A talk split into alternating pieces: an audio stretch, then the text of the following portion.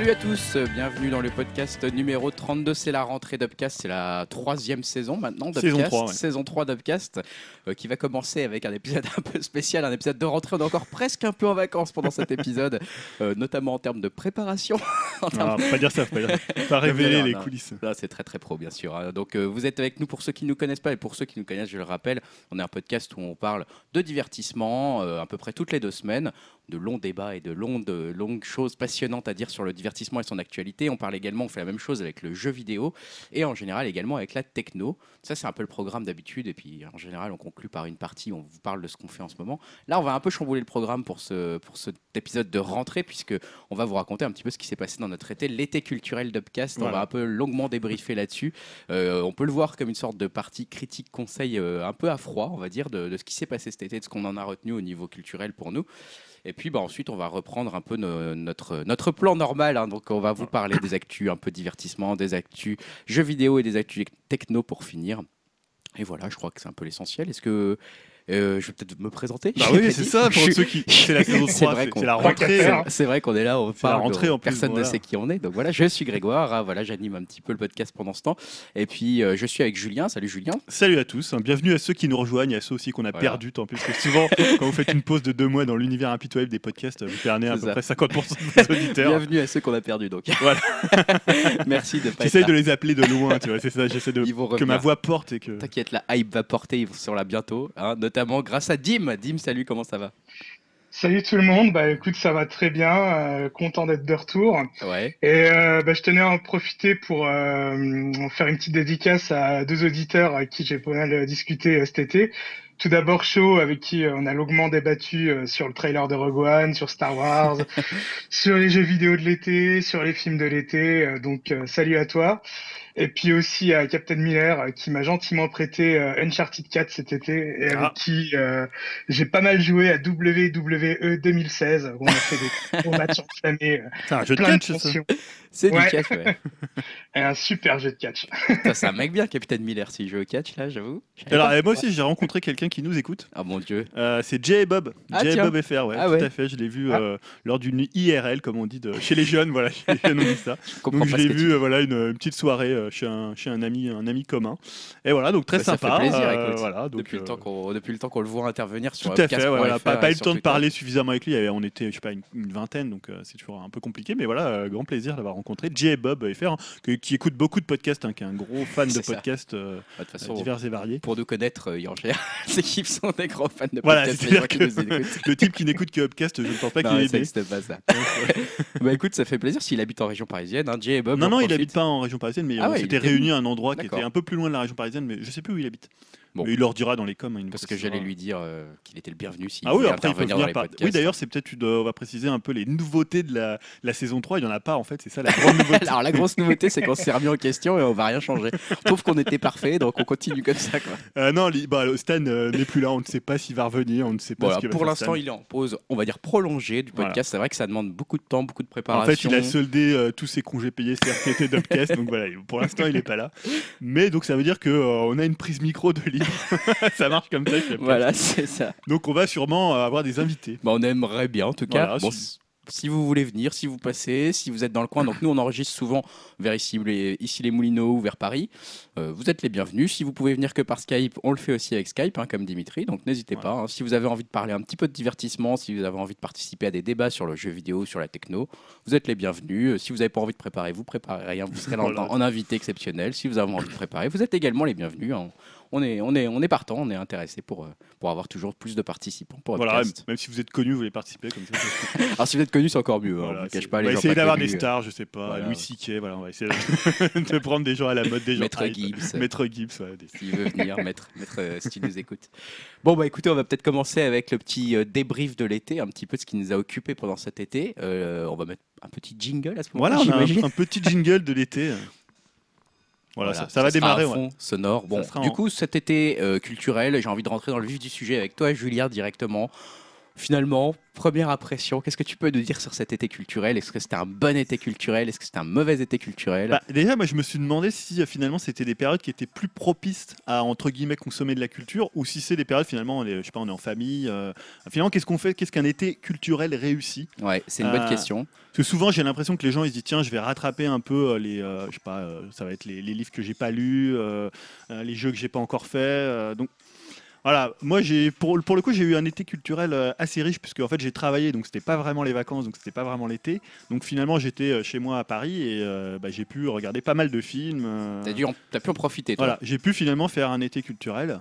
Ça, t'as de la Euh, chance. Mais je sais que toi c'était pas ton cas. Alors ouais, effectivement, de mon côté, l'été culturel rime avec désert culturel, rime avec déconnexion, et euh, c'est vrai que pour le coup, on en a profité, on va dire, en famille cette fois-ci, et j'imagine qu'il y en a pas mal qui sont un peu comme dans ma situation, on va dire, on profite de l'été où on est un peu obligé, on va dire, d'aller... euh, voilà, dans une location, on n'a pas forcément un très bon wifi, on n'a pas ce genre de choses. Ouais. On va à l'étranger, on est en déplacement, on est avec sa famille, etc. On passe un peu moins de temps connecté, on passe un peu moins de temps dans des endroits où il y a des cinémas, ce genre de choses. Donc euh, l'été culturel pour moi a été plutôt, euh, plutôt triste, plutôt pauvre on va dire, Euh, pas grand chose. J'ai été quand même un petit peu au ciné, on en parlera, mais c'est vrai que j'ai pas eu la chance de faire autant de choses que je voulais, on va dire. Voilà. Donc je sais pas pour toi Dim, si l'été culturel t'en as eu une impression. Bah moi je suis un peu comme Julien, c'est-à-dire que j'ai pas pris de vacances cet été, donc j'ai bossé. vu que niveau des émissions ou des séries c'était un peu un peu mort, donc j'ai pu rattraper mon retard. Beaucoup de séries, pas mal de films aussi, euh, enfin un peu tous les gros films, on en reparlera aussi tout à l'heure. Euh, jeux vidéo aussi, je me suis pas mal euh, pas mal concentré là-dessus, donc euh, non, voilà, c'était plutôt assez riche. bon, Et En plus, ce qu'il faut dire, c'est que c'est quand même une période où finalement, tu as, des, euh, t'as des- les événements culturels. tu vois, par exemple, il y a les blockbusters de l'été. voilà. Tu vois, fi- finalement, il y, a des- il y a des choses qui sont prévues. Il y a un peu des disques de l'été aussi. Ah bah ça oui, enfin c'est moins à la mode qu'avant, mais c'est Bon, vrai que je, ça je existe parle toujours. pas de Wes, de Dame Dame ou, Comment de, ça tu parles pas de Wes ou de la Bien sûr qu'on parle de ou Wes. de la Lambada, mais euh, il y a souvent voilà, des disques un peu. euh, tu, tu vois, ils sortent dans la bonne période, c'est-à-dire la période un peu plus euh, festive, même si on n'a pas eu un été très festif. hein, on n'a pas non plus. Non. euh, voilà, l'actualité fait que c'est pas forcément le meilleur été qu'on ait eu. Mais voilà, disons qu'il y, a- il y a une espèce de comme ça de. Il y a une ambiance, il y a une ambiance qui Voilà. est propice à la sortie d'effectivement Ouais. certains produits culturels. Bah, notamment, c'est vrai que ça se voit beaucoup Les pour le cinéma, comme tu le dis dans les blockbusters, où c'est très calibré pour ça même. hein. Ils savent très bien quel week-end Ouais. il faut le sortir ou pas. Euh, ça allait peut-être un petit peu aussi dans les disques. Moi, je me rends moins compte, c'est plutôt toi, notre monsieur, euh, monsieur audio, on va dire, monsieur Ouais, il y a toujours un disque. Après, je pense que les... ce qui reste des labels attendent plutôt septembre. Ouais. Et euh, les grosses sorties là sont à ce moment-là, puisque les... tous les journaux font souvent un numéro double, donc il y a moins de relais presse, il y a moins de relais, de relais médias. Après, moi, ce qui m'a surpris personnellement dans cet été-là, mais c'est peut-être parce que j'avais pas de souvenir de comment s'était passé les années euh, précédentes, c'est que j'ai eu l'impression qu'il y a eu plus de séries peut-être à regarder, plus de contenu euh, voilà, consommé, consommable en série pour cet été. Bah, D'habitude, cha- chaque, l'été. euh, chaque été, euh, j'ai l'impression qu'il y a de plus en plus de séries qui, euh, qui débarquent. Il n'y a plus vraiment de pause euh, entre les saisons. Enfin, l'été, maintenant, il y a toujours des, des nouvelles séries. Et, ouais, il y a- vraiment plus de, de temps mort, en fait. Ouais, c'est ça, parce que moi je me souviens des longs étés quand on regardait Lost, on se disait, ah voilà, tu vois, ça finit en avril ou je sais pas quoi, puis ça recommence fin septembre début octobre, ce genre de série, voire en mars pour certaines. Pff, tu te tapes quand même Ouais. quelques mois où tu as, en- en- on va dire, sur l'acti- l'activité culturelle série, c'est compliqué. Euh, à la télé, il n'y a pas grand chose, les rediffusions d'M6 tout l'été, bof, hein, on va le dire tout de suite. Ah, c'est ça, parce que souvent on parle par exemple euh, tout ce qui est télévision, ça fait complètement relâche l'été et ils te Ah bah, Alors soit tu as ouais. d'autres programmes, mais soit c'est des rediffs. Des... C'est très particulier, l'ambiance à Ouais. la télévision l'été est très particulière et pendant longtemps j'ai l'impression que le monde des séries a été impacté par ça parce que tu lances pas une Hmm. série juste avant l'été. Ou alors la série d'été, mais voilà, ça s'appelle Voilà, la série ou, d'été. voilà, ou la vengeance aux yeux clairs, ce Ah, genre ça de c'est la bonne. série de la rentrée. ça. ah bon, pardon, je crois que c'était cet été.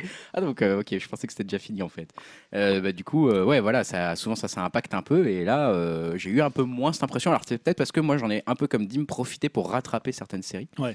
Euh, mais mais c'est vrai que au niveau série, j'ai eu l'impression qu'il y a eu un peu plus d'activité. Je fais notamment allusion, euh, pour ceux qui l'ont peut-être déjà compris, à Stranger Things, On qui va a en parler. un peu l'événement de l'été dont on va reparler. Effectivement. Alors, je- pour parler un peu des événements de l'été, je pense que le plus gros événement de l'été, alors il va peut-être me contredire, mais c'est quand même Pokémon Go.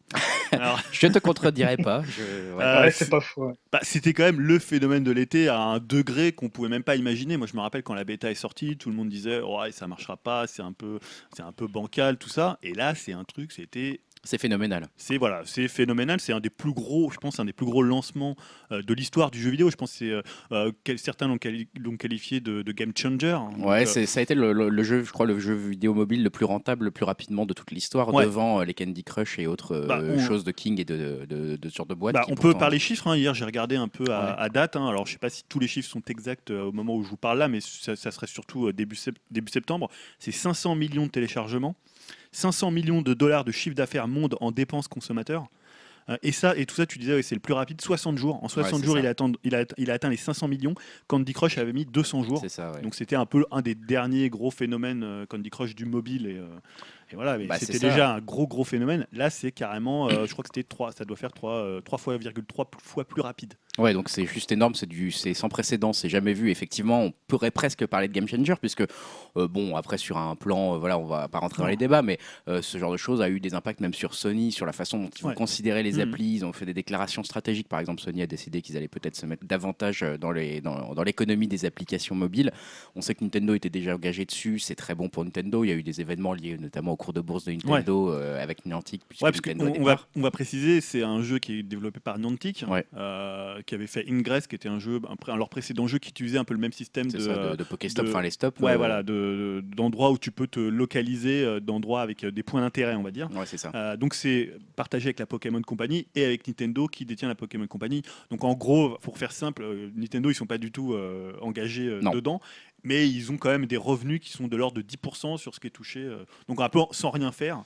Et ça a aussi eu des répercussions sur les jeux Pokémon, parce que les jeux Pokémon ont eu une explosion, euh, les jeux Pokémon notamment sur 3DS euh, ont connu une explosion des ventes euh, grâce au phénomène Pokémon. Ce qui est logique un petit peu, hein, quand on voit un phénomène de telle ampleur, Ouais. on peut s'attendre à ce que les gens commencent à s'y intéresser. Moi, ce que je trouve plutôt positif, le jeu en lui-même Pokémon Go, tu vas sûrement peut-être nous en parler de ton Ouais, expérience, bah, de ton retour, mais après, il y, a il y a deux choses. Le- la dernière chose sur le, le côté phénomène, c'est Mm. aussi tous les médias qu'il y a eu derrière. Je pense que tous les médias en ont parlé, n'importe où, les journaux, tout le monde connaissait. Moi, je sais pas, c'était un sujet.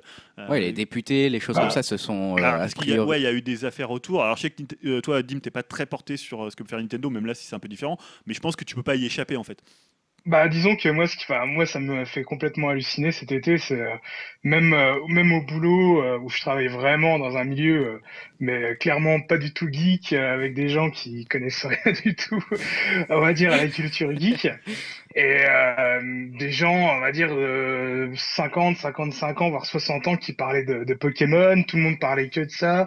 Euh, bah, hum, mon lieu de travail, c'est un Pokéstop aussi, donc j'avais des gens un peu tourner autour avec leur téléphone.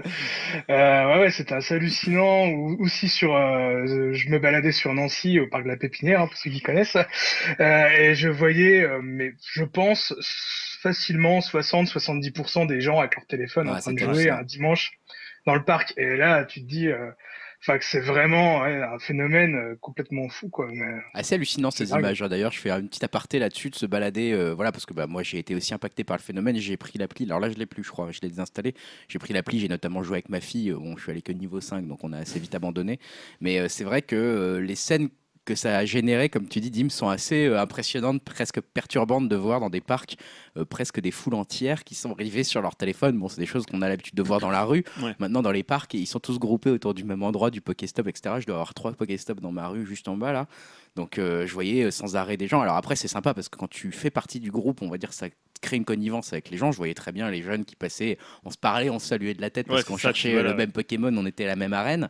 Euh, maintenant, j'imagine que pour ceux qui restaient exclus, alors ils n'étaient pas nombreux, mais ceux qui n'étaient pas dans le délire de Pokémon Go, ça a dû être un phénomène euh, un peu impressionnant et impressionnant. euh, on se sent exclu. On voit tout le monde sur son, poké sur son téléphone, la tête baissée dans un parc et plus du tout à se promener ou ce genre de choses. euh. Ah bah Ouais, un quand but, tu vois, quand tu vois ça, on va dire au loin, sans y jouer. Ouais, C'était assez marrant, ça c'est spécial. fait- ouais, ouais, c'est c'est spécial. hein. Toi, toi Dim, tu l'avais pas, tu t'y as pas joué? Si, je l'ai, je l'ai, je l'ai téléchargé. Alors, euh, pour la petite histoire, j'ai chopé trois Pokémon. Et ensuite, je me suis tapé un gros bug. euh, et j'ai vu, il fallait désinstaller le jeu, euh, enlever la carte SIM. Enfin, bref, ça m'a saoulé. De toute façon, j'y jouais pas. Donc, j'ai laissé tomber. Ouais, bah effectivement, je crois que ça a été l'expérience de pas mal de gens. Il y a eu pas mal de désinstallations dernièrement. Je pense que voilà, la mode est un peu en train de retomber, même Ouais, si les 20%. chiffres sont encore assez, assez élevés. Il faut, il faut Ouais, relativiser c'est ça. ça, c'est ce qu'il faut dire, c'est que forcément quand tu es sur un tel phénomène, Mm. euh, au bout d'un moment, bah, tu touches un espèce de plafond. Et les gens qui l'ont installé un peu par hype, parce que tout le monde en parlait, euh, tu vois, des gens qui n'étaient pas du tout, qui, qui, pas du tout portés sur le truc ou euh, qui vont même pas y jouer, ils l'ont juste installé pour voir ce que c'était. Je pense qu'il y a un phénomène où on veut, on veut tester ce que c'est. Et après, forcément, il y a une retombée quand. euh, donc là, on parle de 20%. Par contre, au niveau de ce que ça génère d'argent, ça génère toujours autant d'argent. Et ça pourrait être encore plus parce que maintenant, ils vont lancer les partenariats, notamment au Japon avec les McDonald's. Ah Donc là, ils vont faire une rentrée d'argent parce que c'est pas une, une application qui est très intrusive au, intrusive au niveau du micro-paiement. C'est-à-dire que tu, tu Non, peux va. vraiment faire le jeu sans payer. Oui, ça sollicite pas même. C'est presque pas Ouais. difficile à trouver. Voilà, mais euh, moi, au début, je me suis demandé, mais comment ils gagnent de l'argent Et j'avais Mm. pas compris qu'on pouvait acheter des potions. Je sais plus ce qu'on peut acheter. Enfin, Alors tu peux acheter par exemple des Pokéballs. Voilà, des Pokéballs. Ah, C'est-à-dire que moi j'ai été obligé d'acheter des choses parce que je me trouvais, euh, j'étais entre Paris et euh, la campagne. Et Ouais. le problème c'est de Pokémon Go, c'est qu'il y a vraiment un déséquilibre entre Paris et euh, la campagne, ou entre les grandes villes on va dire et la campagne. Ouais. C'est-à-dire que moi j'étais à un endroit, il y avait zéro Pokémon, zéro euh, Pokéstop, donc j'étais obligé en fait d'utiliser des encens pour faire euh, venir des Pokémon euh, comme ça. Ah, J'étais avec ma fille, moi aussi j'avais téléchargé pour ma fille. Donc quand tu balades dans, dans un endroit et qu'il n'y a pas de Pokémon, c'est un peu c'est un peu dommage pour ta Tu peux en faire venir en payant en fait. Voilà, donc non, en fait, le truc c'est qu'après on n'avait pas de Pokéstop, donc on n'avait plus de Pokéball. donc forcément, on a dû, j'ai dû acheter des Pokéballs. Ah, putain. Donc ça m'a coûté, je sais plus, euh, 1,98€ euh, les Ah, c'est un, 40 peu les, ouais, Pokéballs. c'est un peu les boules parce qu'effectivement ici Voilà. tu descends dans la rue, Voilà. j'ai ouais, au moins 10 Pokéstop dans le, Ah bah dans oui, le t'es à- quartier. à Par- même à Paris, même proche banlieue, enfin c'est Ouais. euh, c'est- c'est assez dingue quoi. Il y en a Donc, partout. moi je suis niveau 15, voilà. donc, Waouh, t'es quand même pas mal, Félicitations. Bravo. voilà, j'ai quand même pas mal de, Pokémon, j'ai fait des photos et tout. euh. c'est un beau but dans la vie euh, que tu as atteint. Et euh, moi, c'est- enfin, tu vois, j'ai été assez étonné finalement du, du mépris qu'il y avait pour le jeu, par exemple, notamment dans la communauté des joueurs. Mm. Euh, je parle de la communauté des joueurs, notamment les forums, euh, quand tu vas sur des forums de jeux vidéo. Ouais, Euh. J'avais un peu l'impression qu'il y avait le même mépris de ces gens-là de la part de gens qui parlent de jeux vidéo. Des fois, on entend des, euh, le grand public qui parle de jeux vidéo, les médias. On a eu des déclarations à l'époque de Nagui, de leur Manoudou, voilà, qui disaient ah, c'est des trucs à la con, ils restent enfermés dans devant, dans leur, devant leur écran, ils sortent jamais voir la vraie vie. Tu vois, on a un peu ces trucs-là. Et là, j'avais l'imp- l'impression que ces gens qui étaient pris pour cible à cette époque-là se retournaient euh, contre Pokémon Go en disant ouais, c'est parce a- c'est vrai qu'on a vu beaucoup de mouvements de foule, euh, on a vu beaucoup de gens, voilà, Ouais, qui- c'était des images impressionnantes, il faut Ouais, le dire. des trucs changé, un peu, on va dire un peu moutonnants quoi, presque. C'est sûr, il y avait une image ouais, un peu étrange. Comme je te disais, tout le monde les yeux baissés sur son portable dans un parc. C'est une image qui peut étonner quand on n'est pas Ouais. habitué et du coup ça a généré des réactions effectivement. Sauf que moi, quand je quand j'y jouais, bah voilà, on, on croisait des gens, comme tu disais, des gens qui étaient près des, des arènes. On disait ah t'es quel, euh, bah je sais pas, t'as choisi euh, quel, Mm. euh, je sais pas comment on appelle ça, les couleurs, t'as jaune, rouge, bleu. Ouais, c'est ça. Euh, et tu vois, finalement, ça ça crée quand même un lien social. Euh, tu marchais aussi, ça c'est quand même une donnée importante qui a été pas mal mise en avant. La- L'application en soi, enfin moi j'avais trouvé que c'était plutôt réussi au niveau de l'interface visuelle, on va dire quand tu quand tu captures un Pokémon, en tout cas quand tu essayes de capturer un Pokémon, le côté réalité augmentée. Ouais. était hyper euh, enfin plutôt bien fait je m'attendais pas à ça quand je l'ai téléchargé honnêtement la première fois que j'ai attrapé un Pokémon et voilà il était posé sur un arbre ou je sais plus quoi, sur un banc c'était bien fait enfin ça m'a c'était vraiment bien fait Euh, après ma fille se demandait où il était vraiment elle comprenait pas enfin il y avait le côté ça l'a vraiment bluffé Faut- non il y a eu je pense qu'il y a eu des choses positives Ouais, ça- je, trouve que le jeu, en termes de mécanique de jeu, si on reste pour parler euh, jeux vidéo, c'est c'est très très limité. Par contre, pour moi, c'est vraiment un jeu de collection. C'est-à-dire, c'est un jeu euh, style, euh, tu vois, je, compare ça à un herbier ou un, des figurines Panini. ça où ouais. tu vas vraiment chercher, tiens, est-ce que je vais avoir le. et à quel endroit il se trouve, mais en grandeur nature. Mm. Et voilà. Et alors, après, je me demandais finalement pourquoi ça a marché? Est-ce que c'est Pokémon? Est-ce que c'est la réalité augmentée? Est-ce que finalement c'est la combinaison des deux? Parce que Pokémon c'est une licence qui est toujours très très forte au niveau jeux vidéo, mais qui au niveau grand public qui est peut-être un peu moins euh, sur le devant de la scène de- avant Pokémon Go. Ça marche toujours très bien Pokémon. hein, Je pense qu'après le grand public, même de nom, connaissait Pokémon. Tu vois, genre Pikachu, Pokémon, les deux noms, les deux mots sont connus. euh, J'ai envie de dire même par euh, mes parents ou ce genre de choses. Voilà, les, on va dire les personnes qui s'intéressent pas du tout à ce milieu, comme les collègues de Dimitri dont il nous a parlé. Voilà. non mais les gens qui sont pas touchés d'habitude par la culture Ouais. geek, le mot Pokémon ils connaissent, le limite Pikachu ils connaissent, comme un Mario, comme voilà. Du coup tu dis bon il y a cette appli là qui arrive et en plus effectivement je pense que la réalité augmentée a beaucoup Ouais. joué. Bah voilà, le- les ingrédients étaient là. Bon après un tel succès. Était après, on, on verra bien aussi si c'est dû à la licence ou euh, juste au jeu en lui-même, parce que je pense, enfin, je, je sais pas, hein, peut-être que vous avez des news là-dessus ou quoi, mais euh, je, je suis quasiment sûr qu'il y a d'autres studios qui vont faire euh, des jeux similaires avec d'autres licences. Bah, c'est sûr que ça. va. Euh, tellement énorme. Bon, moi, j'avais entendu, mais une rumeur très très euh, lointaine, euh, comme quoi ils voulaient faire un Star Wars Go, par exemple. Mais bon, je, je sais pas Star trop, Wars quoi. Mais euh, vous, attrapez des Ewoks. Des Ouais. encore. Là, tu vois, c'était la rencontre parfaite. C'est-à-dire que le principe vraiment de Pokémon, c'est de les attraper. Là, de le mettre dans une forme de réalité augmentée, enfin, c'est en fait, Mm. ça, c'est ça match parfaitement. Ah, le fond et la forme Le étaient, fond et la forme voilà, étaient parfaits. parfaitement. Euh, C'était typique en un jeu de l'été aussi, parce qu'après ça, on peut, on peut en parler de la suite. Qu'est-ce- Est-ce qu'il y a un futur pour Pokémon Go euh, au-delà du phénomène de mode? Puisque beaucoup disent, bah voilà, quand il va faire froid, est-ce que les gens vont avoir envie de se cogner euh, Pas faux. 3 km à pied pour aller chercher un, un carapuce euh, spécial J'avais pas. pas pensé à ça, mais Tu c'est vois, pas faux. ouais. c'est quand même un jeu de l'été, tu es dans les parcs, tu les attrapes dans les parcs, tu es avec tes enfants, il y, a- il y a un truc un peu intergénérationnel, tu vois. le- finalement, depuis un peu le phénomène, euh, même Candy Crush était un peu plus un jeu solo. Et je- je- moi, je compare ça un peu au phénomène Wii, où finalement, tu Mm. as, rejoint derrière un écran bah, plusieurs générations de, de joueurs, qui, euh, qui, de gens même, qui venaient, euh, qui venaient s'y essayer. Là, je trouve que c'est un peu pareil, mais est-ce que ça a passé le, le cap de... euh, Bah, le problème de ce genre de phénomène, c'est que de toute façon, ils sont forcément limités dans le temps. Même là, Wii a eu un succès très fort et qui n'a pas duré si longtemps que ça. Une fois que les gens se sont lassés de Wii Sport euh, à l'époque, Ouais. euh, voilà, c'était ta- quasiment terminé. On parle de quelques mois. Je pense que Pokémon va suivre un peu la même dynamique et quelques mois C'est peut-être après. même encore plus rapide, hein, vu le nombre déjà d'utilisateurs qui sont de- partis. hein. Ouais, mais ça c'est logique. hein. Je pense que Oui. tous les an- il y a des analystes qui ont fait ah bah voilà c'est moi j'ai vu beaucoup d'articles ouais c'est la fin du phénomène. Alors que si tu prends les chiffres finalement des applications gratuites, euh, c'est déjà ça reste un phénomène même encore maintenant dans la Bien dans sûr. le nombre de dollars qui sont générés par jour et dans le nombre d'utilisateurs. Et même par exemple en, en termes de temps d'utilisation, je voyais aux États-Unis c'est 32 minutes en moyenne d'utilisation de Pokémon Go par jour, C'est énorme. ce qui est énorme. Alors après énorme. ça va sûrement descendre parce que Oui. même moi par exemple j'utilise beaucoup moins. C'est-à-dire que pendant Mm. l'été, des- enfin, tu vois, quand je faisais le trajet pour aller travailler, j'en attrapais. euh, quand j'étais avec ma fille, là, c'est un peu, on, on, la- on ouvre moins l'appli quand même. Oui, c'est ça. Bon, Bah, surtout qu'on a toujours des cool et des ratatas, donc normalement, t'en as marre. Comment ça me fait chier les. Putain, les ratatas, j'en ai 55. Ah bah, à Paris, t'as que des pigeons et des rats. En même temps, c'est bien. euh, c'est- Oui, quand même bien observé. et dernière chose dont, que je voulais dire, c'est et finalement, est-ce que c'est pas aussi euh, le triomphe de la réalité augmentée par rapport à la réalité Alors, virtuelle? complètement. Soit par contre, d'un point de vue techno, moi, c'est quelque chose qui m'a frappé, c'est que Pourtant, c'est euh, beaucoup plus simple. hein. Voilà, c'est clair, mais tu vois pas encore des, des masses de gens avec euh, leur Samsung Gear VR, euh, même chez eux. euh, bon, le- de l'aller sortir dans la rue, c'est pas quelque chose que tu peux faire, mais justement, là, ça a montré un des avantages de la réalité augmentée, comparativement à la réalité virtuelle, c'est que la réalité augmentée, bah, on peut la sortir dans la rue. Ouais. On peut Elle la mettre partout. Elle pas n'est pas excluante, on peut la mettre partout géographiquement parlant, c'est faisable et effectivement, elle peut, on peut créer du lien social même avec de la réalité augmentée. On peut se parler parce qu'on voit quelqu'un qui fait la même application de réalité augmentée que nous, ce qui serait très très compliqué avec un casque Ouais. de réalité virtuelle sur les yeux. Du coup, là, euh, clairement, ce genre de choses, je me suis dit, c'est une très bonne nouvelle pour Ouais. Microsoft et son HoloLens par exemple, qui ont misé clairement sur la réalité augmentée, même s'ils appellent ça la réalité holographique ou je sais plus comment ils appellent ça exactement, mais euh, et beaucoup moins pour tous les cas de En fait, ça a beaucoup segmenté les deux marchés, je trouve. Euh, clairement, maintenant, les gens vont comprendre que c'est plus du tout la même chose, la réalité augmentée et la réalité virtuelle, et que la réalité virtuelle, c'est plutôt à domicile, et la réalité augmentée, c'est potentiellement partout. Et c'est bien ce qu'a montré Pokémon Go, et avec un succès qui est assez Ouais, c'est impressionnant. peut-être le grand gagnant euh, aussi avec Niantic qui a pu récupérer toutes les données et les. Voilà.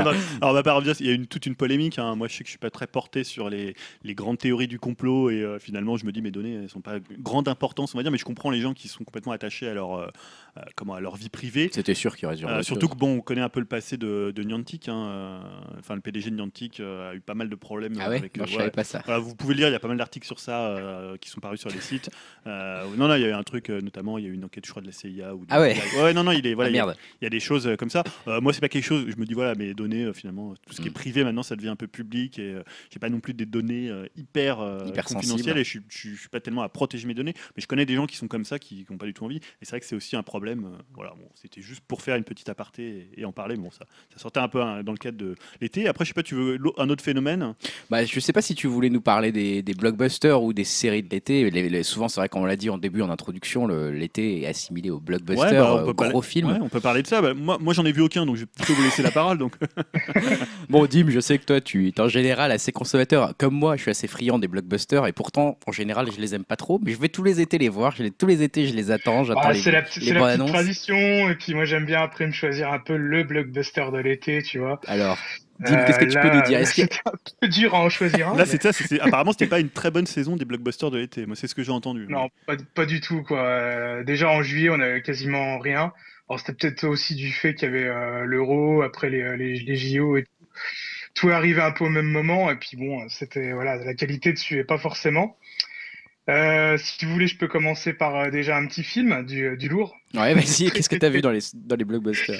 Donc, euh, Independence Day 2, euh, Ah. Ah ouais, là, c'est vrai qu'il y avait celui-là. celui-là, je commence peut-être même par le pire, parce que c'est vraiment pour moi peut-être le, pire blockbuster de l'été. Euh, pourtant, le début était assez sympa, assez prometteur. Euh, ça commence par une uchronie, donc ça se termine, ça commence vraiment, on va dire, par rapport aux événements du premier, c'est-à-dire les humains utilisent les technologies des aliens depuis 96, donc c'est un 2016 modifié où euh, il y a plus de guerre entre les humains, euh, tout le monde s'entraide et euh, donc il y a vraiment une, une, plus grosse technologie que par rapport à, nous. Et ensuite, donc ouais, le, 20 premières minutes assez intéressantes, puis ensuite après c'est vraiment la catastrophe. euh, ça veut vraiment plus rien dire. C'est une, une baston spatiale qui ressemble euh, enfin une bouillie d'effets spéciaux euh, numériques euh, toute pourrie quoi. Euh, c'est vraiment différent on va dire du, du premier de 96 où bon après il est stylé hein, il est con comme la lune le film mais disons que au niveau des effets spéciaux je l'avais revu bah, juste avant de voir celui-là et j'étais vraiment surpris. Je, je, crois que je l'avais pas revu depuis le ciné. Et les effets spéciaux ils étaient super quoi à l'époque. Enfin il y avait pas mal de maquettes et tout ça a super bien vieilli alors que là, mon avis, euh, ça va être euh, dans 5-6 ans, ça va être irregardable. Et euh, aussi, vraiment, le gros gros défaut, c'est les acteurs qui jouent la relève. Euh, ils sont vraiment mais tous nuls, euh, enfin plus nuls les uns que les autres. C'est le frère de Chris Hemsworth là, ou je sais plus quoi, l'acteur principal ouais, là-dedans. Ouais, lui, il faut qu'il arrête quoi. Je sais pas. faut qu'il arrête. arrête, arrête. Écoute, on a, on a appelé ton agent. Pizza pour Pizza Hut ou je sais pas, mais qu'il fasse plus de ciné quoi. ah ouais, c'est à ce point-là. bon, c'est vrai que. Euh, même l'actrice qui jouait dans It Follows, qui, que j'avais trouvé vraiment super bonne actrice dans It Follows, mais. Ah ouais, elle est bien. Ouais. Ah ouais, non, mais là, enfin, à mon avis, elle cache quoi. Elle a juste été chercher son chèque et basta, quoi. Donc, euh, toi, Greg, je sais pas si tu l'as vu. non, Indépendance. J'avoue qu'il me tentait pas mal, mais euh, je crois qu'il est même pas resté très longtemps à l'affiche. Je voulais aller le voir voilà, pour le côté de délire. Mais genre, euh, moi, je voulais aller le voir à Cinécité ou à, je sais plus, enfin, voilà, un, de ceux de, de, Paris, et il est resté genre deux semaines à l'affiche, quoi. C'est une catastrophe, ce truc. Il a pas du tout fait d'entrée. Donc euh, je suis pas trop étonné euh, qu'il ait pas hyper bien marché. J'ai vu d'autres euh, d'autres films, on va dire un peu gros blockbusters, notamment Suicide Squad et Star Trek de mon côté. Le fameux Suicide Squad. Alors ouais, c'était un peu le film, on va dire, c'était le blockbuster de l'été. C'était peut-être le plus, ouais, le plus gros sur le celui sur lequel en tout cas on a eu le plus d'articles, le plus de retombées, de préparation, de avec Ghostbuster aussi, mais pour, pour une autre. Avec Ghostbuster, je sais pas, bah moi pour pour dire mon avis, après on entendra peut-être celui de Dim, mais Suicide Squad, j'ai pas aimé, clairement, j'ai pas trouvé ça exceptionnel. Après, j'ai pas trouvé non plus que ça méritait l'espèce de bâchage qu'il y avait eu, qui était absolument, enfin voilà, qui était terrible, parce qu'en gros à partir du moment où c'est sorti, on a vu des scores terribles sur Rotten mm. Tomatoes, euh, machin, etc. Enfin voilà, c'était euh, catastrophique sur Metacritic euh, et les, les critiques, on va dire, écrites dans le web français ou dans la presse française étaient d'une violence assez hallucinante. Du coup, c'est vrai que je m'étais vraiment préparé à souffrir. Je, non, mais je, je m'attendais vraiment à une merde absolue et peut-être quand on s'attend au pire, on est plutôt en général agréablement surpris. C'est toujours, comme ça. Hein. Voilà, et du coup, je me suis dit que oh, globalement, finalement, ça allait. Bon, voilà, c'est pas un bon film, mais c'est, je m'attendais à tellement pire. Et par exemple, j'ai trouvé que Batman vs Superman était largement pire. Euh, que Suicide Squad. Donc après, ça c'est mon avis, notamment pour Margot Robbie, euh, c'est ça son nom, celle qui interprète. Euh, j'ai oublié le, nom du personnage, mais voilà, la, Harley Quinn. Harley Quinn, merci. où j'ai trouvé qu'elle était super juste et qu'elle faisait vraiment un bon boulot et du coup qui soutenait vraiment le film. J'ai vraiment vraiment apprécié sa prestation. du coup, ouais, je l'ai trouvé quand même pas terrible, mais moins mauvais que ce qu'on pouvait attendre. Je sais pas pour toi, Dim, ce que tu en as pensé de Suicide Squad? Bah, moi, c'était forcément aussi une déception. Euh, j'attendais quand même pas mal le film, hein, même si je me doutais que ça allait être un peu con, euh, mais que ça allait être quand même plus ou moins cool à mater. Euh, après, bon, je vais pas m'étendre non plus sur le, montage qui était catastrophique. Mais euh, bon, c'est quand même une des quand même une des rares fois où j'ai vraiment senti que le montage était vraiment fait à l'arrache, où euh, ils avaient quand même rajouté de l'humour euh, pour pour rendre ça un peu plus cool, un peu plus à la Marvel. quand tu regardes le tout premier trailer qui était sorti au Comic Con de 2015, mais c'était pas du tout la même ambiance. Non, c'était hyper noir. Ouais. Là, c'était beaucoup plus léger. Et même le dans le enfin le rythme du film, il y a quand même un gros souci quoi. Le début, il est ultra speed avec des présentations des persos un peu à façon jeu vidéo avec avec mm. euh, leurs caractéristiques et tout. Euh, c'est assez fun, c'est même, je pense, le, ce que j'ai préféré du film.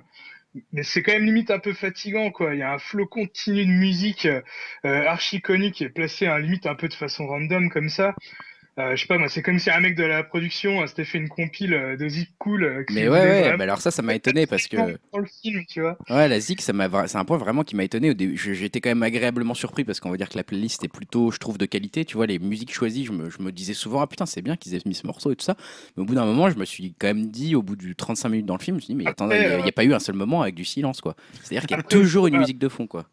Après, au niveau des musiques, même, je trouve qu'ils ont pas pris trop de risques. Non, C'est c'est des c'est du gros tube. ultra euh. Ouais, voilà. Euh, on a reproché aussi au film d'être un peu un sous euh, Gardien de la Galaxie. Bah justement, ça utilise aussi des musiques de Gardien de la Galaxie. Merci parce que c'est quoi les, Euh, les musiques Moi j'ai pas vu le film donc pour donner un exemple. Je crois qu'il y a du Bowie, euh, il y a des Rolling Stones, mais t'as aussi des trucs plus Ah, récents. Queen, il y a Kanye West, il y a, il y a Eminem, il y a Ouais. Ro- ouais, Rolling Mais Stone, c'est- pas intégré comme dans les Gardiens de la Galaxie où la musique a un gros rôle puisqu'il a Ah son, non, son c'est baladeur vraiment à cassette. euh, Il a tu vois que t'as un mec qui te, qui te tape sur l'épaule non-stop et est en train de te dire hey, regarde, regarde, Alors, écoute, j'ai des bons goûts musicaux. C'est ça. Regarde, je te mets du Queen. Après, voilà, c'est des bons morceaux, donc t'es content de les entendre. Mais c'est vrai qu'il y en a beaucoup, quoi. Il y en On a est vraiment jamais beaucoup. content d'entendre Queen quand même, non Ça va, ça peut passer. Ça peut les passer. 70 ans, il aurait eu Euh, 70 ans, Freddie Mercury d'ailleurs, pour, l'info. Il, il les a pas eu. Bah, ce que je disais aussi par rapport au film, donc voilà, ouais, le début il fait très très Marvel, j'ai trouvé. Et après, euh, voilà, c'est le problème du, du- au niveau du film, au niveau du rythme, c'est qu'au milieu, euh, on va dire la mission de la Suicide Squad commence, et là, euh, franchement, le film il devient hyper mou, et bizarrement là, il y a plus du tout de musique. Euh, alors franchement là- là-dessus pareil, j'ai vraiment pas compris. J'ai l'impression, en fait d'avoir vu deux films en un quoi. Un film assez fun et, sympa, même Ouais, c'est- un, un petit peu lourd, et puis l'autre, bah voilà, Ouais, euh, je trouve-. Tu résumes Euh, bien avec les le choses, je coach- trouve. Ouais, ça fait un peu un film schizophrène où tu as l'impression qu'il a deux personnalités et tu sens qu'ils ont essayé de rajouter une autre personnalité un peu de force. euh, Bah, quand ils l'ont bien dit, hein, qu'ils avaient retourné des éléments euh, pour euh, rajouter du comique, qu'ils ont remonté le film une deuxième fois pour rajouter du comique suite euh, aux, aux critiques qui avaient été faites à Batman versus Superman. Euh, le problème, c'est qu'on le sent en fait. C'est un peu ça son problème à ce film, c'est qu'on le La deuxième moitié elle est vraiment catastrophique, quoi, face à un, Mm. un vide ultime. Euh, en plus, bon, sans spoiler, les, les méchants du film en image de synthèse, mais c'est juste pas possible. Qu'en 2016, je pensais pas vrai. encore voir ça. C'était juste C'est c'est horrible. mal fait, ouais. C'est clairement mal fait. Bon, du coup, Bon, après, euh, enfin moi, pour, pour revenir encore deux secondes, j'ai encore aimé quand même quelques passages et clins d'œil euh, qui sont euh, quand même assez sympas pour les fans de comics. Et euh, comme tu disais, Harley Quinn, elle est- enfin l'actrice, elle joue vraiment euh, bien. Mm. Moi, j'ai moins aimé Deadshot parce que bon, c'est pas Deadshot, c'est Will Smith, donc euh, voilà. ça, ça, ça m'a vraiment euh, un peu euh, Ah, c'est vrai qu'il y a Will. Smith dedans. Qui est- il, Ouais, a, ouais. il- ouais, il avait un- il a eu un rôle important dans le bah, en film. fait, c'est le rôle aussi- principal, en fait, hein, concrètement. Ouais. Il y a aussi, ça on a tendance à l'oublier, le Joker, sûrement sa plus courte apparition euh, dans un film. on Ouais, alors peine ça, c'est un peu l'élément honteux du film. hein. C'est quand même qu'ils ont mis vachement Moi, le Joker en même pas avance. honteux, c'est que j'ai même pas envie de le critiquer. On le voit tellement peu que voilà, je peux même pas dire s'il est bon ou pas. On- Non, non, mais on- bon. En tout cas, c'est décevant de le voir aussi peu par rapport à ce qu'ils nous en avaient annoncé, quoi. Il y a plein d'autres persos qui sont quand même assez intéressants, comme euh, Katana, Killer Croc, qu'on voit pas du tout. Enfin, dans les comics, ils sont assez cool. Là, on les voit jamais. Je pense que quelqu'un qui ne lit pas du tout de comics, doit être euh, complètement euh, largué, quoi. Mm. Et euh, par contre, la dernière petite chose que je voulais dire sur le film, et là, par contre, le film, il marque un très très gros point, c'est que pour la première fois de ma vie, euh, j'ai trouvé un film euh, dans lequel j'ai pu apprécier Jay Courtney. Euh, Jay Courtney, acteur minable qui jouait dans Terminator Genesis ou euh, Die Hard 5. Mais là, en fait, je pense parce que euh, il jouait vraiment son, pro- son propre rôle, c'est-à-dire un gros beauf qui boit des 8-6 au lieu de se battre, euh, et qui raconte des grosses blagues bien vaseuses. Enfin bref, il était parfait dans ce film. Bah écoute, ça conclura ce qu'on peut peut-être dire sur, sur. Suicide Squad, euh, qui était donc un autre, déce- un autre blockbuster décevant de cet été avec euh, déjà Independence Day. Et je crois que tu as aussi vu, moi j'avais mentionné, mais on va passer beaucoup plus rapidement peut-être hein, sur Star Star Trek, euh, voilà, sur lequel je, je reviendrai pas longtemps, à part pour dire que pour le coup, ça a été également pas une déception parce que j'en attendais pas grand chose non plus.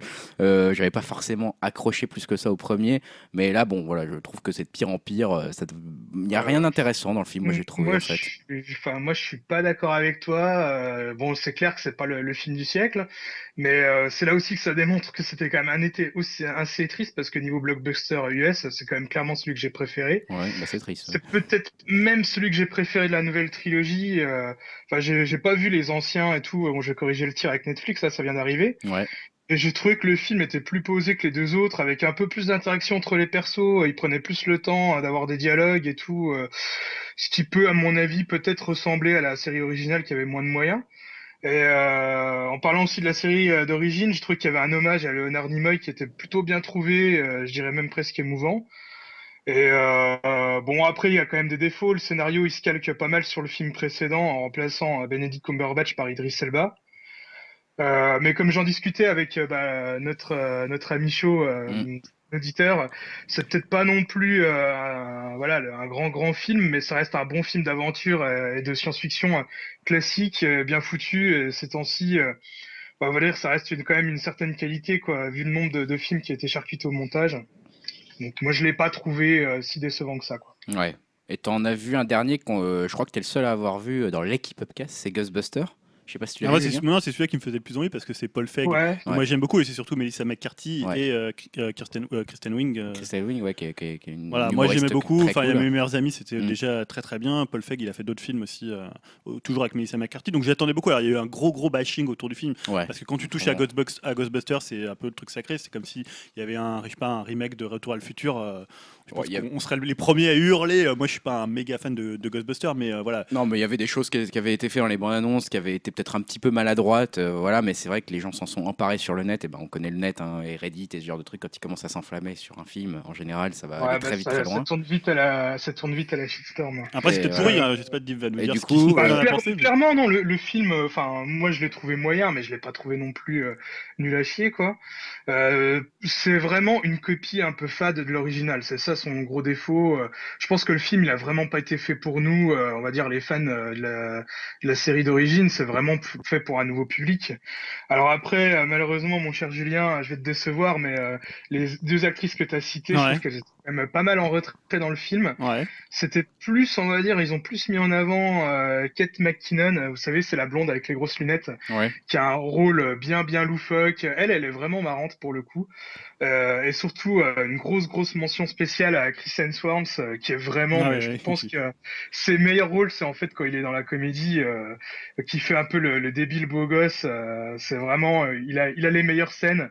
Même s'il y a quelques euh, traits d'humour vraiment poussifs, euh, du style euh, Oh, je m'appelle Kevin, mais avec une musculature pareille, j'aurais pu m'appeler Thor ou des choses comme ça, tu vois. Waouh, c'est c'est un Mais peu bon, attendu. c'est quand même, euh, il est quand même vraiment marrant et euh, voilà, juste pour euh, justifier ça, euh, cet été au Comic Con pour euh, Thor Ragnarok, ils ont fait un petit film où ils, mont- où ils montraient euh, ce que faisait Thor euh, pendant euh, Civil War et rien que ça, euh, C'était ça hyper prouve drôle. le talent euh, de comique de de Chris Hemsworth. Mais bon, après, j'étais quand même vraiment déçu par euh, la réalisation qui est vraiment plate et euh, surtout qu'avec les moyens d'aujourd'hui, je pense qu'on aurait pu faire vraiment des trucs assez dingues avec cette licence. Donc bon, ça reste un film assez euh, inoffensif et surtout plus pour euh, les nouvelles générations que pour nous. voilà, qu'on n'aura qu'à se contenter des, des deux films des années 80, on va dire. Ce qui est déjà pas mal, François. ce qui est déjà pas mal. Euh, peut-être, j'ai vu qu'on avait en commun sur les, les listes, juste Dim, je finirais peut-être là-dessus sur le ciné. Euh, une- Peut-être une bonne surprise, en tout cas en ce qui me concerne, c'était une bonne surprise. C'était pas vraiment un blockbuster, mais c'est euh, Busan, le dernier train pour Busan. Ou je sais pas si ça se prononce. Busan, voilà, moi c'est également un peu Le le coréen film sud-coréen de l'été. Nord-coréen ou sud-coréen? C'est sud-coréen. D'accord. merci. Et euh, c'est euh, c'est un peu mon film de l'été, et justement, bon, ce qui en révèle beaucoup sur l'été. C'est-à-dire que c'est un film que j'avais pas vraiment entendu parler à part à Cannes, où il a eu un petit prix, je crois, euh, où un, voilà, il, était, il était, faisait partie de la sélection d'un certain regard ou de la caméra d'or ou un truc comme ça. Et j'en avais pas entendu à part ça. Et dit, mais un jour, m'a envoyé un texto en disant Tiens, j'ai vu un dernier train sur, pour Busan, c'est vraiment pas mal, va le voir. J'en avais vraiment jamais entendu parler, j'ai même pas vu la bande-annonce avant d'aller le voir. Donc je savais pas trop de quoi ça parlait. Et honnêtement, moi, ça a été mon, mon petit coup de cœur de l'été, le dernier train pour Busan. Je crois que toi aussi, Dim, t'as bien aimé. Ouais, clairement. ouais. Surtout qu'en plus, euh, moi, j'en ai vraiment marre. J'en ai ma claque des zombies. Voilà, parce que c'est un film il de zombies. vraiment redonné la, la foi dans le genre. hein. Et les trains, t'en as marre des trains et des zombies, donc C'est- là t'étais. T'es dit au début, merde. Qu'est-ce Ouais, que je fais? c'est Qu'est-ce que vraiment mal parti. Non, mais c'est vrai que c'est c'est un film de zombies, ce que je savais pas forcément. euh, voilà, il y avait juste Dim qui me l'avait prévenu, on va dire par texto, mais moi je savais pas, j'avais pas vu la bande-annonce.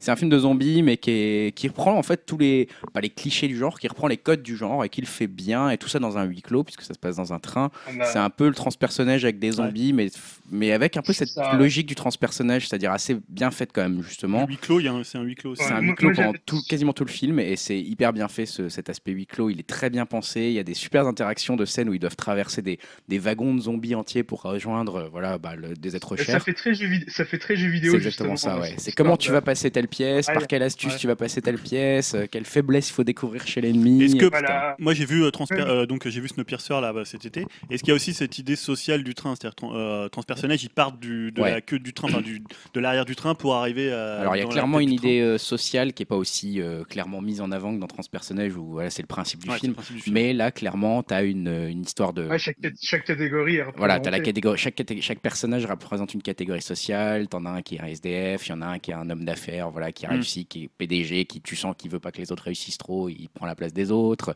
T'as le héros qui essaye de survivre un peu dans ce monde-là et qui combat entre ses valeurs et puis bah, les valeurs que le monde lui impose. Et chaque en fait, voilà, chaque euh, chaque personnage essaye d'incarner un peu ses propres valeurs. Euh, ce qui est plutôt la, la base, on va dire, de ce genre de film, mais qui est bien fait encore une fois, qui est justement fait. Je trouvais ça plutôt bien joué et honnêtement plutôt bien mis en scène. Et ils se servent Ouais. des codes du genre sans, sans faire des clichés comme d'habitude dans beaucoup de films zombies. Mais, euh, Euh, très, honnêtement, très bonne surprise, quoi. Très bonne surprise. Ouais, moi c'est bah, c'est intéressant votre euh, comparatif avec Transpersonnage. Moi j'avais pas forcément pensé, même s'il y a le train.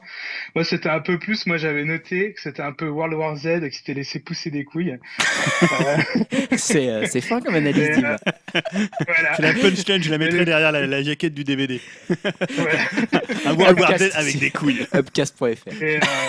Et ce qui est bien justement, c'est que World War Z, il y avait euh, énormément de moyens. Et là, le film, euh, bah voilà, il a pas les moyens de World War Z. Et il a, il a l'intelligence de pas faire dans la surenchère. Ouais. Euh, et voilà, c'est un World War Z aussi à l'échelle plus humaine, comme on disait, où voilà. Et euh, ce que- moi, ce qui m'a plu aussi, c'est ce qu'on parlait. On, par- on parlait aussi du, euh, de la relation avec le jeu vidéo. Et euh, moi, chaque chaque wagon me faisait penser, on va dire, à un genre spécifique du jeu vidéo, par exemple la plateforme, l'infiltration, les beat'em all. Et ça, c'était vraiment hyper bien, quoi. Ouais, c'est vrai, c'est pas faux, ouais, c'est une bonne analyse aussi. C'est vrai que c'est c'est très, c'est très divertissant en fait. Tu te dis bah, comment ils vont faire le prochain wagon, on va revoir un peu les mêmes scènes. Et en fait, non, ils trouvent toujours une nouvelle idée pour chaque wagon. Il laisse pas de répit au spectateur quoi il y a vraiment énormément de, de tension et d'action euh.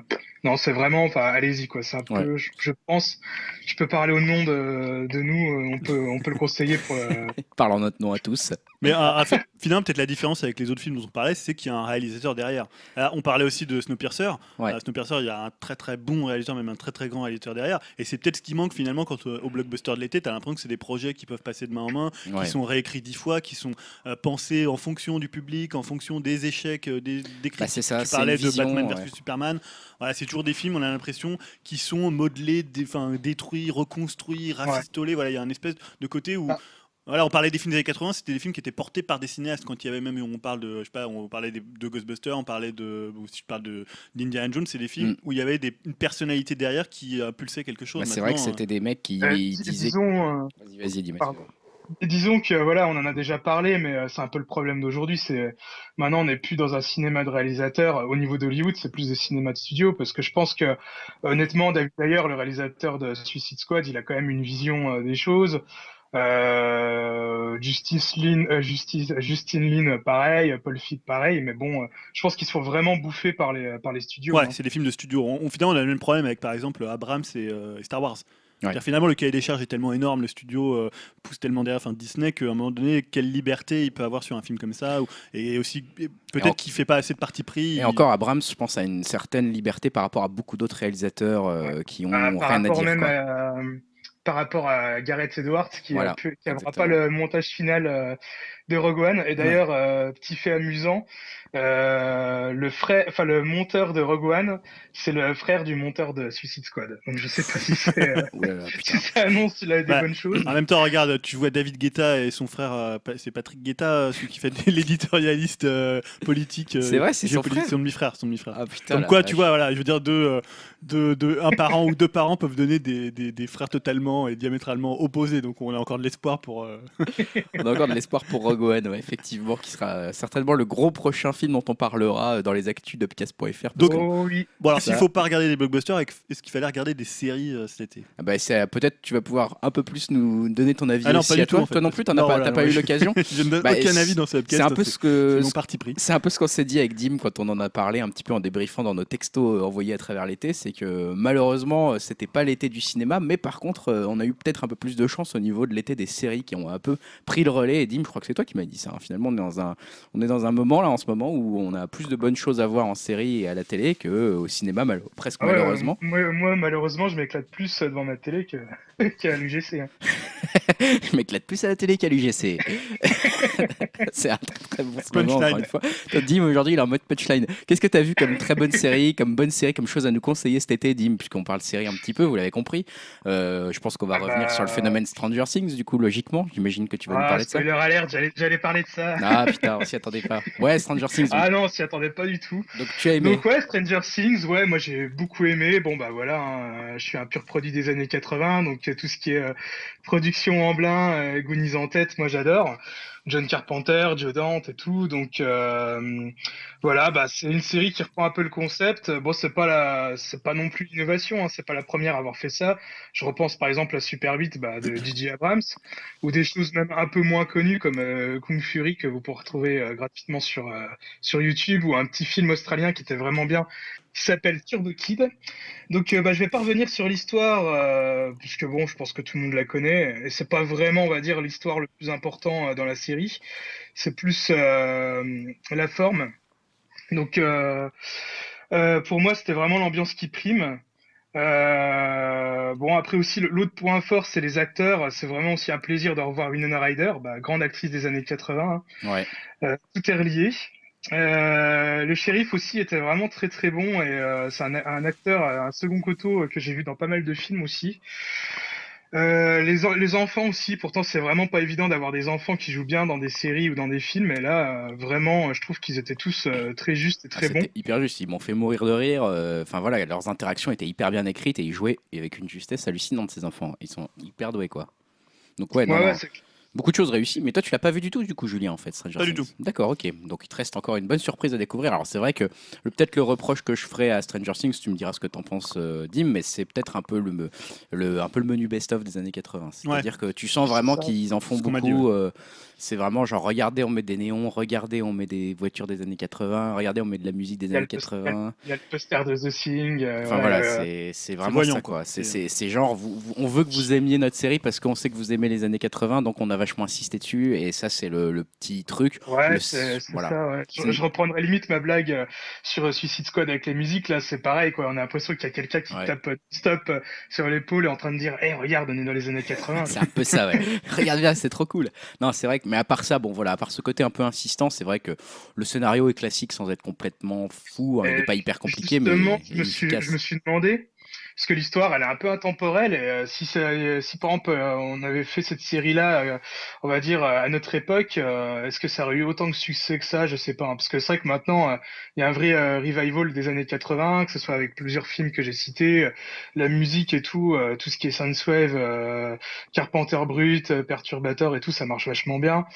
Euh, les jeux vidéo euh, comme le Far Cry Blood Dragon et tout, pareil, ça, ça, ça attire quand même, on va dire, euh, pas mal de monde. Donc euh, voilà, est-ce que, est-ce que si cette série-là, euh, ça, s'était passé, euh, on va dire en 2010, euh, Mm. est-ce qu'il y aurait eu autant de succès? Je pense pas. Pas hein. Je pense pas. Je pense que les gens ont vraiment, vraiment apprécié cet aspect-là, moi, perso. euh. C'était une- un des parties pris de, la- un des parties pris de la série, hein, clairement. Donc, bon. Non, non, mais ça, c'était vraiment effectivement la, la, ouais, la bonne surprise de l'été et qui a bien marché hein, pour Netflix. Ouais, Je ouais. reparlerai peut-être dans les news tout à l'heure, mais qui était un des plus Bah, gros c'est le plus gros carton. ouais. Ouais, ouais, c'est leur troisième plus gros carton en fait dans l'histoire de Netflix. Donc, euh, D'accord. donc voilà, on, on va voir. euh, a priori, il y aura une saison 2, on en parlera Ouais. peut-être plus tard ou pas, mais bon. Voilà, donc ça c'est vrai que c'était la série qui a un peu guidé l'été parce qu'elle est apparue cet été en plus. Enfin, elle a été disponible au début de l'été.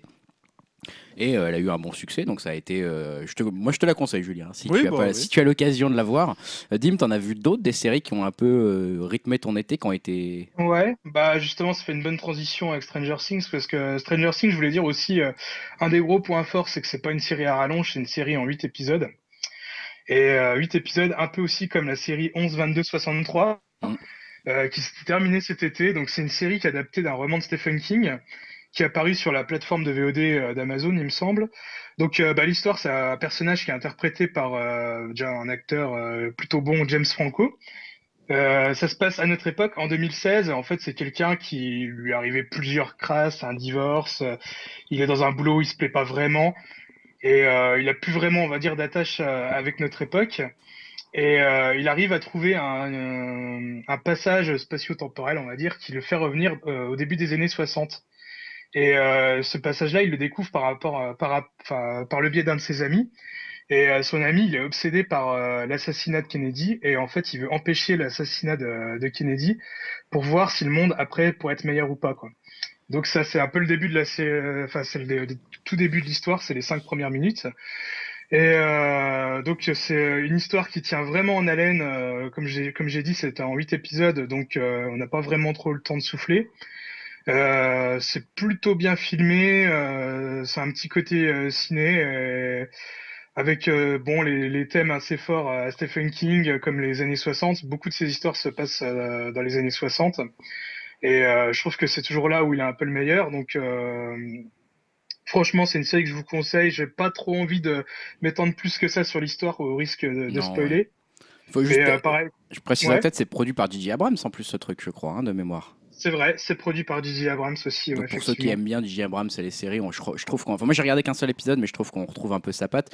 Et il y a juste une idée sur laquelle aussi je voulais, euh, je voulais en parler. Dans les... Moi, j'ai vu que le premier épisode, mais il y a une idée qui est assez intéressante et qui est bien foutue dans les épisodes. En tout cas, qui reviendra peut-être dans les autres épisodes, je ne sais pas. Mais c'est l'idée que le passé euh, ne veut pas être changé et se bat entre guillemets pour pas être changé en fait. Enfin, et du coup, il y a une sorte de passé qui est un peu, euh, qui peut parfois par petites touches être un petit peu malveillant vis-à-vis du héros qui est retourné dans le passé et du coup qui crée un peu des moments, bah, justement très Stephen King, quoi, qui foutent un peu les boules, qui sont un peu angoissants, un peu malsains.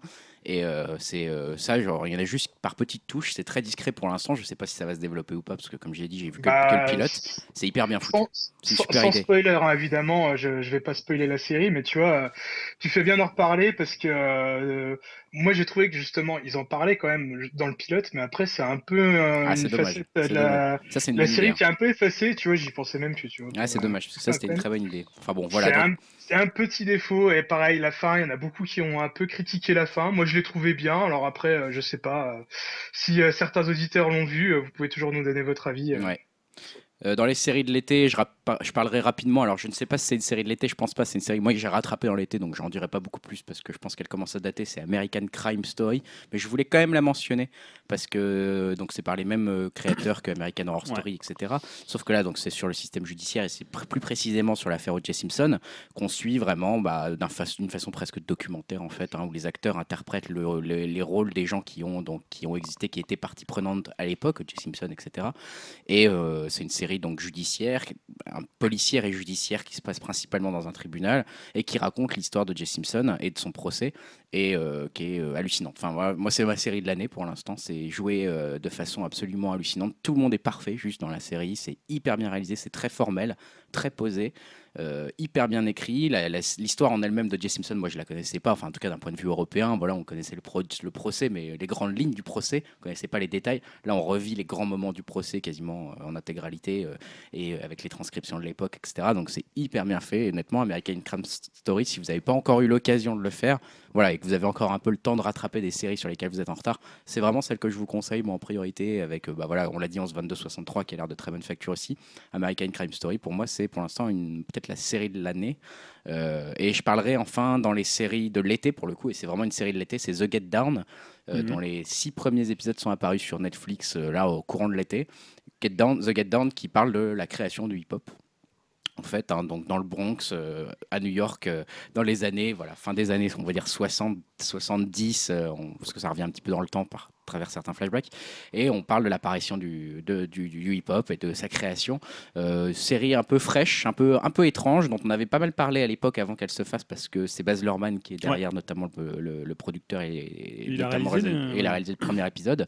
Euh, moi, Baz Luhrmann, je suis pas fan du tout. Mhm. Je déteste même. Alors, parce que le style Baz Luhrmann, faut le dire, c'est un style très, euh, en gros, entre guillemets, opératique. Bah, très, il se passe des choses, quoi. C'est ça. bouge à l'écran. alors, on, le retrouve. Alors, ce qui est bien, c'est qu'on va dire que le hip-hop et sa création, le hip-hop déjà à la base, c'est un mouvement, on va dire, on mixe, on, on prend des choses, on les mixe ensemble, on essaye de faire en sorte que ça colle. Ce, qui, ce que fait un peu Baz Luhrmann, Et ce que fait un peu le Baz collage, Luhrmann. euh, Donc le collage, euh, son espèce de montage euh, un peu grand, grand guignolesque euh, qu'on peut retrouver, ben, c'est très déstabilisant, mais du coup ça colle un peu à l'esprit du hip-hop et un peu à l'esprit de la série. Il garde le style Baz Luhrmann. quoi. Il garde le style Baz Luhrmann, et notamment dans le premier épisode, où moi il y a des moments où sincèrement je me suis dit, bon, dans ce premier épisode qui est je crois un peu plus long que les autres, je me suis dit c'est ridicule. Il y a des moments où ça, Ouais. ça fait ridicule, ça fait opéra, ça fait théâtre, ça fait faux. Ça de fait Luhrmann. ridicule. Mais euh, au final, bon, ça s'atténue beaucoup dans les autres épisodes après. Et euh, la série en, en elle-même parle d'un voilà, d'un mouvement que moi j'apprécie plutôt. La, la création de ce mouvement, c'est assez bien montré. Les acteurs sont bons, il y a des très bons moments. Après, voilà, c'est une série que je conseillerais peut-être un peu moins pour l'instant The Get Down, notamment pour un parti pris que je comprends pas. C'est-à-dire que même si euh, les créateurs de- du hip-hop de l'époque sont consultants sur la série, ils ont créé des personnages en fait. C'est-à-dire que ça suit des personnages imaginaires qui n'ont pas existé. Euh, Plutôt que de prendre des euh, voilà, figures du hip-hop. c'est euh, ça. Alors on, on en voit passer, hein, on en voit passer. On voit, on- je crois qu'on voit pas encore Afrika Bambaataa, qui Ouais. est voilà quasiment le créateur du hip-hop avec Ouais. DJ Cool Herc qu'on voit par exemple. Ouais. Mais on les voit peu, alors que par exemple c'est plutôt de notoriété, que c'est plutôt a priori DJ Cooler qui est Afrika Bambaataa qui était à l'origine du hip-hop et on les voit quasiment pas et on suit plutôt la une autre crew. Donc voilà ceux qui sont avec comment il s'appelle. Euh, J'ai oublié son nom, je le repréciserai dans les commentaires. Mais euh, voilà, il y a beaucoup de personnages imaginaires, il y a beaucoup de situations imaginaires, et même si ça retranscrit un peu l'état d'esprit Ouais. de l'époque, c'est presque dommage parce que justement, il y avait quand même déjà matière à, utiliser des personnages qui ont, vraiment existé en fait. Et alors musicalement, ils ont repris des morceaux euh, de la naissance du hip-hop ou ils- Mus- pour le coup ils ont fait pareil, ils ont créé carrément des morceaux? Bah, musicalement, ils ont créé des morceaux. Ah ouais Alors en fait, Ah, pour l'instant, il n'y a pas vraiment de morceaux, titres phares, etc., euh, qui représentent le hip-hop. Euh, mais euh, par exemple, il y a une des héroïnes de la série qui est, on va dire, la plus ou moins la petite copine du héros, qui elle va, veut, spécialis- veut se lancer dans le disco. Et le morceau qu'elle interprète, etc., pour y arriver, euh, c'est un morceau qui est inventé. Moi, après, je l'ai cherché, je me suis dit, mais c'est quoi ce morceau et tout Je l'avais jamais entendu, il est vachement bien foutu. euh, Et en fait, c'est un morceau qui n'existe pas à part euh, dans la série. Quoi. Donc, euh, ça, c'est un peu dommage. Ils auraient presque pu reprendre une nana qui a percé dans, le, le- dans la fin des années disco, début du hip-hop. Euh, Il y, avait le choix, enfin, ça existait Mhm. ce genre de truc. Et bizarrement, ils ont choisi d'inventer plein de personnages. Pourquoi pas C'est un parti pris que je trouve presque un peu dommage. Mais bon, la série est plutôt fraîche. La réalisation de Baz Luhrmann, euh, en tout cas le premier épisode, peut déstabiliser. Mais je conseille quand même d'essayer et de persister au moins deux épisodes. Ouais, il se s'en va après donc euh, pour les Bah, réfractaires Baz Luhrmann. ouais, on, on voit moins son aspect montage euh, un peu ouais, gros guignolesque dans la suite. Donc voilà.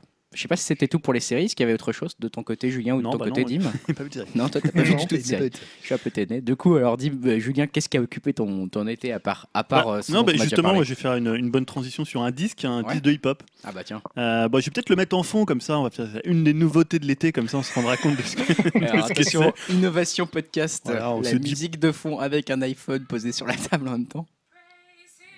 Bon, ouais, Ah, on l'entend un petit peu. On le remettra s'il faut en, en post-prod, en fin, de, en fin de podcast ou quelque chose. Ouais, j'ai autre chose en fin de podcast. ah d'accord. Voilà, Euh, voilà, donc c'est Chance the Rapper.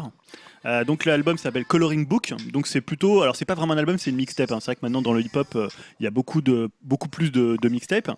Euh, alors comment en fait j'ai découvert Il y avait eu, euh, je me rappelle des singles qui étaient euh, des singles du, du mois, je crois sur Pitchfork, mais c'est surtout par le podcast No Fun.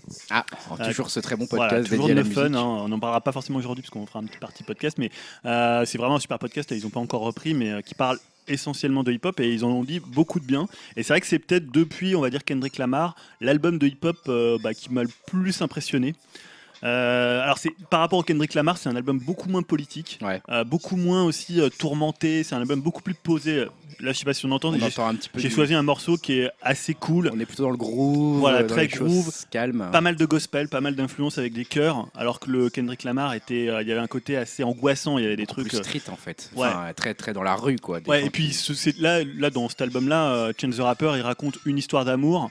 Euh, donc voilà, il est pas du tout dans le même état d'esprit que Kendrick Lamar, qui était euh, un peu, Mm. tu le sentais très angoissé. Il y avait des, je me rappelle les interludes dedans sont. Il raconte son- l'histoire de l'Amérique en fait. Kendrick Ouais, Lamar, l'histoire de et l'his- l'Amérique. l'histoire de la ségrégation. Et puis son, ses problèmes personnels, euh, voilà, on, on sent que c'est quelqu'un qui est un peu, qui est plutôt tourmenté. Là, c'est complètement différent. C'est un album qui est vraiment accueillant et qui accueille beaucoup de monde, puisque dedans on retrouve Kenny West, euh, Lil Wayne, d'ailleurs, qui a annoncé, je crois qu'il a arrêté, euh, il a arrêté sa carrière, euh, Young Thug et Future, donc un peu, on va dire tout ce que le Ouais, rap actuel des bons euh, trucs. hein, US compte de meilleur, mais c'est Ouais. pas un album d'invité. Hmm. C'est vraiment un album de Chance the Rapper. Il se fait pas manger en fait, ça reste son disque. C'est pas un album de featuring, c'est un album qui est presque, euh, comme on disait à l'époque, conceptuel. Mm. Tu vois, qui est un- tu peux l'écouter du début à la fin. Il y a des morceaux, là, j'ai Blessings, c'est un morceau qui est beaucoup plus posé. Il y a des morceaux plus rentre dedans, notamment celui avec Kenny West ou euh, notamment euh, Problems, qui est vraiment excellent. Voilà, donc c'est vraiment, je trouve, un album qui fonctionne très très bien l'été. Il passera l'été parce qu'il est sorti d'ailleurs un tout petit peu avant. D'accord. Mais voilà, moi c'est vraiment un album qui m'a accompagné, je, le- je le conseille vraiment. Euh, parce que finalement, les, les autres albums de l'été que moi j'avais écouté, c'était également l'album de The Avalanche. Ouais. Euh, c'était mes trois albums de l'été, c'était ça, c'était Change the Rapper, beaucoup entendu leur, euh, leur titre là de, qui est sorti. Euh, Frank. Sinatra Frank Sinatra, ouais, Ouais. je l'ai un peu trop entendu. ouais, qui, est, qui est vraiment excellent. euh, puisque pour ceux qui connaissent pas The Avalanches, ou je sais pas si on dit The Avalanches, moi je dis, moi en tout cas moi je dis ça, mais bon. Euh, c'est un groupe qui est australien, qui, était, qui avait sorti un premier album et un seul album il y a 16 ans, Ouais, qui s'appelle euh, un, Since I Left You. Il y avait un truc qui s'appelait Frontières psychiatriques notamment, qui était un tube euh, qu'on pourra, voilà, si vous connaissez pas, on vous mettra le lien sur le podcast. Qui est, voilà, qui ils avaient marqué notamment Ouais. par leur capacité à mixer des trucs complètement. Bah, c'était un peu l'époque du, tu vois, du mashup où il y avait aussi Too Many DJs qui était. Mm. C'est pas du tout, ça sonne pas pareil. Non. C'est plus d'ailleurs, c'est je trouve que tous les albums de, enfin les deux albums de, de euh, comment de The c'est vraiment des albums de l'été, c'est des albums assez frais, Mm. euh, qui sont à la fois assez dansants, tu peux les mettre en fond. Enfin, il y a un côté super festif dans leur disque. Ouais, qui retrouve- presque. Voilà, Enfin, qui- c'est assez drôle, qui retrouve complètement. C'est un album. C'est alors c'est un peu aussi sa limite. Je trouve que c'est un album qui a- ça être la, tu vois, la- le, la- le côté face B de euh, Since I Left You. pas faux. ouais. Il est vraiment dans le même esprit. Euh, tu retrouves euh, la façon dont il, comment, il, enfin, comment ils incluent beaucoup de gens du hip-hop. euh, c'est c'est un peu, il, il est vraiment construit pareil. Donc c'est un peu sa limite. Moi, c'est un peu ce qui m'a déçu. Maintenant, je trouve sortir 16 ans après un autre album, il y a le risque que tu sois complètement euh, hors propos, euh, has-been, et que finalement ton album il sonne comme il y a 15 ans et ça fonctionne pas. Or là, ça s'écoute vraiment très très bien. L'album est, euh, vraiment cool. Et l'autre album qui était pour le coup euh, une surprise, beaucoup plus grand public, c'est l'album de Calypso Rose. Euh, donc Calypso Rose, c'est une euh, vieille dame de 80 ans qui a un peu fait son Buena Vista Social Club, qui est revenue avec un album euh, voilà, qui mélange d'ailleurs la Calypso, qui mélange plein de courants, qui est produit par Manu Chao, Ouais. qui est bien meilleur en producteur d'ailleurs que chanteur, même si on l'entend sur un morceau qui est plutôt un bon Salut morceau. Manu.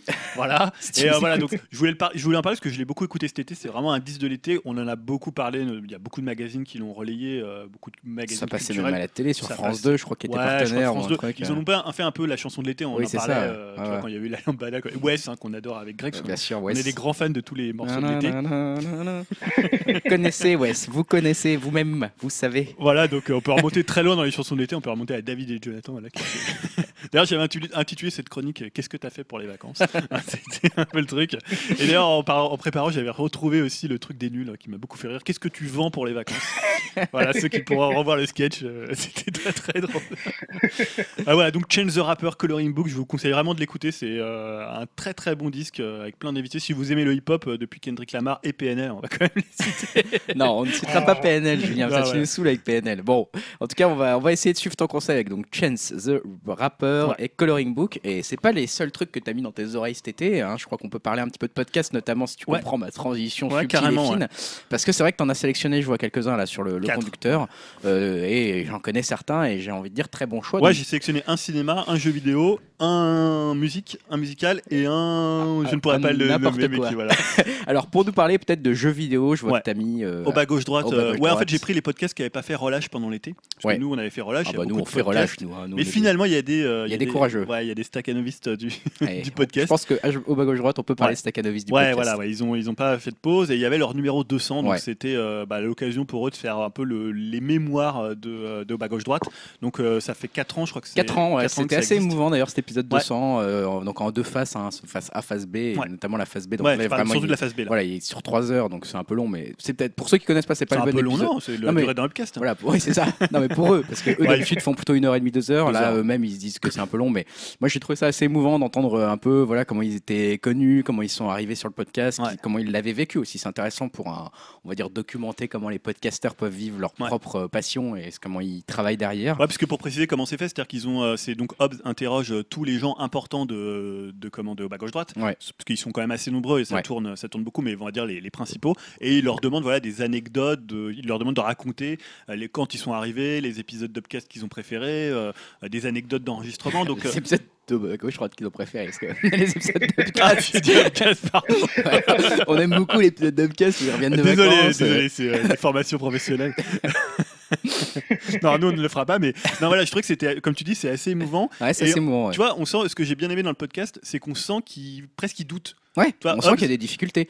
On- je crois que c'est Fudge aussi, à un moment, qui doit dire, Fudge, donc, un des intervenants de Bas Gauche Droite, qui va dire, ouais, je sais pas, machin, on m'a propo- on m'a fait des réflexions sur ma, euh, ma, ma diction, euh, là, je sais plus trop de quoi je vais parler, je joue plus exactement le même jeu que je vidéo que vous, euh, est-ce que je vais continuer C'est Ouais, une c'est question ça, que je ouais. me pose, et ils le disent clairement, et ils en discutent, et, F- et Hobbs dit à la fin qu'ils savent pas vraiment Ouais. où ils vont, là, pour les prochains Ouais, numéros. puis même, tu vois, Hobbs, qui est pourtant quelqu'un qui a une très bonne expression, qui est très agréable à écouter. Ah, clairement, Euh. Tu vois, doute beaucoup de sa voix, de ce que tu vois. Je trouve. que c'est- Il je dis beaucoup, j'aime pas m'entendre et Voilà. tout. Euh, bon bah écoute, Bon, personne Hobbs, si tu n'écoutes, si tu nous écoutes, nous on adore au bas gauche droite. Clairement non, c'est vrai Ouais. que c'est un des podcasts qui nous a beaucoup influencé. et justement, il se posait euh, la question, il se disait, bah non, on n'a pas de concept. Or, moi, pour moi, le concept de bas gauche droite, c'est que c'est un podcast de qualité. C'est-à-dire, je pense que quand tu vas écouter au bas gauche droite, tu sais que tu vas rencontrer des gens euh, qui parlent de ce qu'ils connaissent, qui préparent leurs trucs, qui sont Ah bah. super pointus. Moi je trouve que c'est le meilleur podcast de France devant les podcasts professionnels Ouais, des radios. euh, vraiment ils sont, ils sont hyper renseignés. Ils te proposent. Ils ont, moi je trouve que leur ligne éditoriale, ils l'ont pas assez dit peut-être dans le numéro Ouais. 300, dans, dans le numéro 200, c'est de quand même présenter des jeux vidéo dont tu n'entends quasiment Ouais. jamais parler ailleurs. Et ça c'est une force absolument hallucinante. Moi je suis pas un gros connaisseur de jeux Ouais, vidéo. ils sont très larges. Mais je les écoute quand même parce que euh, voilà, ils découvrent, ils parlent du média et ils font travailler même le média. Ouais. Je trouve qu'ils le font avancer, ils le font grandir.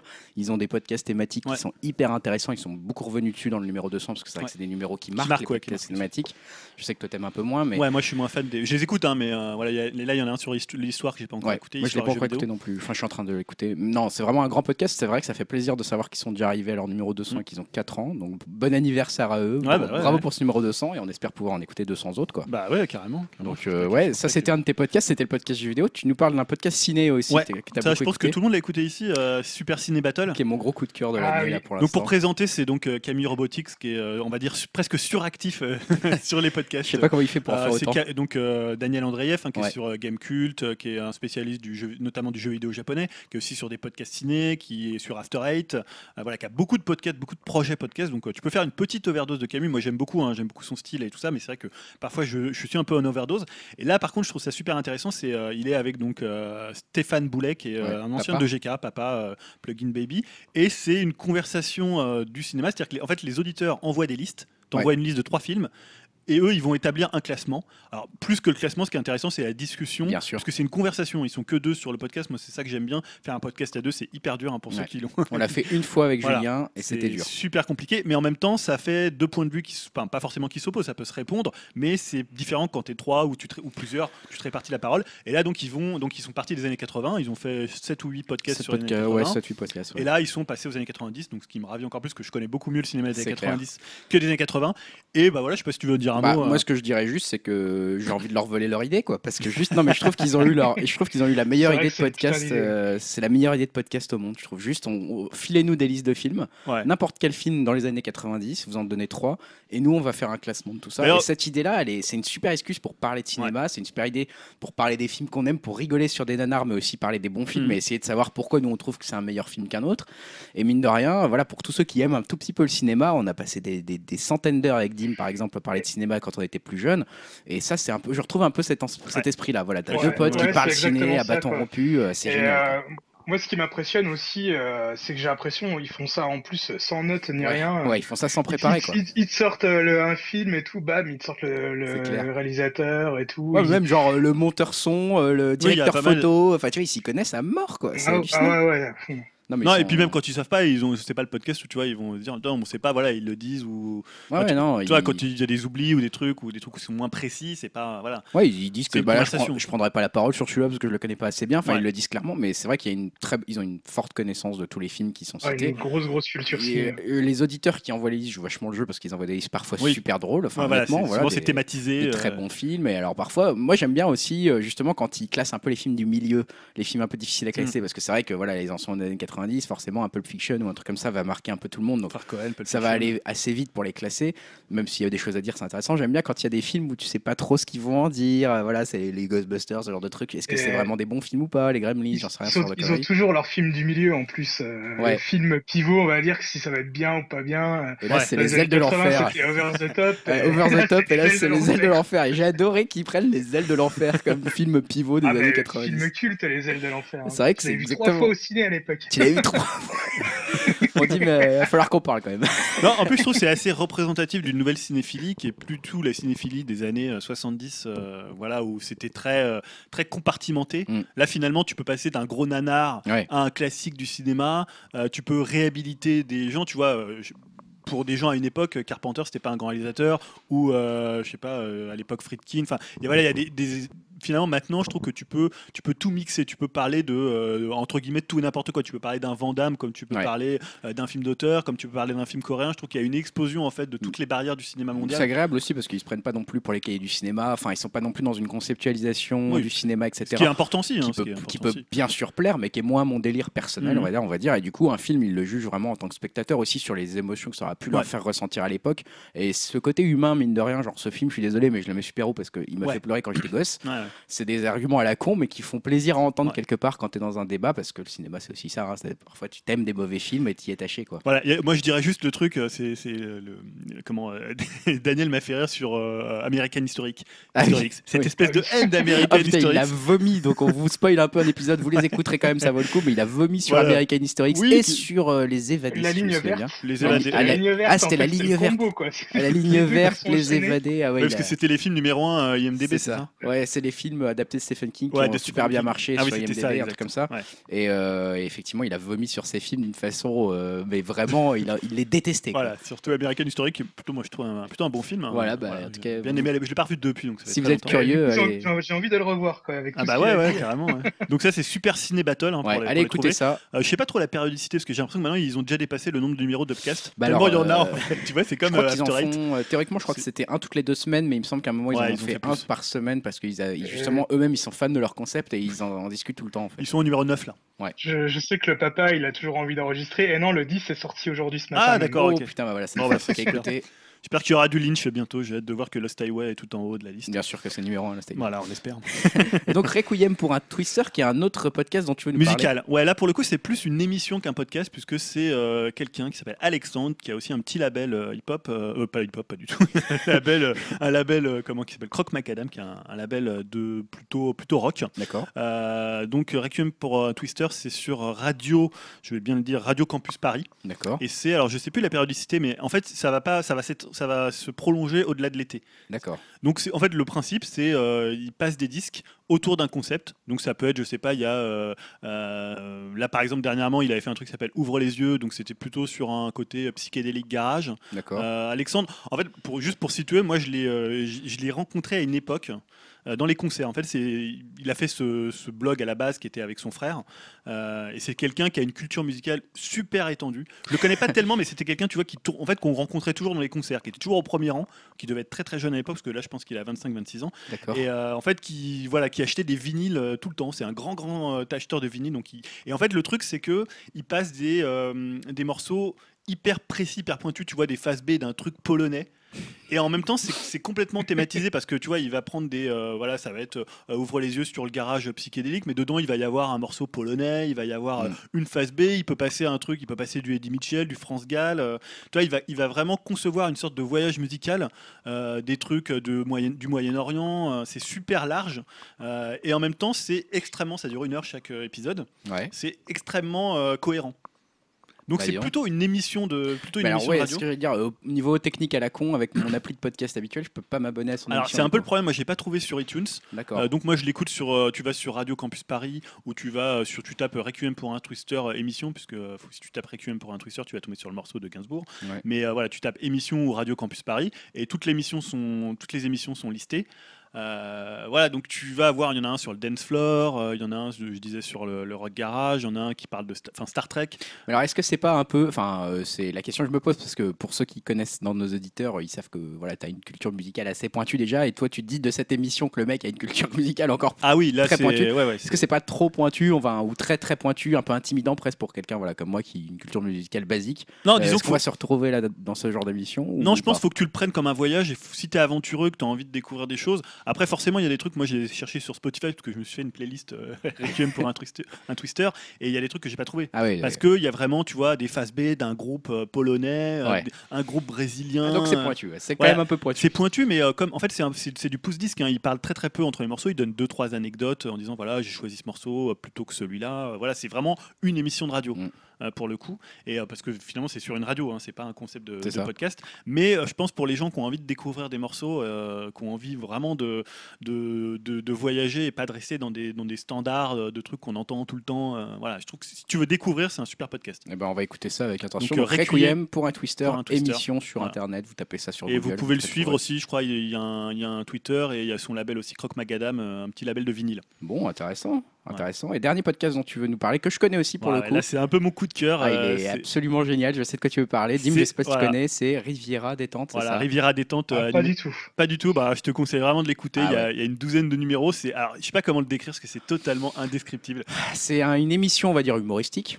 Un podcast voilà, humoristique. ouais, Un podcast, bah, comme son nom l'indique, Riviera détente. Ils se situent sur la Riviera. Ils ont envie de se détendre et ils ont envie de détendre leurs auditeurs. Les membranes, hein, comme ils disent. Voilà, se- comment est ta membrane, euh, voilà, euh, Agamemnon, tout ça. Enfin voilà, ils ont leur propre. En fait, c'est des, des gens, c'est des potes. euh, je connais pas leur nom. Moi. Alors, il y a Henri Michel, hein, Henri Michel, euh, voilà. celui qui anime. Il y a Patrick Patrick. Patrick Patrick. Donc il y a Raphaël, El Chinito. Hein, depuis le podcast sur Voyage et Plaisance. là, voilà, on sait pas trop pourquoi. Alors oui, parce qu'en fait, il y a quand même un concept par émission, je sais pas trop. Par exemple, là, le, le dernier s'appelait De l'audace. Ouais. Mais finalement, il n'y avait pas de concept dedans. Il y en avait un où, quand euh, le premier où il y avait euh, Raphaël Chinto, c'était sur, euh, bah, sur les bateaux. Sur, il était marin, donc il interviewe un marin. Qu'est-ce qu'on fait en mer? Est-ce qu'on baise en mer? Est-ce qu'on tue en mer? Est-ce que donc plein d'anecdotes. Mais en fait, parfois, d'ailleurs, il le disait, je crois que c'est l'épisode sur le Japon.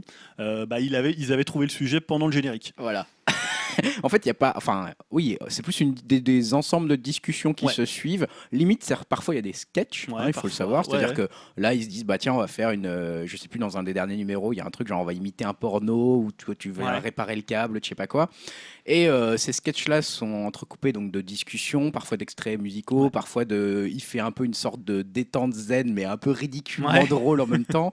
Et en fait, tout donne le. sou- Honnêtement, tout donne le sourire. Tout Ouais, est hyper y a drôle. Une ambiance. euh, Le mec qui anime, donc Henri Henri Michel, Michel, il a une voix, drôle. mais dès qu'il se marre, pour moi c'est terminé. J'arrive plus du tout à écouter ça. Je, je explose de rire tout seul dans le, dans le tram comme un con. euh, Et puis surtout, je trouve qu'ils ont. On parlait, il n'y a pas tellement un contenu précis, Non. mais il y a un concept autour, c'est-à-dire que tu as l'impression de retrouver des gens que tu apprends à connaître. C'est exactement ça. Euh, ouais. moi, ça me rappelle quand j'étais plus jeune, j'écoutais Max sur Fun Radio, le Star System. Donc pour ceux ça. qui connaissent, avec Gérard de Surel, avec voilà. Et, et pour, pour le coup, où tu avais l'impression que tu avais envie de revenir parce que c'est des gens qui faisaient presque un peu, c'était un peu ta famille. Ouais, c'est ça. et là, ouais. je trouve qu'ils arrivent à recréer cette ambiance, donc très détente, les Rivieros, donc tous les gens qui écoutent euh, Riviera détente, c'est les Rivieros, et ils arrivent à, comme ça. Des fois, ils parlent de rien, tu vois. Ah non, non, c'est ça. Ils se marrent ils juste. se marrent. Mais euh, C'est vrai que ça fait une communauté, une communauté Voilà, D'ailleurs, c'est un podcast qui marche très très Très, bien, je crois. Ils ont beaucoup d'écoute maintenant et bah ça voilà, m'étonne si- pas, ouais. Si vous connaissez pas Riviera détente, honnêtement, ça dure en général entre une, Une heure, heure, une heure, ouais. une heure et demie maximum. Dans les transports, euh, moi je sais que le matin ça me fait marrer quand Ah je ouais, vais, ouais, euh, voilà, quand je vais à une réunion, ce genre de truc. On, on passe 40 minutes à se marrer en écoutant un, un numéro, c'est vraiment Mais- hyper drôle. et d'ailleurs, justement, je crois que c'est Henri Michel qui définissait le, le podcast en disant voilà, on a plein de podcasts euh, qui font du contenu. Bah, nous, on travaille sur l'absence de contenu. Ah bah c'est très Bah, réussi. c'est un peu ça. c'est très réussi. Moi, je trouve que c'est le truc qui me fait le plus rire. euh, Il y a un côté aussi, je trouve, un, un peu ce que faisait Edouard Baird et euh, je sais pas si ça lui fera plaisir euh, ou pas. si- Mais tu vois, ce côté tellement, totalement décalé, Ouais. euh, totalement un peu, pas forcément. Un peu en roue libre, on, on arrive, euh, tu vois, avec des circonvolutions à passer d'un truc à l'autre, au- d'une discussion. Je dirais bien fait quand même parce que tu sens qu'il y a du montage. Ouais. Tu sens il qu'il y y a des moments, tu sens qu'il y a des moments où ils gardent pas les blagues qu'ils ont Ouais. eues, etc. Ça coupe un peu parfois bizarrement ce genre de choses parce que derrière quand même ils veulent que ton heure à écouter le podcast Mm. soit, euh, on va dire euh, pas utile mais réussi, enfin que l'intégralité du podcast finalement se passe bien. Il n'y a pas un moment plus raté qu'un autre, etc.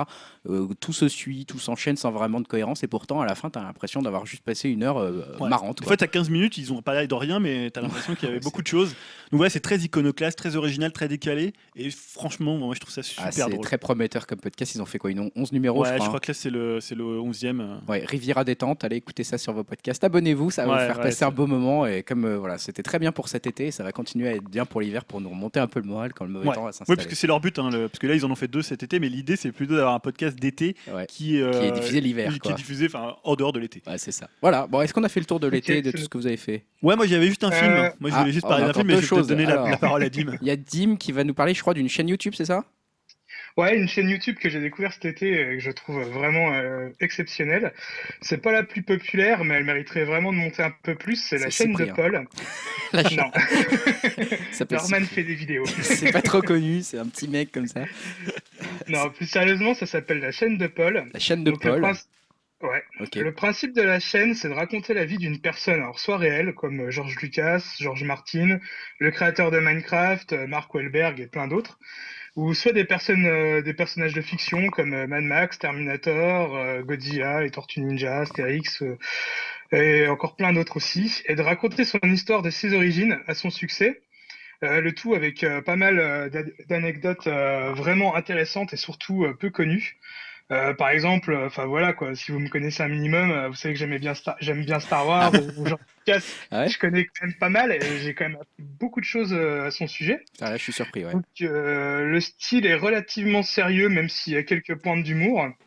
Euh, c'est aussi très télévisuel, mais euh, dans le bon sens du terme, c'est-à-dire ça fait vraiment penser à de très très bons reportages qu'on pourrait par exemple retrouver euh, sur Arte ou je sais pas, mais en tout cas c'est pas hyper speed comme beaucoup de vidéos YouTube actuelles. Après, il sort pas énormément de vidéos, mais il prend bien son temps pour explorer chacun de ces sujets. Et franchement, ça se sent, c'est super bien travaillé, c'est très bien réalisé. Voilà, en plus, euh, il arrive à intéresser avec ses sujets. Euh, par exemple, euh, je sais pas, la dernière vidéo en date, c'est sur le créateur de Minecraft. Moi, j'ai jamais joué à Minecraft. Et bon, honnêtement, je m'en fiche un peu. Et il arrive quand même à, intéresser le, public et accrocher, quoi. Euh, T'as vraiment envie de savoir comment il a fait son jeu, comment il a réussi à être connu et tout. Et enfin, c'est vraiment super intéressant. Et euh, donc, euh, bref, n'hésitez pas à aller jeter un, petit coup d'œil. Mais c'est quoi le, le, format Ça dure combien de temps? C'est des trucs assez courts ou c'est Au début, ça durait plus dans les 10 minutes. Maintenant, on est plus dans les 20 minutes, voire je crois même qu'il y a un épisode, je sais plus lequel, peut-être celui sur euh, George Lucas, c'était 30 minutes. D'accord, donc ça reste quand même des formats assez courts. Voilà, mais je vous mettrai le, le, lien de la chaîne si vous voulez dans la chaîne de Paul, hein, c'est ça? Exactement. D'accord. Bah écoute, ça a l'air super intéressant. Et Julien, tu vas la finir par un film Ouais, un film parce que euh, moi finalement cet été j'ai eu pas mal de films et d'anciens films, ah. qui ont six mois, hein, parce que c'est les films qui sortent. Et on parlait tout à l'heure, j'avais vu enfin euh, Snowpiercer, euh, le, le Sils Maria de Assayas, Trois souvenirs de ma jeunesse aussi de comment de Desplechin. mais finalement en fait j'ai choisi de parler rapidement d'un film qui s'appelle Le Nouveau, donc de Rudy Rosenberg. Moi je le connaissais pas du tout, c'est son quatrième film je crois. Il avait fait un film qui s'appelait 13 ans et Aglaé, mais pour le coup jamais entendu parler. Et ça, on en avait parlé en fait. c'est Stan qu'on avait parlé. Voilà, c'est Stan. On, avait un peu, pourquoi j'ai voulu en parler? Parce qu'on avait un Max peu, Boulbil. Voilà, il y a Max Boulbil dedans et on avait un peu raillé le nouveau en ah disant, bah. ouais, parce qu'on on, l'avait choisi, on s'est dit tiens un film français, une comédie française. Euh, mais moi aussi je crois que je l'avais choisi. Euh, et, voilà, et finalement, je voulais, je voulais faire Amende honorable puisque c'est excellent. Ah bon? Donc je l'ai vu, le nouveau. Donc en fait, ça raconte quoi? C'est très très simple. C'est euh, un petit garçon qui a 13-14 ans et qui arrive dans un nouveau collège hmm. et à Paris puisqu'il vient du Havre. Hein, ses parents s'installent à Paris et donc il va être le nouveau de ce collège. Donc c'est comment il s'intègre. Donc c'est pour le coup, c'est beaucoup plus proche des beaux gosses euh, version 13-14 euh, ans que de LOL ou de élèves euh, du Kobu, c'est ça hein? Ouais. Voilà, tu vois, c'est pas du tout. C'est plus un film qui s'adresse à ceux qui ont déjà vécu cette période, un peu comme les beaux gosses, plutôt qu'à ceux qui sont en train de vivre cette période. Donc c'est plus un film pour les gens qui ont qui ont un peu notre âge ou qui sont un, tout petit peu moins âgés ou mais voilà c'est pas vraiment un film qui va parler c'est plus un film avec des souvenirs comme s'il avait le réalisateur avait les souvenirs de cette époque là et en fait je trouve que c'est un film qui est super fin euh, super juste en fait. C'est ce qui est toujours difficile dans les films comme ça, euh, sur avec des adolescents, ça joue pas toujours très bien souvent ils cherchaient un peu à en faire des tonnes et là pas du tout c'est super juste parfois même ça rappelle plus les films de, de Siama tu sais euh, la naissance des pieuvres ou même mm. euh, Tomboy mm. c'est à dire qu'il y a une espèce de façon d'observer euh, c'est plus pour le coup c'est moins moins dur moins chargé mais il y a quand même une cruauté qui est forcément l'adolescence c'est une période assez cruelle la façon la façon différente dont on la vit mais il y a à la fois un peu comme ça de, cruauté les uns envers les autres et en même temps beaucoup d'humour beaucoup de délicatesse voilà, c'est un film qui est qui, qui est toujours à bonne distance. Ce qui est important dans un film quand tu parles d'enfants, quand tu parles de ces périodes-là. Mm. Et euh, voilà, donc moi je le conseille vraiment. Max Boublil, il est excellent. Il a un tout petit rôle d'ailleurs, mais il joue un.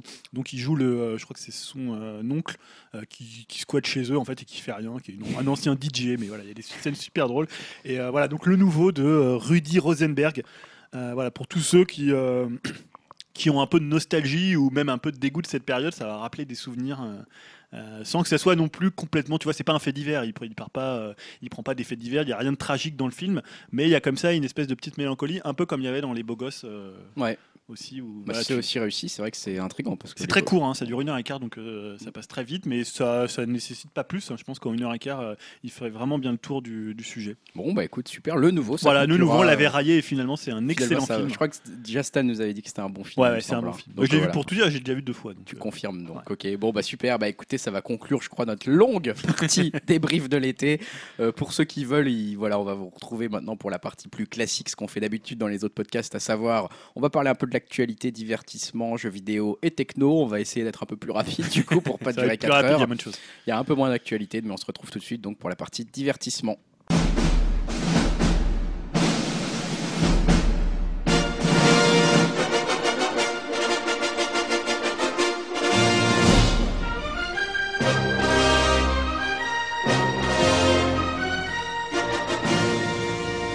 Bienvenue dans la partie Si vous nous rejoignez directement ici en ayant sauté le chapitre du long débrief sur l'été, malheureusement pour vous, j'ai envie de dire c'était super. On a Ouais, conseillé plein de choses. Donc franchement, retournez en arrière, on vous impose. Je limite, je vais pas faire de chapitrage. Bon, bref. Donc on est dans la partie divertissement et dans la partie divertissement d'habitude, on parle souvent de séries et de ciné. Et je vais commencer peut-être, hein, si vous m'y autorisez, avec une news.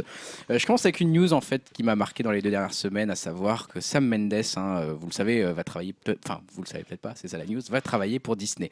Disney, vous le savez, a trouvé un nouveau filon, c'est redonner une nouvelle jeunesse à ses films d'animation en les adaptant en live. On a déjà suivi pas mal de choses.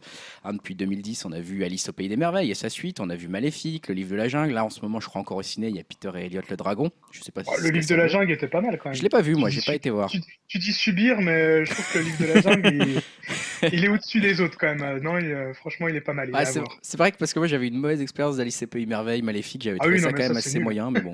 voilà, en tout cas c'est vrai qu'il y avait des beaux noms, hein, John Favreau, Tim Et là donc, comme je le disais, Disney tourne autour de Sam Mendes, hein, qui a repris sa liberté de, James Bond, puisqu'il on a appris qu'il allait arrêter les James Bond, et notamment que bah, là il est sur un projet qui s'appelle The Voyeur's Motel, hein, qui va raconter un petit peu, bah, voilà, un, un certain Gérald Fouz qui a acheté un hôtel dans lequel il pouvait observer ses clients durant leurs débats. Ça, c'est le projet sur lequel il est en cours. Mais selon Deadline, on a appris donc que Sam Mendes a été choisi pour mettre en scène la nouvelle adaptation par Disney du livre de Ro- Roald Dahl, James et la grosse pêche, publié en 1961. Donc on avait déjà eu un film. Hein, James motion, et- hein. ouais, c'est ça, James et la pêche géante, hein, qui était un film qui date de 1996, qui était euh, réalisé par Henry Selick et produit Mm. par Tim Burton déjà à l'époque. Donc là, euh, c'est une info qui est vraiment euh, très très en amont, puisqu'on en est au tout début du process, tout début des négociations pour développer et filmer donc James et la grosse pêche. Donc on ne sait pas exactement encore qui va, qui va poser cette grosse pêche. dire. Il est à la mode. euh. On sait juste que le scénario sera écrit par, a priori par Ni- Nick Hornby et que Joe Ross euh, pourrait produire le film, mais on ne sait pas beaucoup plus derrière. À part Sam Mendes, moi plutôt, j'ai, on va dire, j'ai plutôt du respect pour le réalisateur. ouais. et Nick Hornby, c'est l'écrivain anglais? Je ne sais pas. Je ne sais pas. C'est un homonyme, hein, peut-être, je ne sais pas. pas. Mais... Peut-être. Je ne sais. Je pourrais pas t'en dire plus. En tout cas, C'est voilà. pas lui qui avait fait euh, About a Boy, là euh Ah peut-être ouais, peut-être. Mais en tout cas, du coup, c'est vrai que Disney continue en tout cas sur cette Mm. stratégie d'adaptation live des films. Bon, qui marche à fond. Moi, perso, ça commence déjà, à- je commence déjà à en avoir marre, mais je pense qu'on va encore s'en taper quelques Il années. a, il y a Dumbo aussi qui doit Ouais. être réalisé par euh, Tim Burton. Ah oui, exact. Ouais, Dumbo. Alors là, en plus, Tim Burton est quand même moins inspiré que dans certaines années, je trouve, dernièrement. euh, Alors, son prochain a l'air pas mal. Enfin, on en reviendra quand on fera les sorties euh, Ouais. l'occasion. Ah, il y en a un qui sort là? Ouais, prochainement, au mois d'octobre. euh, Ah, d'accord.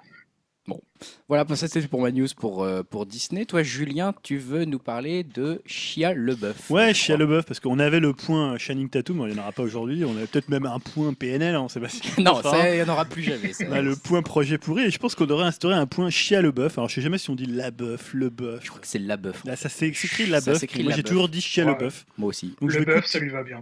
continuer à dire Chia Leboeuf. Euh, bah, puisque, bah, voilà, tellement bah, l'acteur du formidable crâne de cristal, hein, ça on le répétera jamais assez sur podcast. Putain, dégage. Euh, bah, il semble à la fois assez perché, bah, complètement iconoclaste, assez drôle aussi, incontrôlable. on l'a- on- Moi, je l'aime beaucoup, au perso. Et donc en ce moment, il est en promo pour American Honey, donc le film euh, qui a été primé à Cannes, un prix du jury de- d'Andrea Arnold, à qui on doit euh, d'ailleurs le très bon euh, Fish Tank. Euh, je ne sais pas si vous avez vu ce film euh, avec euh, Michael Fassbender. Non, j'avais pas vu. Non. Voilà, très très bien, je vous le conseille. C'est un conseil dans le Bon, Danu, je est, toujours parti. conseils. Et donc, euh, ce bon euh, Shia LaBeouf, il s'est lâché dans le magazine Variety, notamment à propos de Steven Spielberg, dont il était très fan enfant et avec qui il rêvait de tourner. Et alors là, il a eu des déclarations quand même euh, assez violentes sur Spielberg. Donc, il a déclaré, je cite, Vous êtes là et réalisez que vous ne rencontrez pas le Spielberg dont vous rêviez. Vous faites face à un Spielberg très différent et à un stade différent de sa carrière. C'est moins un réalisateur qu'une putain de société. Voilà. Parce qu'il faut savoir qu'il a, il a beaucoup travaillé avec Spielberg, à la fois euh, sous sa conduite dans euh, Le Crâne de Cristal, Ouais. et également euh, en tant que producteur. Spielberg producteur pour Transformers. Ah, d'accord, je savais Voilà. pas ça. Donc il a quand même pas mal côtoyé, euh, côtoyé Spielberg. Donc il ajoute Tout doit être méticuleusement préparé. Il faut que vous sortiez telle ou telle réplique en 37 secondes. Vous faites ça pendant 5 ans. Vous avez l'impression de ne plus savoir ce que vous faites pour vivre.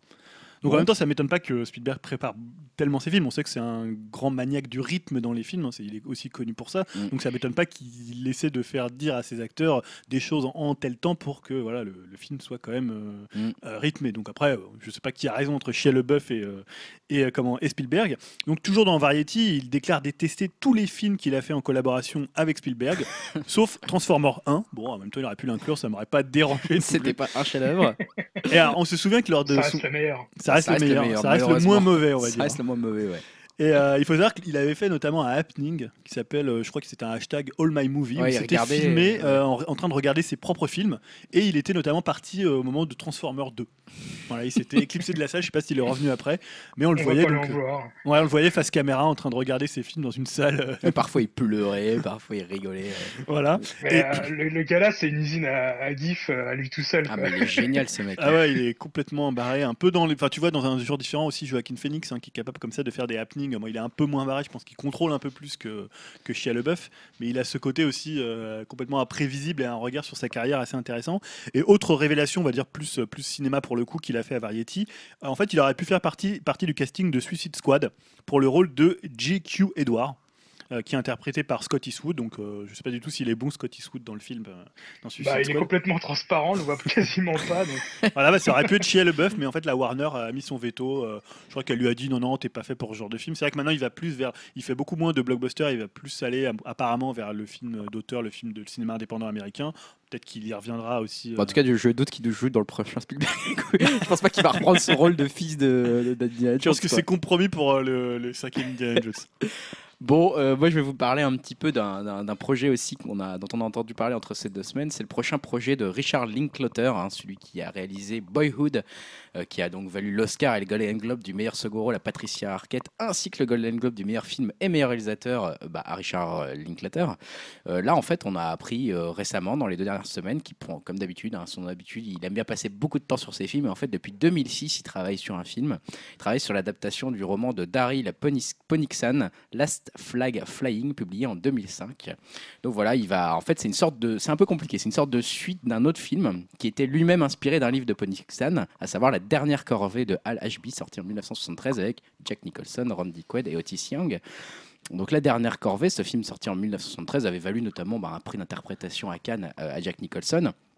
Et ça racontait euh, l'histoire de, euh, comment dire, de, de un sous-officier de l'US Navy aux côtés de son équipier Mull Hall, qui était chargé d'escorter un jeune ado en prison, condamné pour 8 ans. Mais en fait, voilà, comme dans un récit initiatique, ça bousculait un petit peu euh, les, plans qui étaient prévus et il faisait découvrir la vie un petit peu à ce, jeune condamné finalement. Et donc, cette suite, c'est- ce film a inspiré à l'auteur une suite en livre, donc Last Flag Flying, qui se déroule cette fois-ci durant la guerre en Irak. Et les mêmes personnages, donc Billy Badass Buduski euh, Mule, euh, décident d'aider cette fois-ci Larry Meadows à rapatrier le corps de son fils tombé au combat. Donc à l'époque, ce qui est intéressant, c'est que Richard Linklater avait déjà prévu de réunir le casting du film original en fait pour réaliser la suite de Last, la, la suite Last Flag Flying. Mais bon, voilà, Nicholson est plus ou moins en retraite, Ouais. plus ou moins officiel. Il a dit qu'il faisait plus vraiment de choses. Otis Young malheureusement est décédé, donc forcément il a dû un peu improviser, euh, changer de son casting. Et on a eu des news aussi euh, sur ce casting, sur ce projet qui est encore en- en- au tout début. C'est Variety qui nous annonce qu'a priori ça serait Brian Cranston, Mhm. Steve Carell et Laurence Fishburne qui seraient en pourparlers avec les studios pour reprendre les différents rôles. Donc je trouvais l'info intéressante parce que déjà Richard Linklater il a une filmographie que voilà, j'ai envie de suivre, on va dire que je trouve assez euh, assez intrigante et puis bah, les, les acteurs annoncés euh, Brian Cranston. Brian Cranston, Steve Carell, Laurence Fishburne, moi c'est des acteurs que je trouve assez intéressants aussi et que j'aime bien suivre. Donc euh, c'est un projet qu'on va suivre de près. Donc euh, Last Flag Flying de Richard Linklater. D'accord, pas facile à dire. hein. Last. Non, Last Flag Flying. J'ai l'impression que tu vas nous parler de musique, toi, Julien, maintenant. Bon, comme tu veux, si tu veux, je peux continuer dans, les, dans le cinéma. Oh ou- bah écoute, alors si tu peux continuer dans le cinéma, Ouais. continuons dans le cinéma. hein, tu vas nous parler de Dolan. Ouais, parce qu'en fait, il y a une association acteurs-réalisateurs qui m'a plutôt surprise, euh, qui est plutôt puisqu'on a vu quelques images du prochain film de Xavier Dolan qui s'appelle The Death and Life of John F. Donovan. Donc ça va être sa première réalisation euh, en langue anglaise. hein. Là pour le coup, il sort un film, je crois, euh, la semaine prochaine, euh, Dans, la deux, fin, dans deux semaines, je crois. dans deux semaines? Non, Ouais. c'est même là, mercredi Juste la prochain, fin je du monde, là? Juste la fin du monde dans, dans deux semaines. Ouais. Donc là, ça va être son premier film anglais. Et pour le coup, on va retrouver dedans Kit Harrington. Alors peut-être ça vous dit rien, euh, pour ça ça te parle, mais c'est Jon Snow.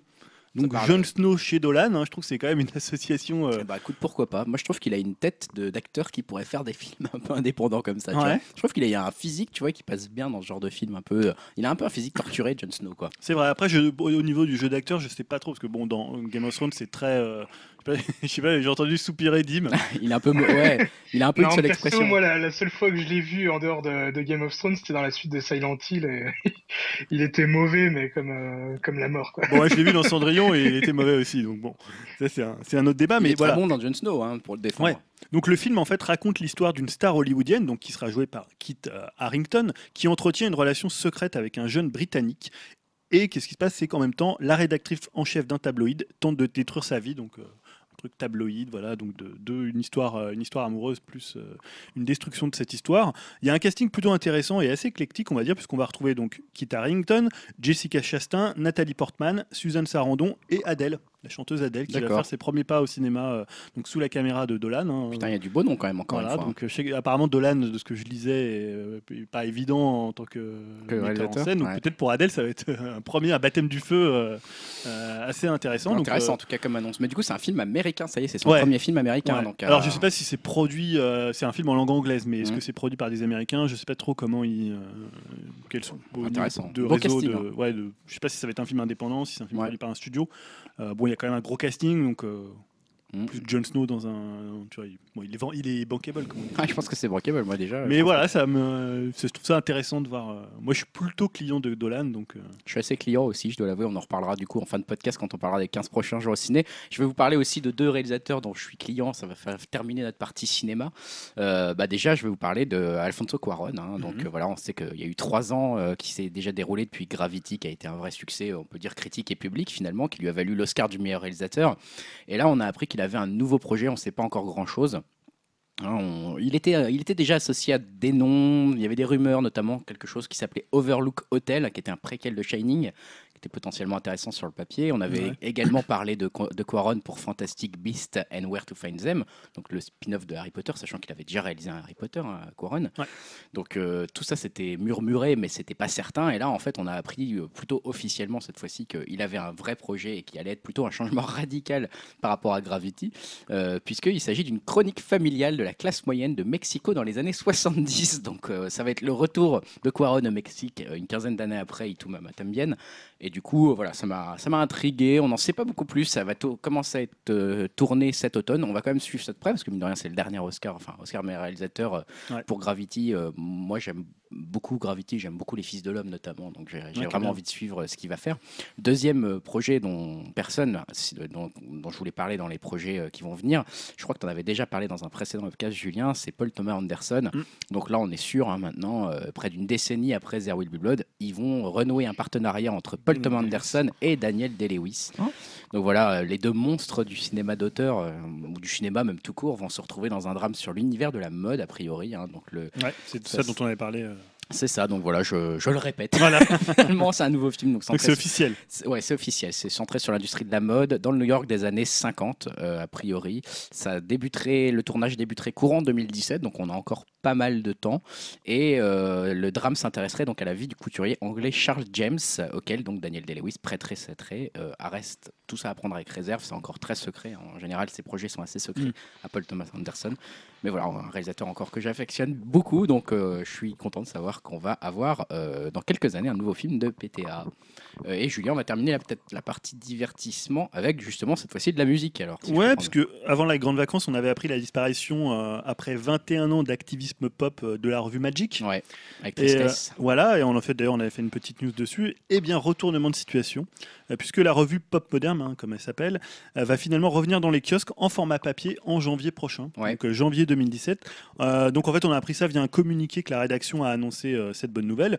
Il y, aura- il y aura toujours les plumes qui étaient dans Magic, il y aura des nouvelles et il y aura un nouveau rédacteur en chef qui s'appelle Vincent Teval, hein, qui est producteur du label pop sur France Musique, hein, pour, D'accord. ceux, pour ceux qui connaissent. Et alors l'anecdote sympa, c'est qu'en fait la reprise du journal, elle s'est concrétisée grâce à, je cite donc dans le communiqué, un lecteur passionné de Magic depuis 95 qui s'appelle Luc Broussy et dont la société EHPA Press est devenue propriétaire du titre en juillet. Ça, c'est beau comme histoire. Voilà, donc tu te dis quelqu'un qui est fan du magazine qui le rachète, c'est toujours meilleur signe que quelqu'un qui veut faire un coup en rachetant un magazine. C'est hein. ça. On en connaît. Et puis nous, on n'avait pas de taré d'éloge sur Magic et Très, sa qualité euh, de plumes et d'interviews euh, notamment. Et on est content de pouvoir euh, les voir revenir. Je vais peut-être essayer de me rabonner. Ça va peut-être marcher cette fois. Peut-être hein, qu'ils que auront un, un service d'abonnement un euh, peu plus, efficace. qu'avant. Mais en tout cas, c'est une très bonne nouvelle. Mais pour, parce que c'est vrai que ça manquait dans le paysage, c'est-à-dire que Ah, les. Inrocks c'est devenu un peu un news culturel, donc euh, c'est plus trop consacré complètement à la musique au cinéma. Il y a un peu de tout, euh, un peu et tout, beaucoup de n'importe quoi. les les trucs comme ça. mais bon. Ouais, alors mais ça c'est très musique électronique, mais Ouais. quelque chose qui était très pop. Non. Euh, Il Ouais. y avait plus, plus tellement. Bon, on a toujours Rock and Folk qui est là, qui fait aussi un peu, euh, voilà, mais qui a, qui a aussi une ligne, une ligne directrice. autre chose. Mais je trouve que, que Magic, ils avaient vraiment une place. Mm. Et il y avait, ils étaient vraiment sur un segment qui, qui manquait un peu. Très pointu en plus, et je pense que j'imagine que vu que c'est un fan qui a racheté le magazine, qu'ils vont garder un peu cette ligne Oui, et éditoriale. puis Vincent Teval du label. Pop, c'est plutôt quelqu'un qui est. Ouais, c'est une bonne nouvelle, on en a pas Ouais. souvent. Bon, bah, ça va conclure notre partie. Ah non, parce que euh, j'ai une news Oh secrète. Ouh là là, on l'a je pas vu venir celle-là. Est-ce Je que- la dégaine de. Est-ce que tu es prêt, Dimitri, pour la news secrète En général, il faut deviner des choses. Alors, ce que vous- peut-être que ça vous a pas échappé, mais là, je crois que c'était pendant cet été, la BBC a établi un classement des 100 meilleurs films euh, Ah oui. depuis l'an 2000. Donc, c'est très très court comme période. D'accord, donc depuis 16 ans en fait. Voilà. Donc, ils ont demandé à 177 critiques cinéma d'établir leur classement. Selon les critiques, d'accord. Voilà, selon les critiques. hein. Donc c'est 177 critiques de cinéma du monde entier. Euh, alors, autre chose qu'on va peut-être faire, c'est peut-être voir combien vous pouvez m'en donner. Oh. Euh, on va dire, euh, on va, on va considérer, je vais pas faire sur les 100, mais sur les, on va dire, je sais pas, 20 ou 30 10, premiers. 15, ouais, voilà. 20 Allez, 20 premiers. Attends, je vais Euh, les profs avec Kev Kev Euh, Adams. Alors, moi, je connais déjà le On va premier. faire chacun son tour, pas- je Ah, c'est Ouais. dur. Ah, tu sais le premier, bah, tu peux le dire si tu le sais. Bah, Boyhood. Bah, ou, ou- ou alors, je laisse Greg le deviner. Alors, le Greg, ouais, t'as- t'as dit Boyhood, il est effectivement, il est cinquième. Ah, et- attends, et déjà, c'est un très bon score. Je pense que je suis très fier de moi. Boyhood cinquième. T'as- Alors vas-y, Dim, si t'en as un là. bah, dis pas le premier si t'en Euh, devines d'autres, ouais. Ouais, non, mais j'ai juste le premier en tête. Alors après, les autres, euh, je sais plus. Euh, Big Mama, non, non Ah, on est très penché sur Il les. est 102ème, je crois, donc euh, malheureusement, il a pas pu. euh, Non, mais peut-être euh, peut-être Mother. Enfin, je sais plus comment il s'appelait justement le Dolan là, euh, où il parlait de sa, de, ce- de sa maman là. C'était Mother, Ah, Mama Mamie ou- Mamie, ouais. Je crois pas qu'il y soit. Comment ça, il y est pas? Alors là, je suis surpris. Ah, Attends, je cherche, mais parce qu'il y en a beaucoup. hein, donc, euh, déjà, je- est-ce qu'il est sorti aux États-Unis euh? Ah, est-ce que c'est que aux États-Unis? Non, mais non, je veux dire, est-ce qu'il est sorti ailleurs qu'en France? Euh, attends, putain, dans les 16 dernières années, en fait, ce qui est difficile, c'est de se dire est-ce que ça s'est sorti dans les 16 dernières années ou pas? Euh, Non, file-nous des indices, vas-y, donne-nous des indices. Bah, essayez de penser aux grands réalisateurs, même qui étaient déjà dans les années 90. euh. Euh, Steven Spielberg, euh, il a pas fait de très très bons films dernièrement. Je crois qu'il a qu'un film, Spielberg. Bah, alors là, je vois Le pas film qui est numéro 1, on a cité son réalisateur tout à l'heure. On a déjà parlé de ça? Ouais, c'est un, voilà, c'est un réalisateur qui, a plus- qui fait plus de films maintenant. Il fait de la méditation transcendantale. Ah, c'est euh, c'est euh, Lynch. Ouais. Ah, c'est euh, Mulholland Drive. Ouais, Mulholland Drive, qui est le numéro 1 qui revient très très souvent. Ah bah c'est un- mon film préféré de Lynch, donc euh, je suis entièrement d'accord avec ce choix. Non mais c'est c'est assez difficile du coup. Vas-y, donne-nous un petit peu des, des noms, donne- donne-nous à manger. Parce que Alors- moi je vois pas. Je sais pas si toi Dim t'en as certains en tête là, mais Ah, J'ai j'ai juste retenu Mulholland Drive, moi, en fait. Là, c'est difficile à deviner. En donc fait, là, on 16 vient, ans. tu viens, on vient de parler juste avant d'un réalisateur que tu affectionnes beaucoup. Ah bah ouais, du coup There Will Be Blood, Ouais. il est. Ah oui, mais Troisième. Tu vois, j'avais hésité. euh, Troisième meilleur film, hein, 2007. À 2007 en fait. Ouais, non, c'est largement bon en fait. Euh, Gravity, du coup, ce genre de truc, est-ce qu'il doit être dedans Euh, Il n'y a pas Gravity. Ou c'est trop gros peut-être? Non, parce qu'il y a un peu de tout, hein, mais. euh, Mark West, There Will Be Blood, c'était quand même déjà un gros, un gros budget. bah, je- tu voulais que j'en cite quelques-uns? Bah vas-y. Donc Mulholland Drive est premier, le deuxième c'est In the Mood for Love de Wong Kar Wai. D'accord. Ok. Putain, ouais. Euh, le quatrième c'est euh, un Miyazaki, c'est donc euh, Spirit Away, donc c'est euh, Shiro, D'accord. le voyage de Shiro. Euh, cinquième Bohud, hein, tu l'as dit. Premier français c'est Michel Gondry qui est sixième avec Eternal Sunshine Ah ouais, of a Spotless Mind. ouais, ouais, en fait. Terrence Malick avec Tree of Life. J'aurais peut-être Ah pas mis si haut moi. C'est hyper haut, je trouve. Ouais, après c'est un film Il assez y a pas eu particulier. La ligne rouge, ça, ça date de quand? C'est avant, ça va être dans les Ah, années c'est 90. avant ouais. parce que j'aurais mis celui-là plus haut quand même. Film aussi, je crois qu'il est chinois, Edouard Wong, Edouard Yang, c'est Yi Yi. Je connais un pas du film tout, que j'ai vu qui est plutôt un beau film. Une... Mais je, suis- je suis encore étonné de la place de Wong Kar Wai, si tu veux là. Du Ah bon deuxième. de ah ouais. In the Mood for Love Ouais, je suis pas, je suis pas aussi fan que ça, moi, disons. Enfin bon, bref, c'est Ah ouais. personnel, hein, mais bon, voilà. Euh, Le film d'Asghar Farhadi dont j'ai déjà parlé ici qui s'appelle Une séparation. Ouais, Très, très, très beau très film. bon film. Putain, il est bien classé. Il est 9ème. No Country for All Men, All Men des frères Cohen. Moi qui est peut-être le frère Cohen que je préfère dans les années 2000. Moi, j'aime pas Par contre, juste au- au-dessus, Inside Lewin Davis des frères Cohen, qui est un bon film. Ouais. Bah, alors, le mettre 11e meilleur film des années 2000-2016. Ouais, non, je suis pas Ouais, d'accord non c'est plus. c'est quand même bien classé, c'est clair. hein. Surtout le mettre devant Zodiac de Fincher, qui est quand même pour Qui est un de tes films préférés, ouais, qui est Ouais. un des meilleurs films. euh, Qui est un euh, bon film, qui est un, qui est- qui est un très bon film. Ouais. Mais Il y a des- un autre il y a pas de. Social Network. Ah, si, mais il est un peu plus haut. Il est, euh, Ah, oui, parce que moi, le il est euh, 27e. ah, je l'aurais mis haut, moi, celui-là. Euh, après, il y a, Chi- euh, on parlait de- d'Alfonso Cuaron, il y a Children of Men, Ouais. donc 13e. Ah, bien, ouais. Euh, Act of Killing, alors je sais pas du tout, euh, Joshua Oppen, Oppenheimer. Ça me dit Act rien of du tout. Killing. Non, Ouais, je vois alors pas. peut-être que le titre français est différent et j'ai la version. euh. Donc il y a le film qui a eu la Palme d'Or à Cannes, 4 mois, 3 semaines et 2 jours euh, du roumain euh, Christian Mugiu. Encore un français, Holly Motors de Léos Carax. D'accord. Et ensuite on a le Labyrinthe de Pan, je trouve un peu haut quand même. Bon, J'aime bien le Labyrinthe de Pan, mais Ah oui, c'était dans les années un- 2000, ça C'est un bon film quand ouais, même. bon 2006. Ah putain, ouais. tu vois, en fait, c'est ça qui est difficile je trouve, dans cette question. c'est- Moi, j'ai l'impression que ça date d'il y a 20 ans, ce truc-là. Euh, le Ruban Blanc de Michael Haneke. Ouais, j'ai pas vu Plutôt- ça. Moi j'ai vu plutôt intéressant. J'ai pas mal de réserves sur le film, mais ça reste un, un bon film des années 2000.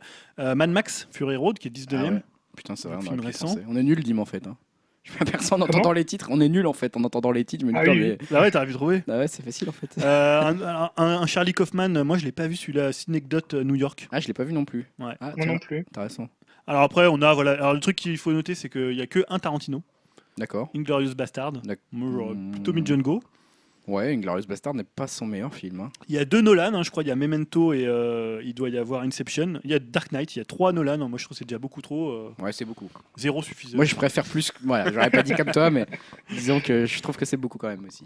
Donc après on trouve Old Boy aussi, Ouais, ok. qui est euh, 29e. On trouve pas mal aussi de Pixar. Donc je crois qu'il y a Ratatouille, il y a euh, comment Wally. Euh, C'est là où tu réalises qu'en fait, la- les 16 dernières années ont été quand même assez riches en termes de cinéma. Finalement. Ah ouais ouais. Quand tu vois la liste, là, je, je me dis, mais en fait, je- la plupart de ces films dans ma tête étaient entre guillemets vieux et machin, mais en fait, ils ont moins de. Ouais, ils ont 15-16 ans. Et alors pour les films français, pour faire un peu du, du cocorico, il y a donc, je parlais de Léos Carax. Bon, Eternal Sunshine, c'est un peu différent, c'est- un film de Gondry, mais c'est un film en, en langue anglaise. Ouais. Euh, Il y a La vie d'Adèle, de. Keshish, moi que j'aurais mis beaucoup plus haut que 45e. Euh, Il y, a, il y a Claire Denis aussi avec White Material et Carlos de Assayas. Ouais. Voilà, euh, je trouve qu'il manque quand même un dépléchin. Moi j'aurais mis un dépléchin. non, voilà. Il faut leur écrire. On va Alors faire. après, je sais plus euh, les dates de Roi et Reine ou de Un conte de Noël ou même le dernier qui est Un très, conte très de. Noël, c'est récent. hein. C'est récent, ouais, ça Ouais, doit ouais. être 2007 ou 2008. Ouais, ouais. Même le dernier, Trois souvenirs de ma jeunesse, qui est vraiment. euh, Ah, tu vraiment le mettrais excellent. carrément dans les, trois, dans les 100 premiers, hein, trois Moi, je- souvenirs de ma jeunesse? Euh, ouais, peut-être plus euh, Roi et Reine. Ouais. Peut-être le film un peu le plus somme. Donc pas mal de films asiatiques aussi. On parle de Miyazaki, de Wong Kar Wai. Euh, Il y a aussi, alors moi, un réalisateur qui, qui est très très couru par la critique, qui, est- qui est euh, Happy Chapong, euh, Where C'était Cool, Ah oui, euh, donc Euh, c'est. euh, Tropical Malady, mon oncle. Mon euh, oncle, mon oncle Bonne Mie, là. Bonne ou je sais pas Mie, quoi, ouais, ça. Moi j'ai vu surtout Tropical Malady, euh, exclusivement Tropical Qui Malady. fait beaucoup rire, euh, j'avoue que c'est une private joke avec ma femme, cette, euh, ce mec, parce que l'année où il a gagné la palme là, avec mon oncle Ouais. Bonne Mie, bah, tu vois, c'est un film qui dure, euh, genre, il a l'air de durer 3h30, ça se passe dans les bois, tu vois, des trucs chelous, tu te dis, mais c'est vraiment le truc, il y a Ouais. que à Cannes que tu peux voir ça, quoi. Ah, c'est le très, ouais, c'est un cinéaste qui est voilà, très couru par la critique. Très euh, conceptuel, très le truc que tu verras jamais à part en temps dormant. Enfin, je dis ça, j'en ai absolument, bien sûr, jamais vu un seul et je critique sans avoir vu. Je suis comme ça, comme un gros beau. Donc voilà ce qu'on disait, il y a que un Spielberg, je sais plus lequel c'est, il y a un seul Tarantino, un seul Scorsese, mais ça, ça m'étonne pas trop. Il y a le, le- le Et trois de Wall Nolan. Et trois Nolan. Ouais. Mais en même temps, Scorsese, c'est pas ses meilleures périodes. Et même Tarantino, Le Loup de Euh, Wall Street est un bon film. bah, il y est. Ah oui. C'est un- quand même un très Ouais. bon film. Mais c'est à mon avis le seul très très bon Scorsese des années euh, C'est 2000. pas faux. Mais par contre, il mérite d'être très haut, je trouve. Enfin, perso. Enfin, euh, voilà, Je sais avis, plus mais- combien il est, mais euh, il y a pas de, par exemple, il n'y a pas de Gus Van Sant. Et par exemple, donc. Mulholland Drive le premier, il n'y a pas Elephant Ouais. Tu dis? Ah, Elephant, putain. pour moi, je l'aurais mis dans les peut-être c'est euh, dans les 20 Bah, films si, les je plus pense que si. Stan nous écoute, euh, je crois que lui, il l'aurait quasiment mis dans les 5 premiers, parce que je crois que c'est un de ses films cultes. Mais euh, ouais, bon, bah, classement voilà, intéressant, et euh, c'est vrai que ça fait réaliser quand même qu'on a eu du bon matos au cinéma. On a beau se plaindre, un mais on a passé quand même pas mal d'heures au cinéma ensemble à voir des daubes, des Vercingétorix et ce genre de conneries. Des Dracula, de- des Dracula 2000, là. tu vois, là, il y avait du monde, là, il y avait du monde, mais alors ça, pour voir les bons films, on n'est pas capable d'en trouver. un. Donc juste pour rappeler le podium, hein, donc euh, numéro 1 c'est Mulholland Drive de Lynch, In the Mood for Love euh, de Wong Kar Wai. euh, voilà, hein, je, te sens sceptique. Voilà, hein. ouais, donc pour le premier, je suis d'accord. Et après, euh, There Will Be Blood hein, de Paul Ça, Thomas ouais, Anderson. tu vois, tu vois, entre There Will Be Blood et Mulholland Drive, je crois même, je crois que je mettrais There Will Be Blood. Pour le côté, Ah ouais le formalisme de la réalisation me plaît plus que dans que dans Mulholland Drive. Après, voilà, Mulholland Drive est une expérience euh, qui est quand même assez hallucinante euh, à vivre, en tout cas pour ceux qui l'ont pas encore vu, mais classement intéressant. Ouais, ouais. Je mettrais juste Zodiac plus haut. Et les Tortues Ninja 2, qui Oui, n'est voilà, pas, dans- oui, oui. qui n'est pas dans le classement. Dimitri le mettrait en numéro 3. Bon, ça va nous faire partir. euh, ça y est. Est-ce qu'on a terminé avec les news art ludiques du coup? Avec les news euh, divertissement Ouais. Ouais, c'est bon, bah, Ouais, on va ouais. se retrouver pour les news euh, art ludiques tout de suite. Partie art ludique, on va donc parler principalement de jeux vidéo hein, dans cette partie Ouais. art ludique. Et notamment, Julien, tu as pas mal de petites actions. Au début, on s'est dit on n'a rien, on n'a rien. Puis finalement, dans les derniers jours, ça s'est un peu précipité. Ouais, c'est-à-dire que là, de, bah, ça a vraiment repris, notamment avec le PlayStation Meeting. On a eu le 1er septembre un Nintendo Direct dont on parlera euh, juste après. Ouais. Mais c'est vraiment le PlayStation Meeting qui était euh, bah, la conférence la plus attendue. C'était le 7 septembre à 21h heure française. Et il y a des, rumeurs qui traînaient sur Internet depuis des Oh mois là là. déjà. Des, on avait des- déjà des, des machines déballées, des choses comme ça. On avait déjà tout vu. Non, mais c'est hallucinant. Et alors, du coup, qu'est-ce que t'en as retenu de ce PlayStation Meeting? Alors ça ressemblait un peu à une keynote d'Apple. hein, Ouais, tu vois, le c'est pas côté. faux. euh, moi j'ai trouvé que c'était vraiment soporifique. Ça a duré une C'est heure. pas faux. Euh, moi, enfin, c'est-à-dire que depuis quelques années, Sony était coutumier du fait, mais avant l'époque PS4. C'est-à-dire depuis, je trouve qu'ils avaient vraiment fait des bonnes conférences. Euh, c'était souvent très très rythmé. On pense notamment à la dernière conférence 3 qui était excellente. Réussi. Ouais. avec l'orchestre et avec euh, du jeu, du jeu, du jeu. Là, on a eu quand même pas mal d'autocongratulations, pas mal d'explications techniques. Bon, en même temps, ils présentaient du hardware. On va pas non plus leur demander quand ils présentent du hardware de, présent- de parler des jeux. Mais j'ai trouvé, notamment par les intervenants, donc c'était Andrew House qui présentait et Marc Cerny, donc qui est l'architecte de la PS4 et également le créateur de NAC, hein, Nobody's Perfect, euh, qui, est- qui a vraiment une voix soporifique. Alors, à part s'il vient chez toi pour endormir tes enfants, mais tu sais, il a une voix d'intelligence artificielle. Tu sais, quand tu l'entends, il parle hyper lentement, euh, tu sais, avec une espèce de voix un peu robotique. Ouais, c'est pas faux. Ah, il m'a, il m'a fait flipper. Et après, on a eu le défilé des pontes de tous les studios donc pour présenter le Call of Duty, le Mass Effect Andromeda. Donc je trouvais que c'était pas une conférence très rythmée. Après, il y avait quand même des annonces, notamment la PS4 Slim. Hein, tu en parlais juste là. Bon, c'était leaké avant. Ouais, Des gens, je ne sais pas où, en Arabie Saoudite Ah, ou aux Émirats Arabes Unis, Ils l'ont déjà acheté, quoi. Ils l'ont déjà depuis trois mois. Ah ouais, elle- il y avait euh, déjà des unboxings, alors qu'elle était même pas annoncée. C'est fou ça. Bon, ceci dit, hein, c'est pas très très grave dans le sens où les slim, c'est souvent des, on les annonce, on les sort une On semaine s'y après. attendait largement. Enfin, tout le monde le savait. Euh, elle on- sort vendredi, je crois. Là, Oui, c'est ça. Elle sort euh, là au milieu super du mois. rapidement. Donc elle vient pour remplacer euh, la PlayStation 4 de base. Euh, c'est un modèle plus petit. on espère qu'il fera moins de bruit puisque c'est à mon avis un des problèmes de, Ouais. de, de la PS4. À 299 euros, Ouais, c'est ça. hein 299 euros, donc un tarif quand même assez euh, intéressant. Assez intéressant pour une console quand même PS4 voilà, qui, est- qui a déjà, qui a déjà bien vécu et qui est encore assez puissante, etc. 200 299 euros pour une Slim, c'est pas mal là, je trouve. C'est pas mal, c'est un Ouais. bon prix. Bah, c'est le même prix que la One S. C'est ça. Voilà. Donc là, ouais, ça y est, on a un marché des, des Slim, on va dire, qui est déjà Ouais. à maturation et qui est là.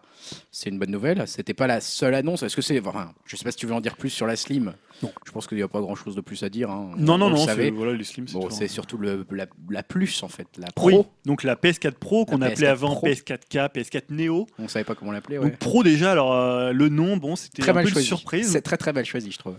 Ça fait PS4 très, bah, ça fait très Apple, hein, un Ouais. très iPad Pro. Euh, à qui ça s'adresse? Qu'est-ce que ça veut dire Pro? Parce que Pro, ça renvoie plutôt pour nous au monde professionnel. Bah c'est ça. Euh, donc tu te dis, c'est une PS4 pour les entreprises. Euh, Qu'est-ce qu'ils vont faire? On va jouer dans les. euh, Putain, je vais aimer aller au boulot, je moi. vais enfin. aller au boulot, on va jouer à, à God of War au boulot. Bon, c'est cool. Mais non, donc Pro, ça s'adresse plutôt donc aux pro gamers, j'ai envie de dire, tu vois, aux Bah, gens qui en veulent plus. Je sais pas. C'est ce qu'il laisse sous-entendre, mais j'avoue que le, le nom m'a moi, un peu choqué. C'est un peu, c'est un peu mal choisi. Puis bon, on va dire sur les caractéristiques techniques, tu vas en parler, mais est-ce que c'est vraiment pro? Bah alors, 399 euros, donc ils sont au prix du lancement de la, ce qu'on appelle PS4. la Vanilla, la, la première PS4. Donc ça sort le 10 novembre, Ouais. assez rapide quand même, hein, parce qu'on pouvait plutôt, euh, enfin, on avait un peu peur que ça sorte plutôt en mars. Ouais. Euh, mais bon, voilà, c'est une annonce euh, assez rapprochée. C'est pas, c'est pas une nouvelle. C'est pas la PlayStation 5, Non. donc c'est une, nouvelle machine euh, PS4 dans la gamme euh, PlayStation 4. C'est comme un iPhone S, quoi. Quelque Voilà. part. On, on est dans ce compar- Ouais. cette comparaison, puisque pour parler un peu de ce que c'est concrètement, Ouais. donc cette PS4 Donc c'est une machine deux fois plus puissante. Donc euh, maintenant c'est c'est l'unité de mesure de la puissance, c'est les teraflops. donc je crois qu'elle est à 4,8 teraflops. ce qui est déjà quand même assez conséquent. Voilà, donc elle est en, en gros deux fois plus puissante qu'une PS4, euh, PS4 de base.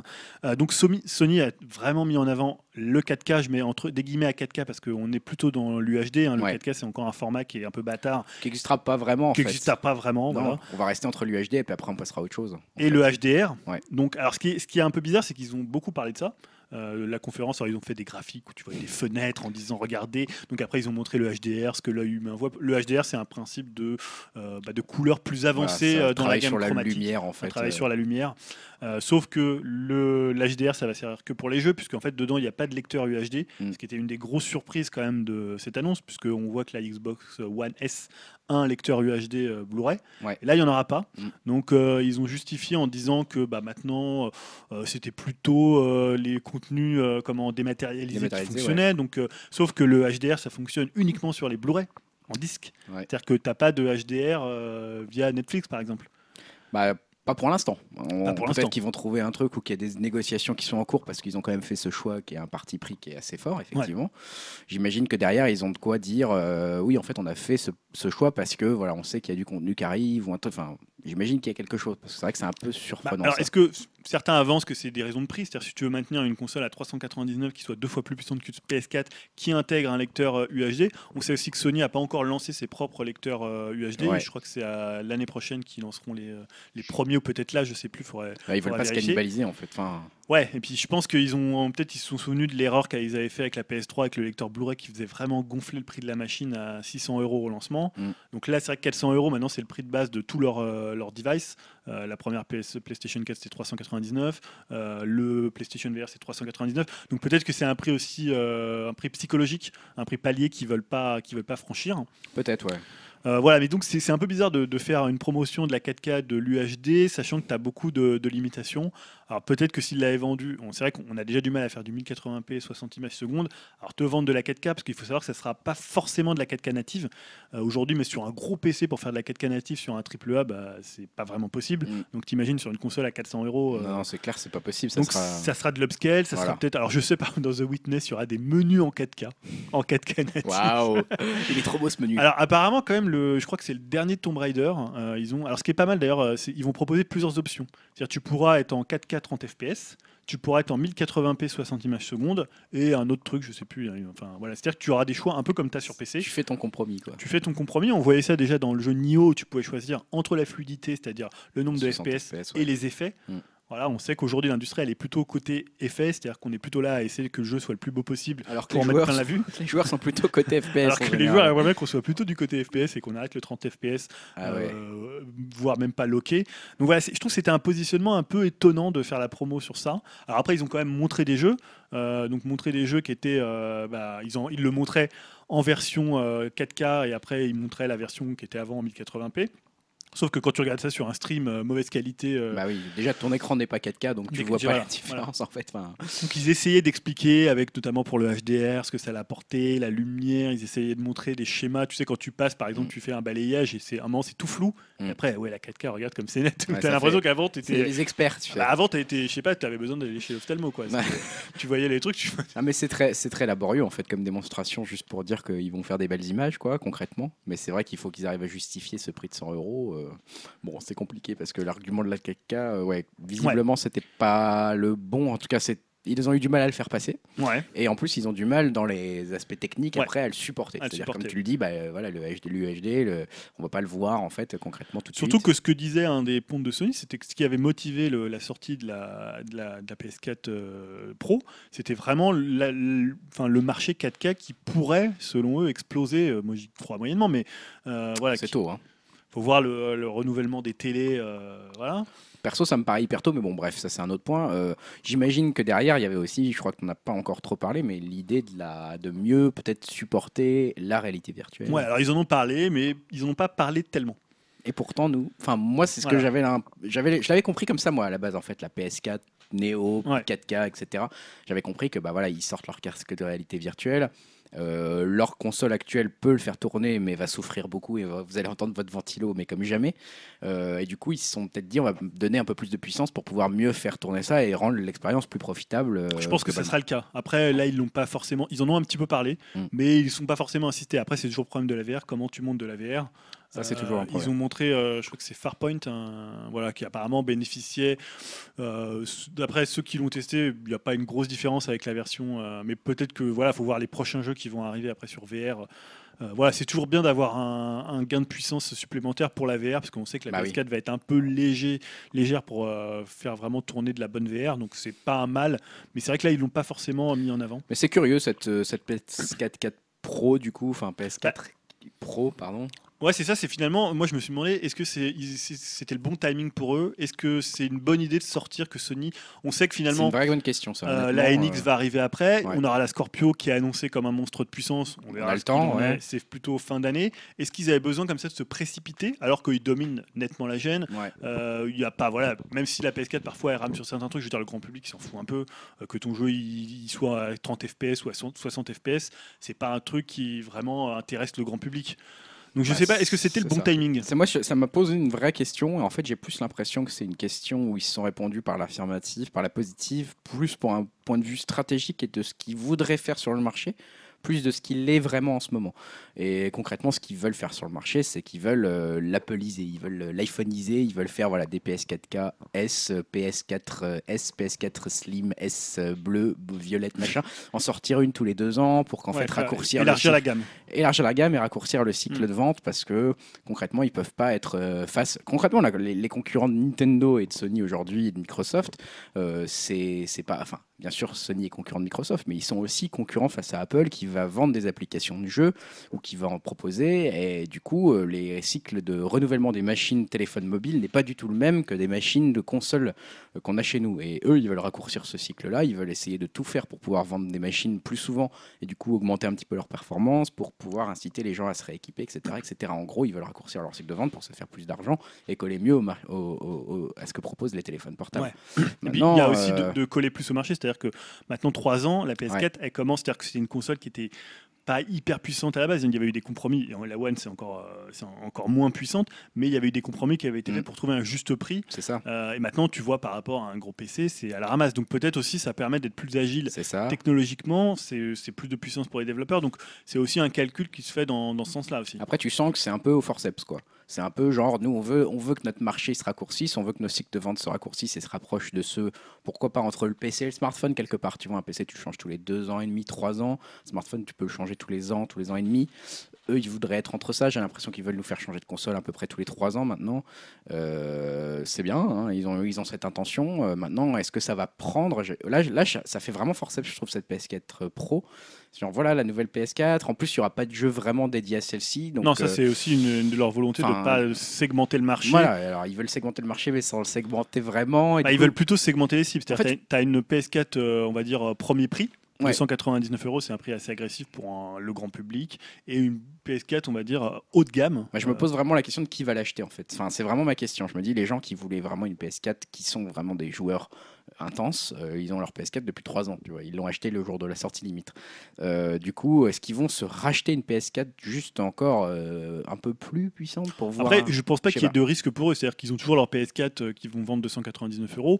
Que la Pro marche moins bien ou qu'elle s'adresse vraiment aux fans de la marque, à des gens qui veulent un peu plus de puissance, c'est pas très risqué en fait. C'est pas un risque, mais un peu quand même, parce que plus tu inondes le cons- le- les consommateurs de produits différents, plus tu les perds aussi quelque part. D'autant qu'il faut rappeler que là, ils vont sortir. Donc, ils ont sorti la Slim là. Ils sortent la Slim le 15. Ouais. Le 13 octobre, le PSVR. Ouais. Le 10 novembre, euh, la PS4 Pro. Donc, ils ont trois hardware en deux mois.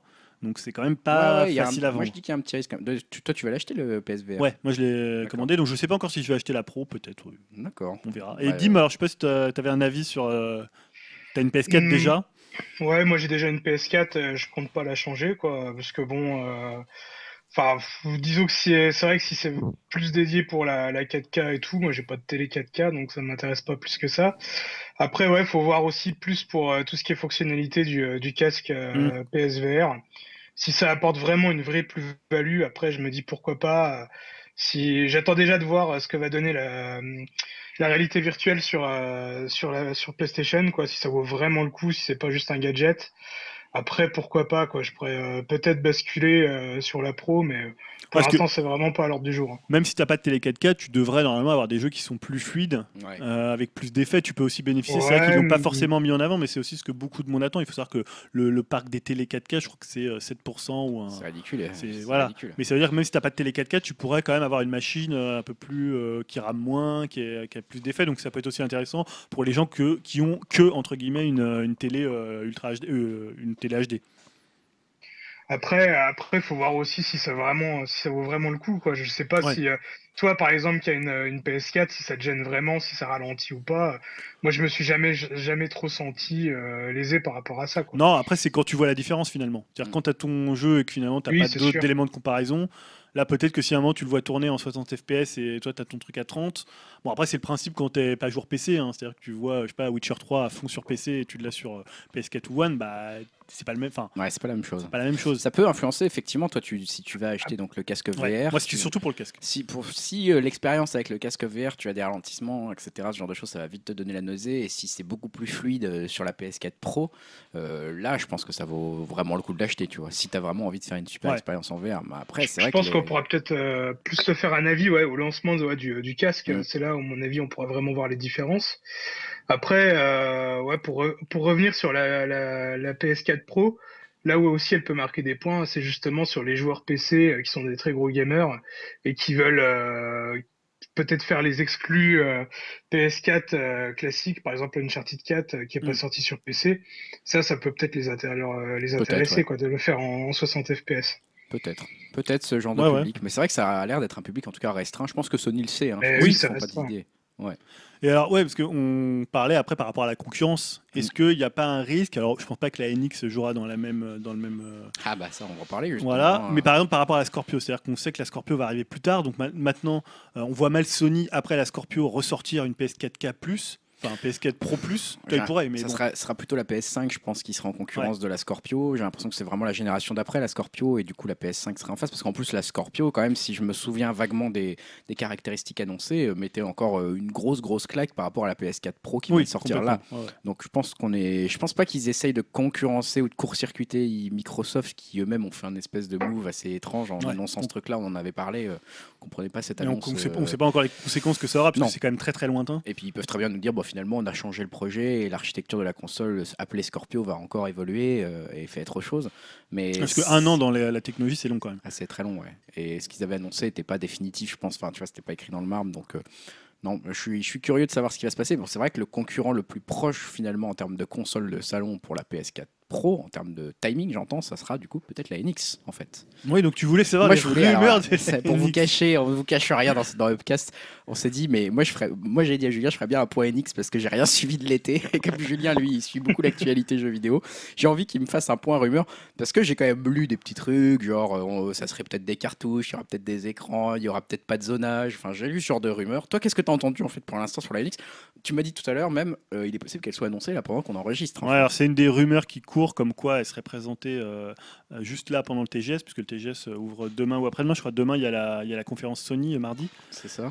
donc on est le 12 septembre. Donc voilà. dans le 13-14 septembre, là, elle serait annoncée. Ouais, donc hier, il y a eu alors, ce qu'on appelle les, les, insiders, les gens qui ne savent pas trop d'où ils pop, ils sont sur NeoGAF, ils ont un compte soi-disant certifié. Donc quelqu'un a dit il annoncerait aujourd'hui pour une présentation demain ou après-demain. Donc le 12 septembre serait annoncé la NX. Aujourd'hui, donc on est le 12. Ouais. ça serait annoncé demain, donc le 13. D'accord. Enfin, elle serait présentée demain, le 13 ou le 14. D'accord.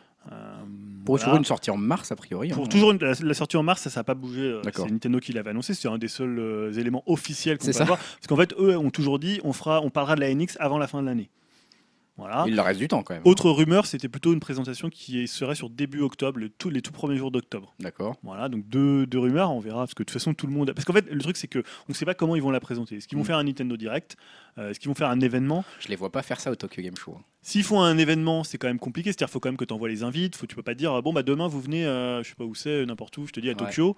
Vous venez à Tokyo, bah non, ça se passe pas comme ça. Tu vois le PlayStation Meeting, ça a été annoncé une semaine. Il faut quand même un peu de temps pour. Bah euh, alors après, s'ils font un Nintendo Direct, il n'y a pas de problème. Hein. ils continuent avec leur circuit de communication. Et les Nintendo Direct, généralement, ils, les annoncent le soir pour euh, le lendemain, voire un ou deux jours Puis après. ils les maîtrisent maintenant les Nintendo Direct. Ils savent comment les faire à peu près bien. Enfin, tu vois, c'est leur mode de communication principal finalement depuis pas mal d'années et ça marche bien. Moi, je le vois plus comme ça perso perso, c'est mon avis, mais Ou, alors ils ont vraiment tenu un grand grand secret, ils vont faire un Nintendo Direct et ils vont présenter la console au TGS, tu pourras y ça jouer au TGS. fuité, arrête, ça aurait fuité déjà des masques. ouais. L'autre truc, ça aurait fuité. Bah, le fou. truc, c'est que pour l'instant, il y a assez peu de choses qui fuitent sur euh, la NX. Autant tu vois la PS4, euh, euh, la- par exemple, tu vois la, le- la Slim, c'était quand même hallucinant. Voilà, on la voyait, on savait à On quoi elle ressemblait, on savait tout. alors qu'elle enfin, n'avait pas été annoncée. ouais. Là, il y a quand même très peu de choses. Alors tu parlais Ouais, de Des rumeurs un peu. Parlons rumeurs, parlons de ce que tu saurais éventuellement, de ce que tu as lu en tout Alors, cas. le problème, c'est que le retour des cartouches, c'était venu à l'époque Ouais. où, euh, dans, je crois que c'était au dos, enfin sur un prospectus, je sais pas si c'était chez Capcom ou pour Zelda, il y avait écrit euh, donc cartouche. Donc on s'est dit ah bah ça veut dire quoi? Mais c'est vrai que comme il y a toujours les rumeurs d'une console hybride, les cartouches, il y en a toujours eu sur la 3DS. 3DS, Ah oui, DS, ils n'ont jamais laissé tomber donc, les donc cartouches. si la NX est une portable ou une hybride, c'est logique qu'elle ait des cartouches. Donc le retour des cartouches, je trouve c'est un peu bizarre comme appellation. C'est pas vraiment le bon titre. En fait, ça serait juste que, euh, surprise, cette console utiliserait des cartouches, mais. Surprise, c'est leur- le portable. Alors par contre, voilà, ça c'est donc l'autre euh, rumeur, c'est est-ce que tu as plus d'infos sur Alors, sa forme Ouais, actuellement c'est-à-dire que Eurogamer avait sorti ça à un moment, ça a été confirmé. Donc Emily Rogers aussi, qui est quelqu'un qui Mm. est assez proche de, euh, des- de tout ce qui est insider Nintendo, dit que ce que euh, a déclaré Eurogamer c'est vrai. Donc ça serait une hybride avec une console qui serait en 720p au niveau de la de l'écran, euh, multitouch avec des manettes détachables. D'accord, Voilà, donc des manettes qui se clipseraient sur le comme une sorte d'écran. d'accord. Euh, voilà, et après on aurait un dock. Donc tu peux partir avec la manette de chez toi dans le métro et tu joues sur ta manette Tu en fait pourrais la clipser et euh, tu pourrais par exemple l'utiliser comme une Wiimote. D'accord, d'accord. Donc euh, je sais pas quelle fonctionnalité ça aurait. euh, Bon, Et ensuite, il y aurait un dock pour faire la partie console de salon. Euh, donc là, l'idée, c'est simplement bah, voilà, vraiment un dock avec. Alors, on ne sait pas si c'est un dock avec plus de puissance. en fait on sait rien. Ouais, mais en fait, on sait rien à part que c'est- pas une cafetière. Et encore, euh, Ah, je pensais, tu vois, je m'attendais à des rumeurs beaucoup plus précises là, parce que j'ai l'impression que dans l'été, ça s'est affolé. Justement, j'avais entendu parler d'Emily Rogers, j'avais entendu Ouais, parler de tout ça. En fait, euh, c'est encore assez flou euh, concrètement sur ce que c'est. Si c'est annoncé aujourd'hui ou là, ils ont vraiment bien tenu le secret, quoi. bah, parce que tu as même, c'était Bethesda qui disait qu'ils ne savaient pas s'ils allaient aller sur NX et qu'ils iraient sur NX seulement si elle est d'une puissance comparable à ce qui se fait actuellement pour avoir des portages de jeux faciles. On sait que la Wii U, c'était Mm. difficile de faire des portages. euh, donc finalement, c'était trop cher de faire un portage pour ce que ça allait rapporter. Or, aujourd'hui, pour euh, que- avoir les éditeurs tiers, il faut que, euh, faut que tu leur facilites le travail. Donc tu es en train de me dire que même les développeurs Même sont en train de Bethesda ne savent avec pas. des si, Voilà. avec des, on sait pas la puissance. C'est-à-dire que là, pas- à 6 mois, tu peux penser qu'il y en a quand même qui ont des kits. Bah, putain, j'espère, ça voudrait voilà. encore dire, sinon ça va être que des jeux Nintendo, Mario Golf et les conneries comme ça, quoi. Mais peut-être qu'ils gardent un, un élément secret, peut-être que déjà les gens, enfin tu vois, les, les studios ils peuvent travailler sur des euh, specs, euh, voilà, ils peuvent leur dire bah ça sera tel spec. euh. Mais on sait rien, c'est-à-dire que pour le moment Nintendo a réussi à tenir quand même secret, euh, ou alors peut-être que finalement tout ce qui a été révélé, euh, l'hybride est vrai, Ouais. mais euh, il n'y a pas vraiment de, de choses euh, très concrètes et tu vois comme la Slim, on disait bon voilà. Et si l'hybride se révèle vrai, t'en avais pensé quoi globalement? Alors on parle de rumeurs, de rumeurs, donc je te laisserai pas développer des masses de temps, mais ça va, t'avait donné une bonne idée, ça t'avait paru une bonne impression, ce truc? Bah après, moi, le problème d'une hybride, c'est qu'il il y a deux choses. Tu mets tous tes œufs dans le même panier. Mm. Donc, ça peut être une bonne chose dans le sens où il y aurait beaucoup plus de jeux. Imaginons que les tiers ne vont pas dessus. C'est-à-dire que là, t'aurais, euh, t'imagines finalement si Nintendo avait sorti euh, la Wii U et la, tra- la 3DS en une seule console, tu aurais eu tous les jeux Wii U et 3DS. Donc, c'est quand même beaucoup plus facile de remplir le, de garnir le, le calendrier. Pas faux. Euh, après, la- le problème, c'est quand tu fais une portable, c'est la puissance. C'est-à-dire que tu dois avoir un compromis entre l'autonomie, entre euh, la qualité de l'écran, entre la batterie et au, au niveau du prix. Donc, si tu veux t'aligner sur ce qu'est aujourd'hui une PS4, est-ce que tu peux faire une mini PS4 portable? Est-ce que c'est jouable de le faire à un prix de portable? C'est-à-dire qu'un prix de portable, c'est plutôt 200, 250 euros. C'est-à-dire si tu vas au-dessus, tu rentres dans des, euh, bah, dans des sphères Bah, de prix c'est de ça. console de Puis salon. Nintendo, ils aiment pas trop vendre des consoles à 3000 euros. Quoi. Ouais, et puis déjà la Wii U, ils l'avaient vendu cher, ils l'ont jamais vraiment baissé à part à l'époque de, Ils l'ont jamais vraiment vendu. ils l'ont jamais vraiment vendu. Mais c'est vrai qu'ils ont pas fait de baisse de prix, Ouais. baisse de prix, tu vois. Non. Et elle était quand même très très chère par rapport à une PS4 pour ce que ça embarquait comme, euh, comme matos. Donc là, c'est compliqué. C'est-à-dire que peut-être qu'ils vont arriver avec une portable qui sera une très bonne portable, mais finalement une console de salon un peu en deçà de ce qu'est la PS4 et la One, sachant que si tu veux les tiers, il faut que tu aies une puissance équivalente, Mm. sachant que maintenant on, va- on est dans l'ère de la PS4 Pro et bientôt de la Scorpio. Donc je trouve qu'ils ont un peu le cul entre deux chaises. Ouais. Il va falloir qu'ils soient vraiment très habiles pour euh, vendre le concept. Ou alors, bah, ça se trouve, c'est pas du tout une hybride. hein. Oui, non, mais, Mais- ça, on discute euh, avec des si, hein, sûr, on parle d'une hybride, euh, bah, tu te dis, il y a quand même un compromis à trouver qui va pas être évident. Après, ils veulent peut-être se rapprocher plus d'un- dans, dans la puissance. hein. Je parle plus d'un iPhone, d'un téléphone portable, parce qu'on sait qu'ils sont en train de se recentrer sur ce marché-là et qu'il est très très rentable. On l'a vu cet été avec Pokémon Go, on en a parlé. On en reparlera peut-être tout à l'heure dans la partie techno si on parle d'iPhone et de la conférence Apple où on a vu justement. Ouais, mais je vais peut-être plutôt en parler là. De, parce que je vais parler du Nintendo Direct rapidement, puisqu'il y a eu un. Nintendo Direct euh, le 1er septembre. Alors pour le coup, je vais pas en parler longtemps parce que c'était des amiibo, du Ouais. réchauffé. Et puis on a appris que finalement, la nouvelle Wii U, c'était la 3DS. Voilà, Euh, Puisqu'il y a eu l'annonce de mêmes deux, de deux portages. hein. Euh, Yoshi Woolly World qui devient Pucci and Yoshi Woolly World, hein, du nom du chien. euh, Pucci, c'est ça. Je suis cool. Je suis Pucci. Surtout qu'il est complètement insupportable dans le jeu, moi je le je, je supporte pas. Euh, donc voilà, alors c'est quoi? C'est le jeu complet euh, version Wii U avec des niveaux euh, inédits pensés autour de Pucci. Euh, et sachant qu'on aura, voilà, je pense que c'est le- l'argument d'achat, c'est l'amiibo Pucci en Ah laine. bah, ça on le veut. hein. Donc il était très très bien. euh, comment euh, ouais, il est très- c'est un très bon jeu. Maintenant, est-ce qu'il y a un, un intérêt? Bah, Il y a un intérêt financier évidemment. Il y a parce que- l'intérêt si t'as la 3DS, c'est pas du tout le Wii Voilà, U. quoi. T'as pas de en Wii U, fait. puisque finalement peu de gens ont la Wii U par rapport Ça, à, c'est à la sûr. 3DS. Euh, après, on aura Super Mario Maker. Donc pour le coup, là, ça semblait assez inévitable, puisque le jeu est vraiment pensé pour du tactile. Donc Mm. euh, la 3DS, ça va vraiment fonctionner. Euh, ça arrive le 2 décembre, donc ça va être vraiment leur jeu de Noël avec Pokémon. hein. Ils ont Pokémon plus Mario Maker sur 3DS, donc ça devrait quand même lui assurer un bon. Euh... Que Mario Maker, c'est très très bien vendu sur, euh, sur Wii U.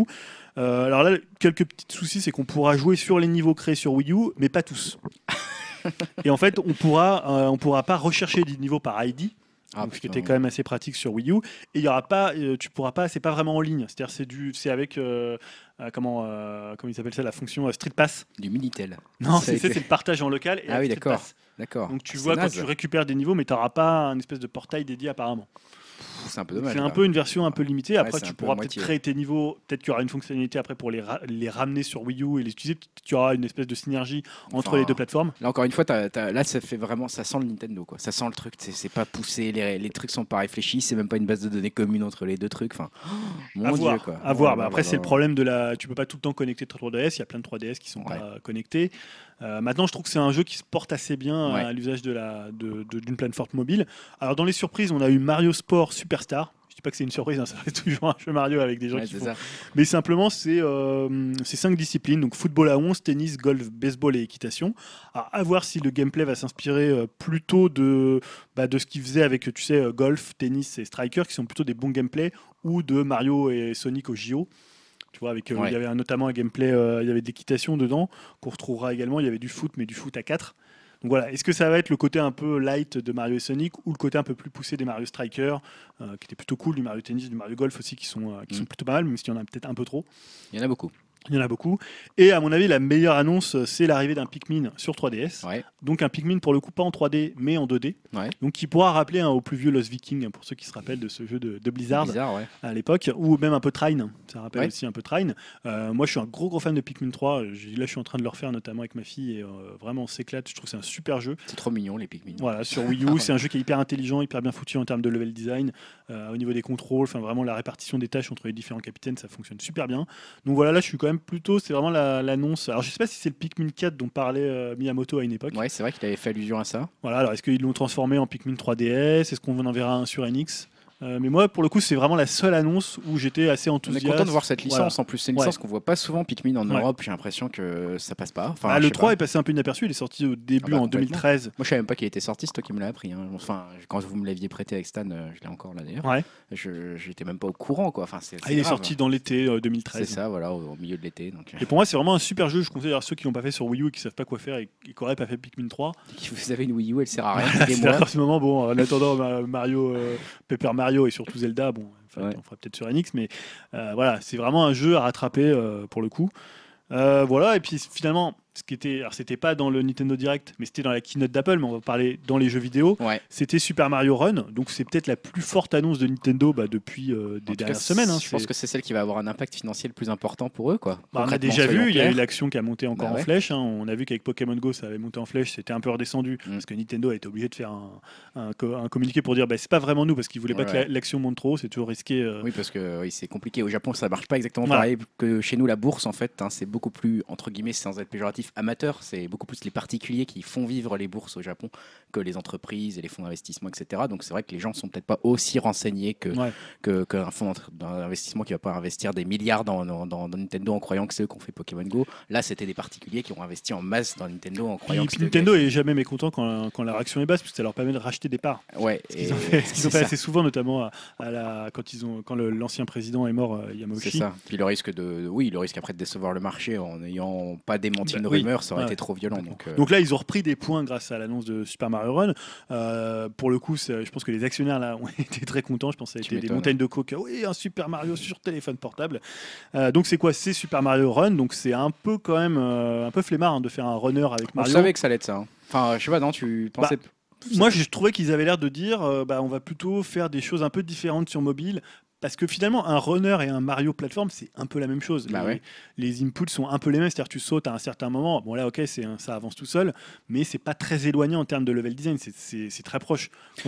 C'est très proche, c'est clair, mais bon, après, voilà, euh, on peut faire de, de très bonnes choses, effectivement. Ah oui, prouvé peut très Rayman, par exemple. Rayman hein, Jungle Run, Rayman ouais. Jungle Run, qui était un jeu d'une cruauté absolue dans sa difficulté vers la fin, notamment. Non, c'est un très très bon jeu. Et il y a possibilité de faire des bonnes choses. Donc, c'est pas la qualité qu'on va questionner. Après, c'est vrai que sur le fond, euh, ils avaient déclaré vouloir faire des choses très différentes, etc. Parce qu'ils ont Bon. toujours l'idée de que finalement le téléphone, enfin les jeux mobiles, ça va amener les gens sur les euh, plateformes Nintendo. Je pense que c'est une idée qui est une idée liée à la communication de Nintendo. Je pense qu'ils disent que c'est ça l'idée, mais qu'en vrai, c'est pas ça l'idée. En vrai, l'idée, c'est de se faire de la thune grâce Ouais. au smartphone. Et Après- si ça marche vraiment bien, ils feront plus que ça un moment. Enfin, soyons clairs. Je pense qu'ils veulent aussi pérenniser leur licence. hein. Ils ont un- Là, ils se sont aperçus que chez les jeunes, bah, les jeunes, ils avaient plutôt des téléphones portables que des Nintendo 3DS. Donc l'idée pour, bah, pour que finalement les gens n'oublient pas Mario et continuent Mm. à manger du Mario, bah, c'est de le mettre sur euh, les devices qui sont euh, les plus répandus dans le monde. Là, ils ont fait un partenariat avec euh, Apple, Voilà. mais le jeu va sortir aussi sur Android. Et on va le télécharger, ça c'est sûr. Donc ça sera- payant, hein. Alors c'est un free, un freemium. Un freemium. Tu as des niveaux, les premiers niveaux seront gratuits. Ah d'accord. Et après, tu devras payer pour la suite, donc il est quand même payant. C'est ça. Si on veut le faire vraiment, il est payant.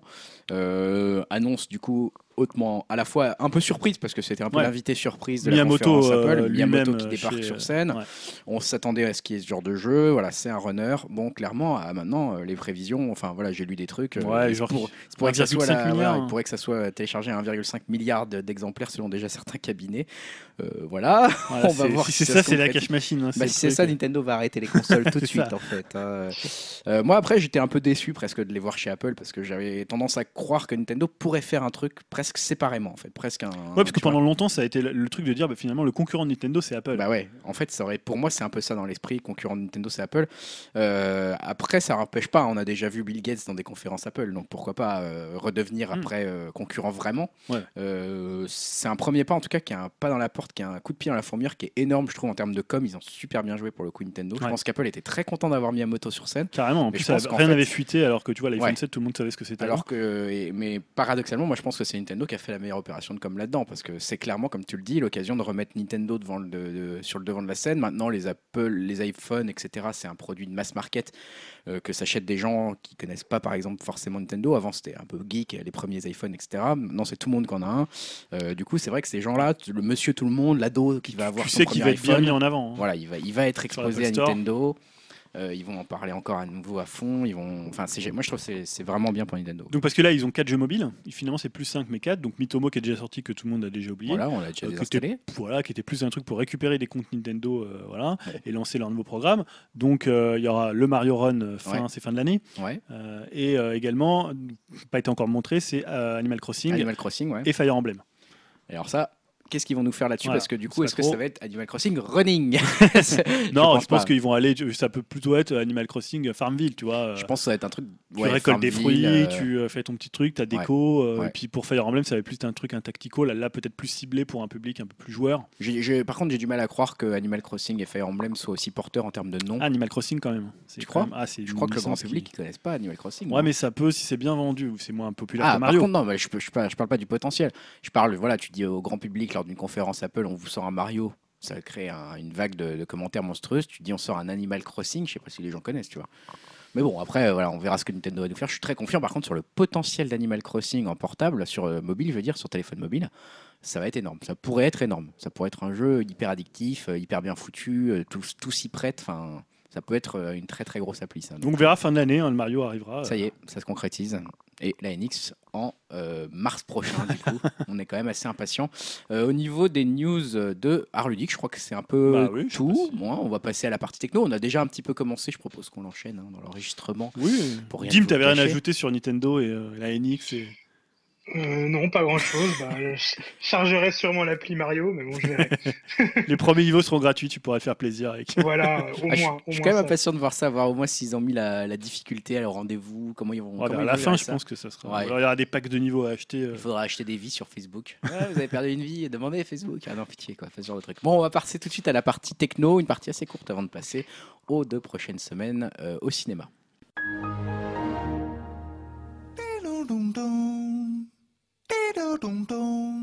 Voilà pour la partie techno qui va conclure nos trois parties traditionnelles du podcast. Alors dans cette partie techno, on a déjà commencé un petit peu en parler dans la partie jeux vidéo si vous l'avez sauté. On a commencé à parler un peu de la keynote d'Apple qui a été un peu le gros morceau de cette partie techno qui, va, nous occuper. Keynote Apple, alors pas passionnante, moi j'ai trouvé. Il- par contre, il y a eu des choses qui ont suscité le débat. Euh, Julien, qu'est-ce qui s'est passé dans cette keynote Apple? Disons que c'était pas révolutionnaire, mais il y avait quand même eu des changements assez intéressants. Pourtant, eux l'ont dit, c'est une révolution. Ouais, c'est une mais révolution. disons que je pense qu'elle se situe un peu au milieu. Ouais, Euh, non, elle n'était pas totalement décevante. Euh, elle a instauré pas mal de trucs. Euh, donc déjà, ils ont présenté iOS 10. Ouais, Bon, ça, ça intéresse que ceux qui sont voilà, sur, qui ça. sont sur, euh, comment, sur euh, chez Apple. Mais surtout, ce qu'on attendait, c'était euh, surtout Greg, tu l'attendais, l'iPhone 7 Bah ouais, je l'attendais bien sûr. et l'iPhone 7 Plus Pour pouvoir le critiquer, Pour bien pouvoir le sûr, vous me connaissez. pour pouvoir le comparer au Samsung. Putain, quelle merde. Donc, et aussi l'Apple Watch 2, hein, on en parlera assez rapidement. Donc ça se déroulait au Bill Graham Civic Auditorium de San Francisco, où on avait envoyé Dim, hein, c'était notre Ouais. envoyé spécial là-bas, on lui avait payé le voyage Exactement. grâce. euh, Apparemment, c'était que de la, gars. de la coke et des putes. Voilà, il est même pas allé, je crois, on l'avait aussi envoyé, on l'avait en- Il a tout claqué en pute et coke. il est même pas allé, je crois, il est allé à San Francisco, Ouais, Apple. il, s'est- C'est quoi il est allé dans les bars gays, il a, il a rien fait de... Euh, Ah, on a essayé de l'envoyer à New York pour le PlayStation Meeting, il est pas allé non plus. donc Il y va à la mauvaise date, ce con. Ouais, voilà, euh, oui, oui, là, On t'a payé un billet, 25 vas, euh, voilà, tu vas dans deux semaines, donc ça sert à rien, c'était là qu'il fallait y aller, le 7. Bon, bref, c'est un peu raté. Mais alors, du coup, cette conférence, ouais, l'iPhone 7 euh, qui a été. euh, Bon, qui a, divisé, on va Ouais. dire, euh, dans, son- dans sa partie plus classique. On va peut-être on parlera de l'absence. Ouais, du- déjà j'ai expédié un peu les affaires courantes, ils ont parlé d'Apple Music. Ouais, bon, 70 exclusivités par an, donc ça, ça fait un peu chier. Ouais, Euh, on en a déjà parlé quand on faisait beaucoup de, on parlait beaucoup des- du streaming, Spotify du streaming ça, musical, à vraiment avoir des exclus sur des. euh, Ça, c'est pas juste. ça, c'est pas juste. Faut pas faire ça parce que ça va mener au piratage. Voilà, ça. Bah, Bah, nous, on va les carrément. pirater en fait. hein. Si c'est des artistes qu'on aime bien, concrètement, on aura quel choix à part s'abonner à... En fait, re- re- revenir vers ça, c'est retuer le modèle de la musique en fait concrètement, parce que ça repousse à pirater, alors que justement l'accès en liberté, c'était ce qui avait diminué le piratage. Euh, Les Spotify, une fois que tu es abonné à Spotify, tu n'as plus besoin Voilà, de ou t'es pirater. abonné à Apple Music, ou t'es Voilà. abonné à Mais Deezer, du ou t'es. coup, avoir des exclusivités, mais je suis, je serais- j'aurais le même critique si Spotify se met à faire beaucoup d'exclusivités. C'est une mauvaise idée parce que vous allez repousser vos utilisateurs Ouais. à pirater des contenus. Ce qu'a fait aussi euh, Tidal. Voilà, et c'est pas bon ça. C'est pas bon pour l'industrie musicale. Bref, ça c'est le petit point Voilà. Apple Music. Aussi Apple Store, 140 milliards d'applications téléchargées. C'est pas grand voilà, chose. on ne sait pas ce que ça fait, mais ça fait beaucoup.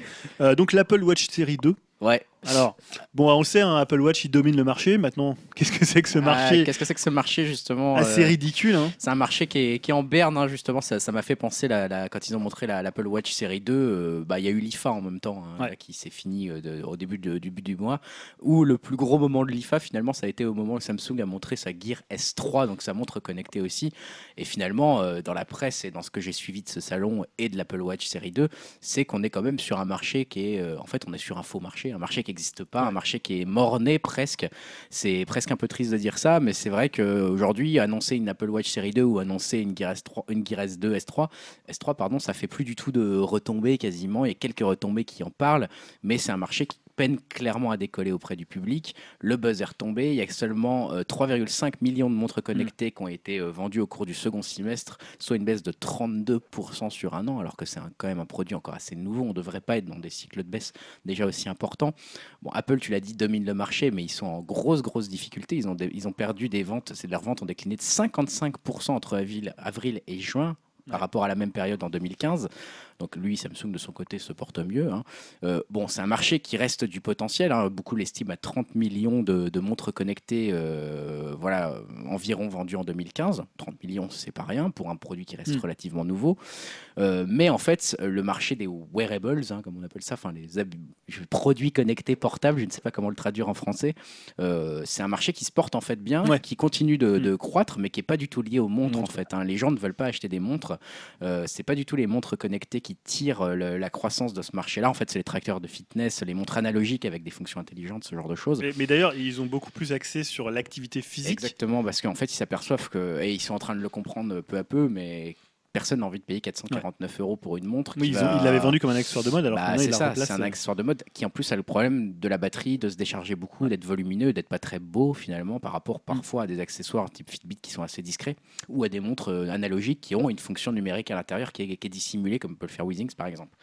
Donc euh, je suis quand même assez étonné de la direction de ce que fait euh, l'Apple Watch Série 2 pour revenir sur la conférence Apple, Bah, parce qu'ils se remettent pas vraiment en question. hein. L'Apple série, l'Apple Watch Série 2 c'est l'Apple Watch Série 1 mais en peu en mieux quoi. L'écran un peu lumineux. Oui, il est un peu plus- le processeur est plus puissant, elle est étanche jusqu'à 50 mètres. c'est ce genre de conneries, mais euh, comme la rép- je crois que la- comme l'a résumé un tweet, on est pressé de pas l'acheter. quoi. En gros, tu vois, on est content qu'il l'annonce et on est pressé de pas l'acheter.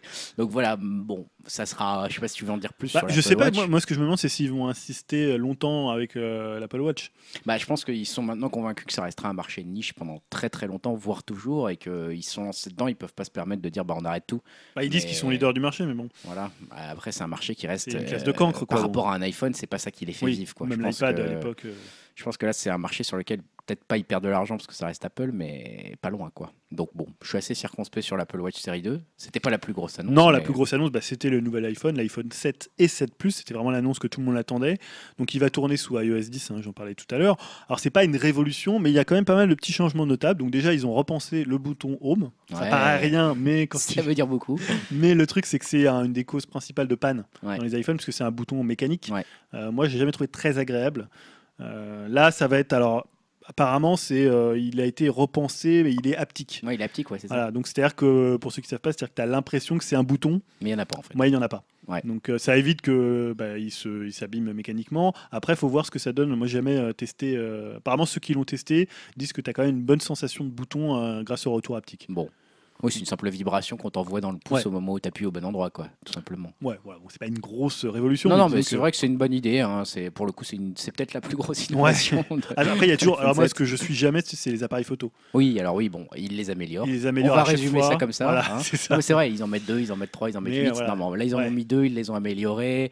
Euh, ça permet de faire un zoom qui sera plus numérique, mais qui sera aussi euh, analogique, en fait. Euh, ce qui est très bien tout ça. Ouais, Bon, voilà. Bon, c'est sûr que maintenant, en fait, on le commente moins parce que les appareils photo arrivés sur smartphone sont à un niveau Ouais. qui est euh, quasiment comparable à des photos qu'on peut faire maintenant avec des appareils, euh, bah, des vrais appareils photo. Quoi. Donc c'est sûr que ça devient difficile de les commenter.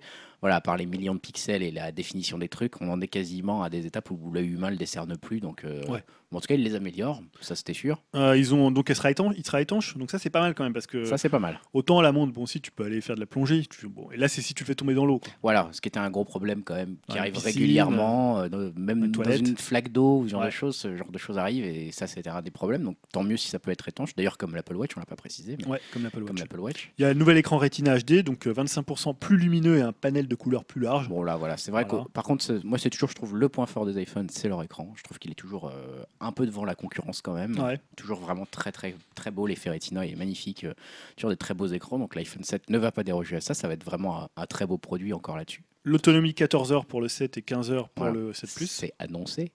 Annoncé, on C'est si vous le laissez dans un tiroir avec un chargeur pas loin et que vous en servez pas, en gros. Alors surtout, le gros changement, c'est côté audio, Ouais. Euh, puisque déjà il y a des haut-parleurs stéréo, Mm. un qui est donc euh, en haut et un en bas. Donc, quand tu le mets sur le côté, ça te fait des, bah, des haut-parleurs stéréo. Si tu, si regardes à une, je sais pas, un concert Bah, c'est surtout euh, dans le bus, on va pouvoir mieux entendre la musique de blaireau des autres. ça, c'est une bonne nouvelle, quoi. Ah, moi j'ai hâte de mettre du maître Gims à fond dans le Ah bureau bah gauche droite. hein. Euh, ouais, franchement, ça va être trop bien, quoi. Et donc forcément, le ce que certains ont parlé de sacrilège, c'est euh, ils ont enlevé la prise jack. Ouais. Alors Voilà, ça, c'est euh, vraiment le gros truc sur les réseaux sociaux. Et alors en fait, qui est aussi lié à l'étanchéité, Ouais. qui est aussi lié à une autre raison, bah, c'est la place. hein. Tout simplement, mettre un- une prise jack dans un téléphone, ça prend de la place. Là, euh, la place libérée par l'absence permet de mettre plus de batterie, notamment. Donc, euh, bah, permet de rallonger voilà, la durée d'utilisation de votre téléphone. Donc, c'est pas une mauvaise idée en soi. Euh, si je suis un peu plus cynique, je dirais que la plupart des moyens de paiement aux États-Unis par téléphone se servent en fait de la prise jack pour se brancher sur les téléphones, hein, pour faire des Ouais. smartphones qui payent.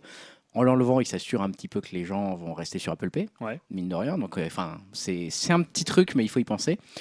Et euh, alors la- l'autre vraie chose aussi, c'est que ça disparaît pas vraiment. On peut Non. avoir un cordon qu'on achète et qui fait prise a- non, il est etc. fourni avec. Ah, il est fourni avec. Ouais, C'est-à-dire qu'en fait, tu as un adaptateur qui se branche sur la prise Lightning. Voilà. Par ça. contre, tu peux pas recharger ton iPhone et écouter de la Non. musique en même temps. non, non, bah non, ça c'est pas possible. C'est pas possible puisque tu utilises la prise Lightning Bah oui. est la prise de- à tout faire, on va dire. Non, de- voilà. Alors le truc un peu abusé, c'est que du coup, ils ont profité de cette absence de trucs pour sortir leurs propres écouteurs Ah oui. Bluetooth, euh, je sais pas quoi là. Alors, les AirPods, Voilà, et euh, c'est pas donné.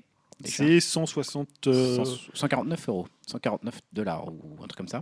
Donc bon, c'est encore une fois, on est habitué avec les 180 euros. 180. Bon, D'accord. Pense sais pas la conversion, euh, peut-être euh, dollar-euro. Bah du coup voilà, en fait ils ont rajouté un accessoire encore à acheter pour les iPhones, Alors, machin. t'es pas obligé de l'acheter. Ils te fournissent un casque euh, traditionnel avec l'adaptateur. Voilà. Euh, les AirPods, hein, qui sont les, les casques classiques euh, iPod. Après, ceux-là, ils sont, euh, bah, ils ont, ils sont forcément sans fil et Mm. tu les places en fait directement dans ton oreille et la musique démarre Voilà, automatiquement. il s'allume en fonction de, Voilà. bah, des mouvements que tu fais. Il y a des re- retours accéléromètres, etc. dans les écouteurs. ouais. D'où leur prix, j'imagine, Ouais. assez élevé. Euh, et mm, bon, après, l'objet en lui-même, moi je le trouve déjà, on est loin d'un objet très design, personnellement, je trouve. Alors, Très sobre. C'est ce qui caractérisait euh, Apple, mais moi je suis un peu déçu. Hein. Tu as des espèces de deux morceaux blancs qui te sortent des oreilles, tu as juste l'air d'un con. Bref, et puis euh, après, bah, c'est l'objet en lui-même, c'est un objet. Tu peux le perdre. ouais, c'est surtout ça quoi. Puis bon, voilà, toi je sais que tu es amateur de musique, il te faut, tu as des casques, tu aimes bien écouter de la musique Ouais. avec ton casque. Bon, c'est un peu dommage d'avoir retiré de base en fait. Il faut repasser par un adaptateur. Cet adaptateur, soit tu le perds, soit tu le rachètes. euh, Enfin bon, voilà. Ouais. Encore une fois, ils, en fait, ils ont tué une technologie qui était pas. Moi, je trouve pas nécessaire de tuer pour l'instant. Autant quand ils ont tué la disquette, euh, tu vois, ça me posait aucun Ouais, mais problème. t'as pas l'impression que c'est un peu le dernier, c'est le dernier moment un peu old school du, du baladeur, enfin du, du Bah, téléphone. euh, C'est-à-dire c'est des téléphones ultra connectés, ultra intelligents et t'as toujours un fil, un casque. Ouais, euh, c'est vrai, on peut le voir comme ça, mais moi, pour moi, après, après, la prise jack, qu'elle a, elle existait toujours parce qu'elle est très bonne qualité et qu'elle marche bien. Ouais. Le problème des baladés, j'ai- moi j'avais un casque Bluetooth, j'en ai eu deux, même des casques Bluetooth, ça se décharge hyper vite. Enfin, tu Ouais. retombes sur des Mais problèmes. c'est ce qui se vend le mieux.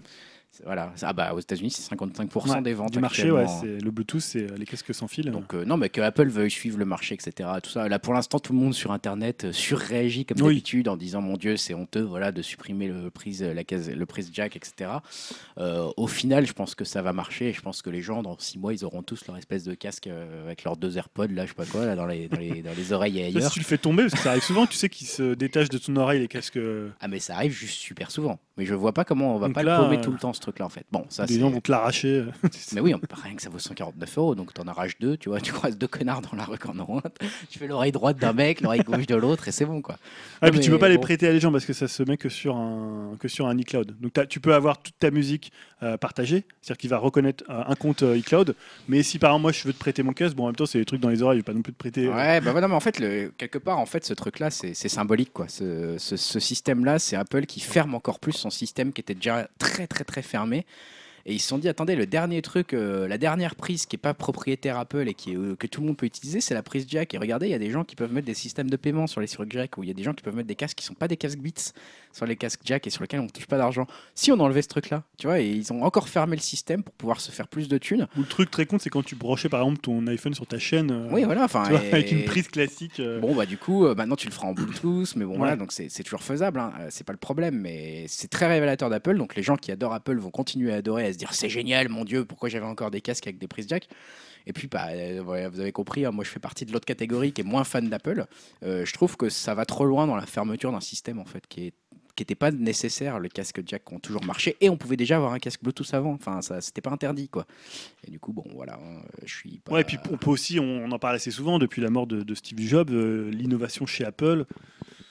Voilà, pour l'instant, euh, tu vois, l'iPhone 7, ok, c'est une. euh, bon, là, euh, tu vois, ce qui, est, ce qui fait que maintenant, on, on- on passe, on fait passer le fait d'avoir enlevé la prise casque pour une espèce comme ça de révolution. Enfin, pas de Révolution, ouais. mais d'une prise de risque, une espèce comme Oui, ça de, tentative de, tentative de, de renouveler le marché, du- alors que ça fait longtemps qu'ils n'ont pas sorti un produit. Le dernier, c'était l'Apple Watch, c'était pas tellement. euh, Non, non, bah à l'arrière, ça aurait, peut-être été ça leur plus grosse prise de risque et Mm. volonté de révolutionner un marché existant. C'était les montres connectées et de la démocratiser, puisque ça existait déjà.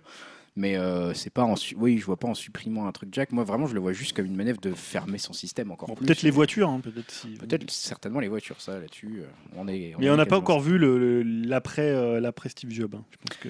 Bah, en tout cas, c'est pas avec l'absence d'un casque jack que, que ça nous montre une, innovation. Mais d'ailleurs, tout le monde est très partagé sur l'iPhone 7. Ça va être un très bon produit et il va se vendre à un milliard d'exemplaires, comme d'hab.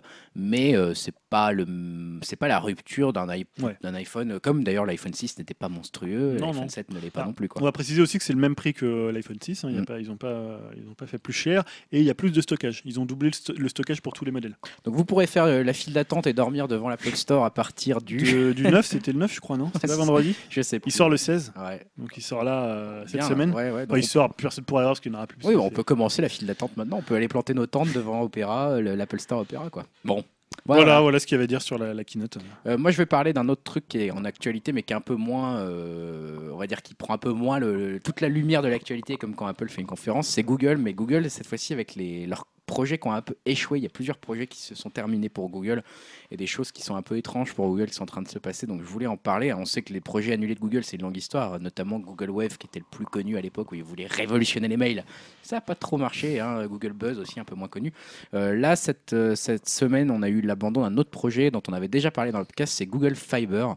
Euh, donc en fait, c'était en février 2010, Google a rendu public le projet de déployer la fibre optique pour connecter l'Internet à très haut débit, les utilisateurs jusqu'à leur domicile, aux États-Unis notamment. hein. ça avait fait trembler les mastodontes de télécom et ils avaient même évoqué la possibilité de le faire en Europe et en France. Euh, tout ça, c'était à des prix en plus moins chers que les abonnements euh, qui sont extrêmement chers aux États-Unis. hein. C'est souvent plus de 100 dollars pour s'abonner à Internet aux États-Unis. Donc là, c'était beaucoup moins cher. Bah, finalement, euh, Google Fiber, c'est un peu un fail. hein. Euh, finalement, il y a très peu d'abonnés, en tout cas très loin des objectifs de, de la maison mère Alphabet. Et euh, justement, elle a décidé de réduire la voilure et de diviser par deux les effectifs de sa filiale dédiée donc, à Google Fiber. Donc c'est Larry Page en personne, hein, le patron d'Alphabet et cofondateur de Google, qui a demandé le mois dernier au chef de Google Fiber, donc Craig Barat, de ramener son équipe à 500 personnes et de réduire de 10% ses coûts. Donc voilà, hein, il pensait conquérir 5 millions d'abonnés en 5 ans. Euh, on est quand même très loin du compte puisque fin 2014, Google euh, Fiber avait un peu plus seulement de 30 000 souscriptions. Donc on est loin des 5 millions d'abonnés. Donc Google Fiber, on, Allez, 30 000. 30 000 seulement. D'accord. C'est très- vraiment très très peu. hein. Ah oui, là, le type. Ah euh, ouais, T'en es cinq- où de tes objectifs? Oh là, bon, on va. Par rapport aux 5 millions, je suis pas très loin. hein. Je suis à 30 000 quand même. Euh, donc ouais, gros échec pour Google Ah, Fiber. là, effectivement, je m'attendais pas à ça. quoi. Ah ouais, non, c'est super. je sais pas, ils sont à 2 millions, tu vois, quand même. Bon, écoute, 2 on est. millions 500 000. non, Voilà, tu vois, un truc 30 on a. 000. Non, 30 000, ok, bon. Bah, Il y a un pote là qui en a pris un, donc on a 30 002 en fait. Ils ont déjà 1% dans la boîte. Euh, autre échec qu'on a entendu euh, là en- entre ces, enfin proche de ce nouveau podcast, c'est euh, le projet ARA. Tu as peut-être vu ça, Julien. Euh, c'est Google qui a suspendu le projet ARA. Cet projet ARA, qu'est-ce que c'était? C'était le téléphone modulaire dont on avait entendu parler dans divers salons de- depuis des années. hein. C'était le prochain grand bouleversement promis dans l'univers de la téléphonie mobile. Et ben non, en fait, ça ne le sera pas. Donc le principe, c'était un, un smartphone dont les composants étaient séparés. Par exemple, vous pouviez un peu comme des briques que de Lego finalement changer euh, la caméra, changer l'écran, euh, un peu comme un PC où on peut tout personnaliser, changer la carte son, etc. Bah là, c'était un peu pareil, mais avec un téléphone. Donc euh, il y avait déjà eu, bien sûr, c'était un projet compliqué, on s'en doute, hein, déjà le, concept en lui-même est compliqué. Il y avait eu plusieurs reports, un lancement test avait été envisagé puis annulé à Porto Rico. On avait eu des retards euh, avec euh, des, équipes un peu à bout qui avaient annoncé plusieurs itérations et beaucoup plus que prévu. et puis bah, finalement, en réfléchissant un petit peu, on voit du côté utilisateur aussi que c'est compliqué en termes de faisabilité. hein. Bon bah voilà, il- on a plusieurs blocs à associer, euh, on- chaque bloc prend de la place. Associer des blocs, forcément, on fait des, des pertes de place rien que pour les associer entre eux. Donc on se retrouvait avec un téléphone qui était relativement énorme en termes de taille. Euh, et puis il y avait un problème commercial en fait. hein. Difficile de savoir euh, quel public va pouvoir acheter un téléphone ARA à construire soi-même et à changer, etc. On parle vraiment d'une niche de bidouilleurs. euh, fans de Lego. voilà, extrêmement spécialisés, des fans de Lego, des fans de techno. Donc finalement, moi j'y croyais beaucoup. Perso, j'y Ouais. croyais. Ça paraît bizarre parce que ça faisait vraiment très gadget, mais j'y croyais quand même un petit peu au projet ARA. Et là, c'est un peu le, c'est un peu l'échec. C'est un échec en plus auquel on s'attendait pas parce que là, Google à sa dernière conférence au mois de mai, à la conférence annuelle Google I.O., avait reparlé du projet ARA. Donc euh, Mm. quand ils parlent en général d'un projet, ça veut dire qu'ils y croient. Bon, bah finalement, tout s'est arrêté pour le projet ARA pour l'instant. Et puis alors c'est pas un échec, mais c'est quelque chose que je surveille un petit peu, euh, qui m'a étonné. C'est là depuis quelques jours en fait, on a des youtubeurs qui ont déclaré avoir découvert que certaines de leurs vidéos avaient été supprimées du programme de monétisation. Tu as peut-être vu ça, euh, en gros, ils touchaient plus d'argent dessus. Et le prétexte qui est annoncé me fait un peu sueurs dans dans le dos, parce que c'est euh, tout simplement que le contenu n'est pas annonceur friendly de la part de c'est YouTube qui déclare ça. Donc euh, voilà, hein, YouTube on inciterait visiblement les, les YouTubeurs professionnels à s'auto-censurer puisqu'elle ne monétiserait plus les, les vidéos qui posent problème. hein, elle n'y affichera plus de publicité. Donc qu'est-ce qui pose problème? Bah, C'est dès qu'on a des contenus traitant de sujets et d'événements controversés ou sensibles tels que la guerre, un conflit politique, une catastrophe naturelle ou une tragédie, même si des images choquantes ne sont pas diffusées. Donc voilà, il suffit, euh, vous faites une vidéo, vous faites une référence à la con avec une blague un petit peu naze sur un événement récent, un peu catastrophique, ou même vaguement relaté euh, à un conflit politique, à Donald Trump ou une connerie comme ça. Hop, euh, vous pouvez plus toucher d'argent dessus et c'est démonéti- démonétisé. Donc voilà, euh, Google, euh, YouTube, enfin du coup Google s'est défendu en disant qu'en fait la politique n'était pas nouvelle, donc on va dire que c'est pas une très grosse défense. Ils sont pas dit non, non on le fait pas. On fait déjà. Bon, ils ont dit on le fait depuis longtemps en fait. C'est juste que là on l'a mis en avant à travers nos conditions d'utilisation qui ont été plus clairement changées et donc les gens s'en sont rendus compte. Mais en fait on le faisait depuis longtemps. Et c'est tout. donc, euh, donc voilà, ils ont un peu que dit ça. Donc il y a des internautes qui ont un peu fait une fronde avec carrément un hashtag, hein, comme d'habitude à chaque fois qu'il y a un problème sur, dans le monde de la techno, avec YouTube is over party, fête de fin de YouTube. Donc voilà, il y a eu des milliers de tweets là-dessus. Mais finalement, euh, bah, finalement ça, reste, euh, ça reste un petit peu un problème là-dessus. On ne sait pas exactement si. Il y en a certains qui disent que la firme va faire marche arrière. Certaines vidéos auraient été remonétisées. Euh, mais j'imagine que ça ne sera pas le cas pour toutes. Donc, un peu étrange de suivre là-dessus la politique de Google là-dessus. Surtout que YouTube est en train quand même de devenir un média d'expression assez important. Enfin, Oui. et un média d'expression assez important. Ah, ils nettoient tout, quoi. Ils font. euh, ah bah là, ouais, il y a une- un gros nettoyage automatique. Donc euh, voilà. On va finir la partie techno Ouais. avec euh, des chiffres. Euh, Julien, jouons avec les chiffres. Qu'est-ce que que c'est-à-dire? Bon, Attention, non, c'est- Alors, s'il y a du calcul mental, on va encore l'air con. Non, c'est simplement une, petite question chiffre. À votre avis, euh, quels sont les, les- les navigateurs, euh, les navigateurs internet hein, qui sont les plus utilisés dans le monde? En Alors, pourcentage, hein, ça- Bon, Chrome en premier, Voilà, donc Ouais, Chrome. Chrome. ouais. Ouais, à votre avis, à combien de pourcentage de pages vues C'est en pages vues qui calcule. 23%. Tu es très loin du compte. Ah merde, j'ai tenté un truc. Euh, 57%. Ah, tu es beaucoup plus près. 68%. 62,3% Ah, putain, des c'est- pages vues sont vues sous Chrome. Putain, c'est énorme en fait. Je m'attendais vraiment pas autant parce que je m'étais dit derrière, donc j'imagine qu'il y a Firefox. Ouais, Firefox c'est deuxième avec que 15,31%. Putain, seulement, en fait, Mm. c'est ça. Je surévaluais beaucoup la poids de Firefox par rapport à Chrome. Euh, et puis, bah, du coup, Internet Explorer doit être encore là. troisième, Ouais, parce que 10 il- il est 10,73%. encore Il installé sur beaucoup d'équipes, de, de- beaucoup de Ouais. trucs de, de base. hein. Tous les gens qui ont des vieux PC, bon, bah, après, t'as les Opera, les trucs comme ça. Qui Ouais, Safari. Opera. Safari, Opera. Safari 4 4,64% et Opera 1,79%. Putain, c'est quand même la domination monstrueuse de Chrome, quoi. Ah ouais. 62%, t'as dit. hein.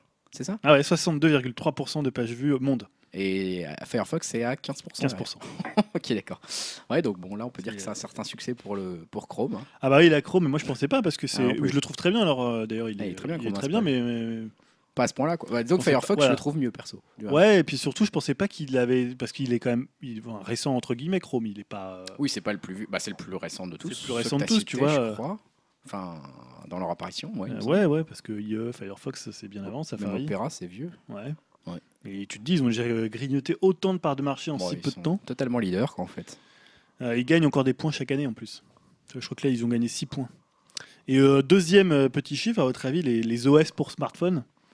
Ça Ah. va pas être très dur, mais. Bah, iOS, du coup, en premier, je dirais. Ah non. Enfin, ah bah non, oui, je suis con, c'est Android. Ouais. euh, mais alors, tu veux le M euh, Enfin, il faut. non, Android. Ah oui, oui, d'accord. Android, Donc en pourcentage, 67. c'est beaucoup plus. C'est vrai?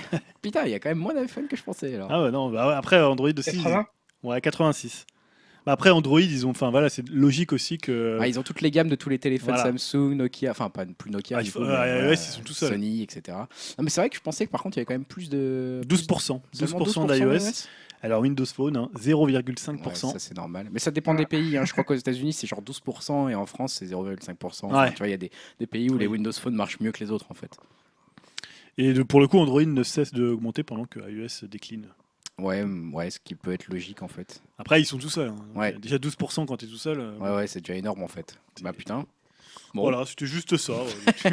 Eh ben, écoute, parfait, ça va conclure notre partie techno. On n'aura donc pas de partie conseil pour cette fois-ci. hein.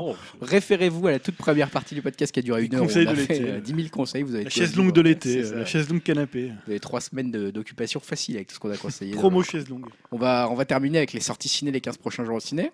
Donc le 14 septembre et le 21 septembre. Alors le 14 septembre, qu'est-ce que vous nous avez sélectionné? Bah, Je vais commencer par toi, Dim. 14 septembre, est-ce que tu as sélectionné des films déjà qui avaient l'air sympas? Bah déjà dans le- notre euh, document de travail, j'avais à chaque fois marqué euh, sans conviction. Oui, ouais, ça, sans, sans conviction. C'est vraiment pour choisir des films. Donc euh, j'ai choisi en premier pour le 14 septembre The Free State of Jones, un film de guerre euh, biopic. je l'ai surtout sélectionné parce que l'acteur principal c'est Matthew McConaughey. Ouais. Et bon, voilà, c'est quand même un acteur euh, assez solide dans ses choix. Il fait quand même toujours des films plutôt plutôt sympas. Donc bon, après pourquoi pas quoi si on a le temps. C'est vraiment sans conviction, quoi. Ouais.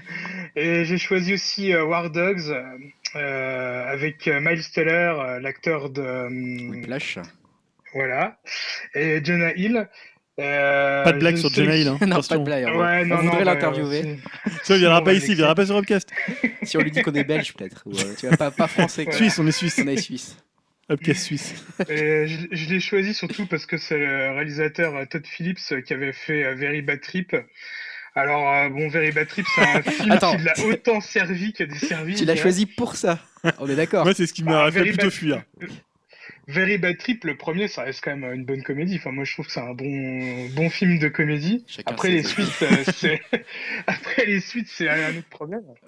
Mais euh, bon, voilà, par curiosité, on va dire. Et puis, comme j'ai dit, hein, c'est sans conviction. Ouais, ouais, c'est un peu pareil. hein. Moi, je l'avais noté aussi. Toi, Julien Ouais, aussi. moi aussi, hein. mais depuis le, le scandale euh, Jonah Hill, je vais pas y aller. Non, on soutient Jonah Hill. Non, ben non. oui. Sur cette affaire-là, Euh, ouais. Ah, moi, je soutiens Jonah Hill. Ah bon? Ah ouais, ouais. Moi, je trouve que la nana, elle était juste pas drôle, ça se fait pas. et Putain, mais tu peux avoir un peu d'humour quand même, un peu d'autodérision. euh. Oui, c'est pas le sujet. Enfin, de l'humour, je pense qu'il en a. Je pense qu'il a pas approuvé ça. euh, Comment? Depuis la rentrée, c'est pas son premier scandale à la, à la nana, je crois, non? Elle a, elle a déjà aussi offusqué d'autres euh, d'autres personnes, il me semble. Ah je bon? sais plus qui, mais faut que je revois, ouais. Non, mais enfin, voilà. Bon, pour ceux qui savent pas, donc Hill. Ouais, euh, donc en, fait, gros, il était invité au grand journal. Voilà, elle l'a traité de moche. Ouais, en fait, elle gros. avait fait une blague en disant voilà, je vous adore, vous me faites marrer, je rêverais qu'on passe une soirée ensemble. Et à un moment donné, vous avez vous appelez vos potes Leonardo DiCaprio et, euh, Brad Pitt. et Brad Pitt et vous sortez. Voilà. Et c'était la chute de la blague. Donc euh, voilà, il a pas du tout apprécié. Euh, Alors, au, moi, je- point, au point d'annuler tous Voilà. ses, Bon. ses interviews, notamment pour Deauville, puisque le film était présenté en Sa du réaction, festival. clairement, elle est forte après euh, la blague. Je pense que le mec ne manque pas d'humour. Il s'est moqué de son propre physique dans tous ses films, quasiment, Jonah Hill. Enfin, tu Ah, vois, je sais pas, il a un peu le melon, j'ai quand il fait Moi, super c'est- grave, etc. Enfin, clairement, il joue sur son physique, il le sait. Ah, ça, c'était euh, avant l'Oscar. et, Tu vois, depuis, je pense qu'il moi, avait je- peut-être un melon. Je pense que la blague est vraiment naze, qu'elle est déplacée, et il a réagi un peu fort. Enfin, tout le monde a des torts. Honnêtement, quoi. tu penses que si c'est Rogen, il, il se comporte comme ça? Je pense pas, moi. Je sais pas. J'avoue. Pourtant, t'es dans pas. des physiques similaires. Ouais. Je, honnêtement, je sais pas. euh, après, bon, voilà. Moi, de toute façon, euh, pour revenir à War Dogs.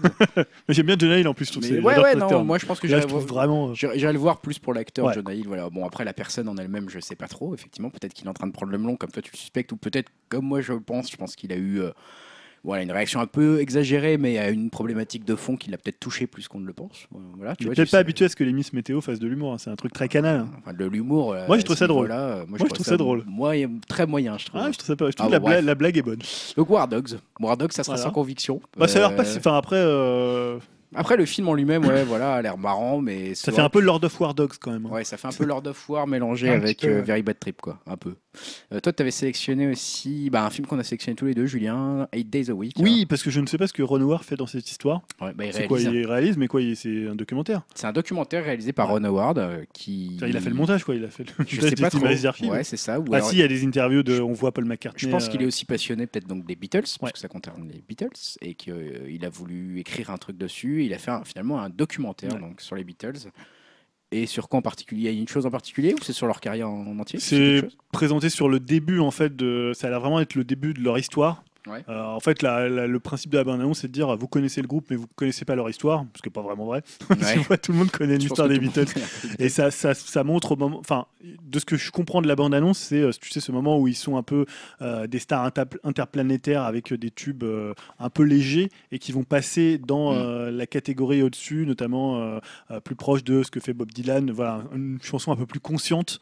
Euh, voilà, avec l'arrivée d'albums beaucoup plus importants. Donc euh, j'ai l'impression que c'est ce passage en fait, et c'est surtout pour montrer la façon dont ils étaient très soudés à l'époque par rapport au tsunami euh, qu'étaient les Beatles euh, quand ils arrivaient n'importe où. Enfin, c'était de la folie quoi. Après, vraie question, effectivement, qu'est-ce que fout Ron Howard Voilà. là-dedans Qu'est-ce que fou Je vois pas trop le parti pris du. J'ai envie de le voir ce- parce que j'adore les Beatles. Même dans sa carrière, quoi. Enfin, tu vois, je veux dire, Ron Howard, il est pas réalisateur de documentaires. Alors oui, on pas- en discutait, je, il me semble une fois sur le forum avec ton pute où on disait est-ce qu'il y a des bons films de Ron Howard Ouais. Mais c'est vrai qu'il n'y en avait pas tellement. C'est vrai que Ron Howard, Ouais, je pense qu'il avait raison. Ça va faire réagir chat ton pute. Ouais, Ron Howard a une carrière assez particulière et au final, on sait pas trop quoi en penser de ce mec. hein. Donc voilà, là moi c'est plus parce que c'est les Beatles et que Ouais. euh, ça fait toujours plaisir d'entendre les Beatles.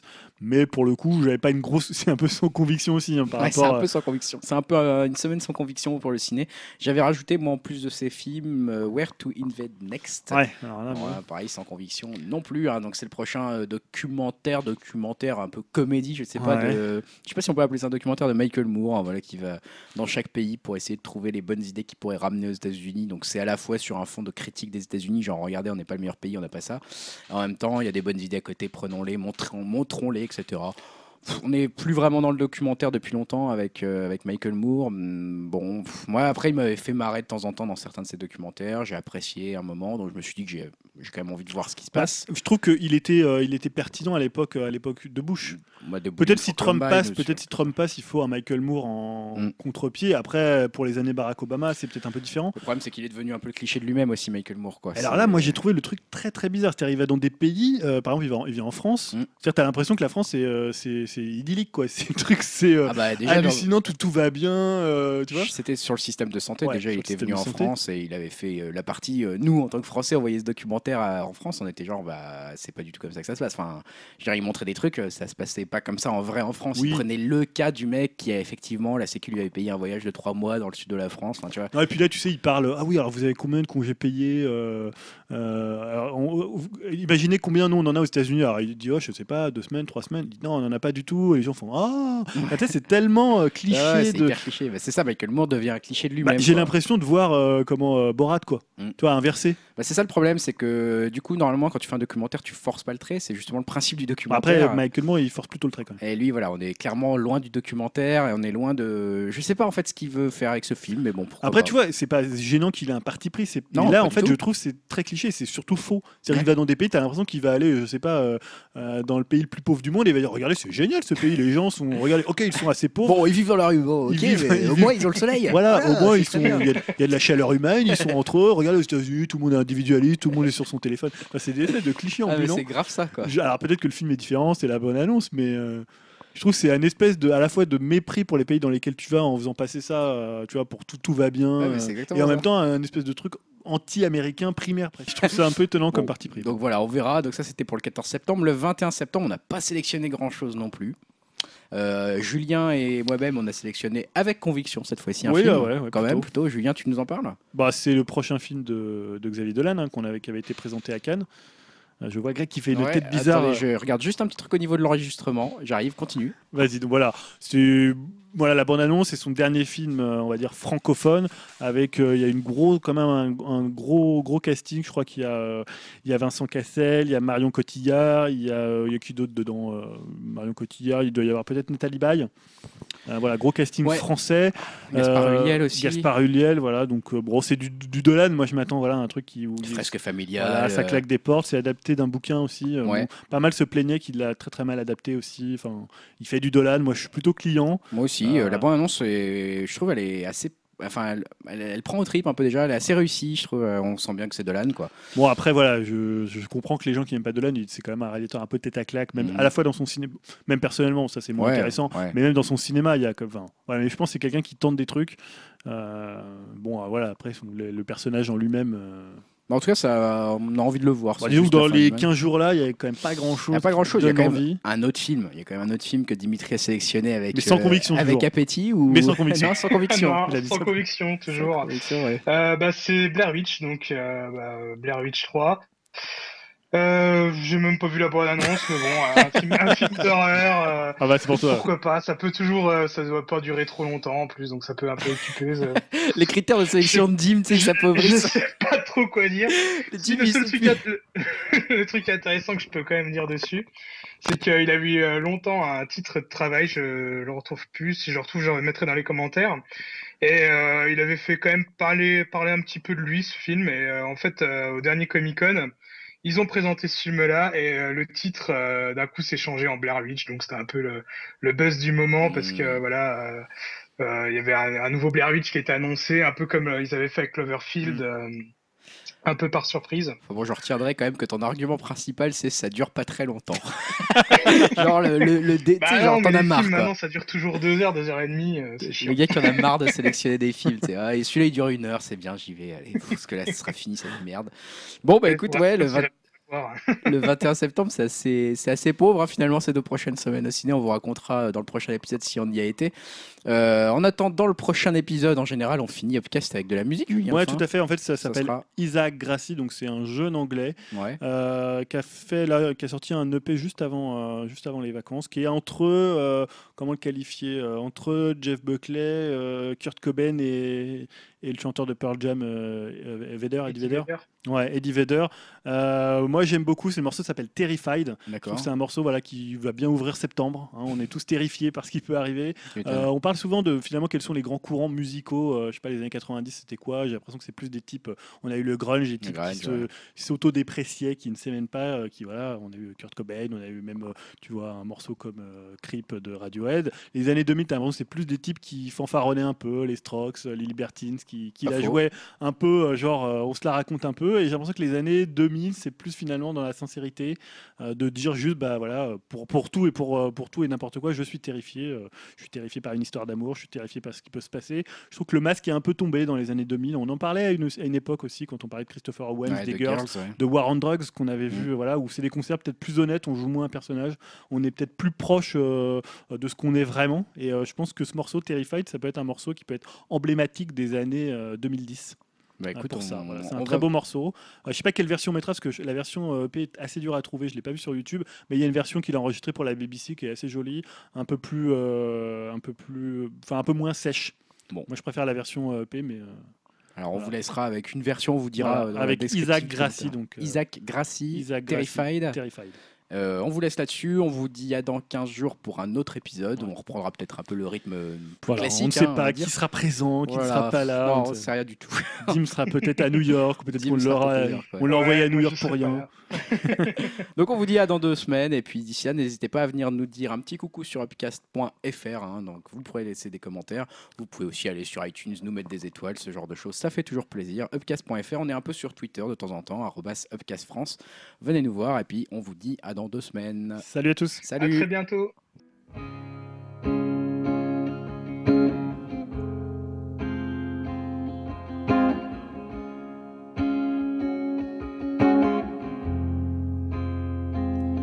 Well, I sleep all day, drink all night. Just give me one good reason, and I'll turn out terrified. Now I'm terrified. And I've heard all the people calling my name, but they'll never see just how I have changed. Now I'm terrified.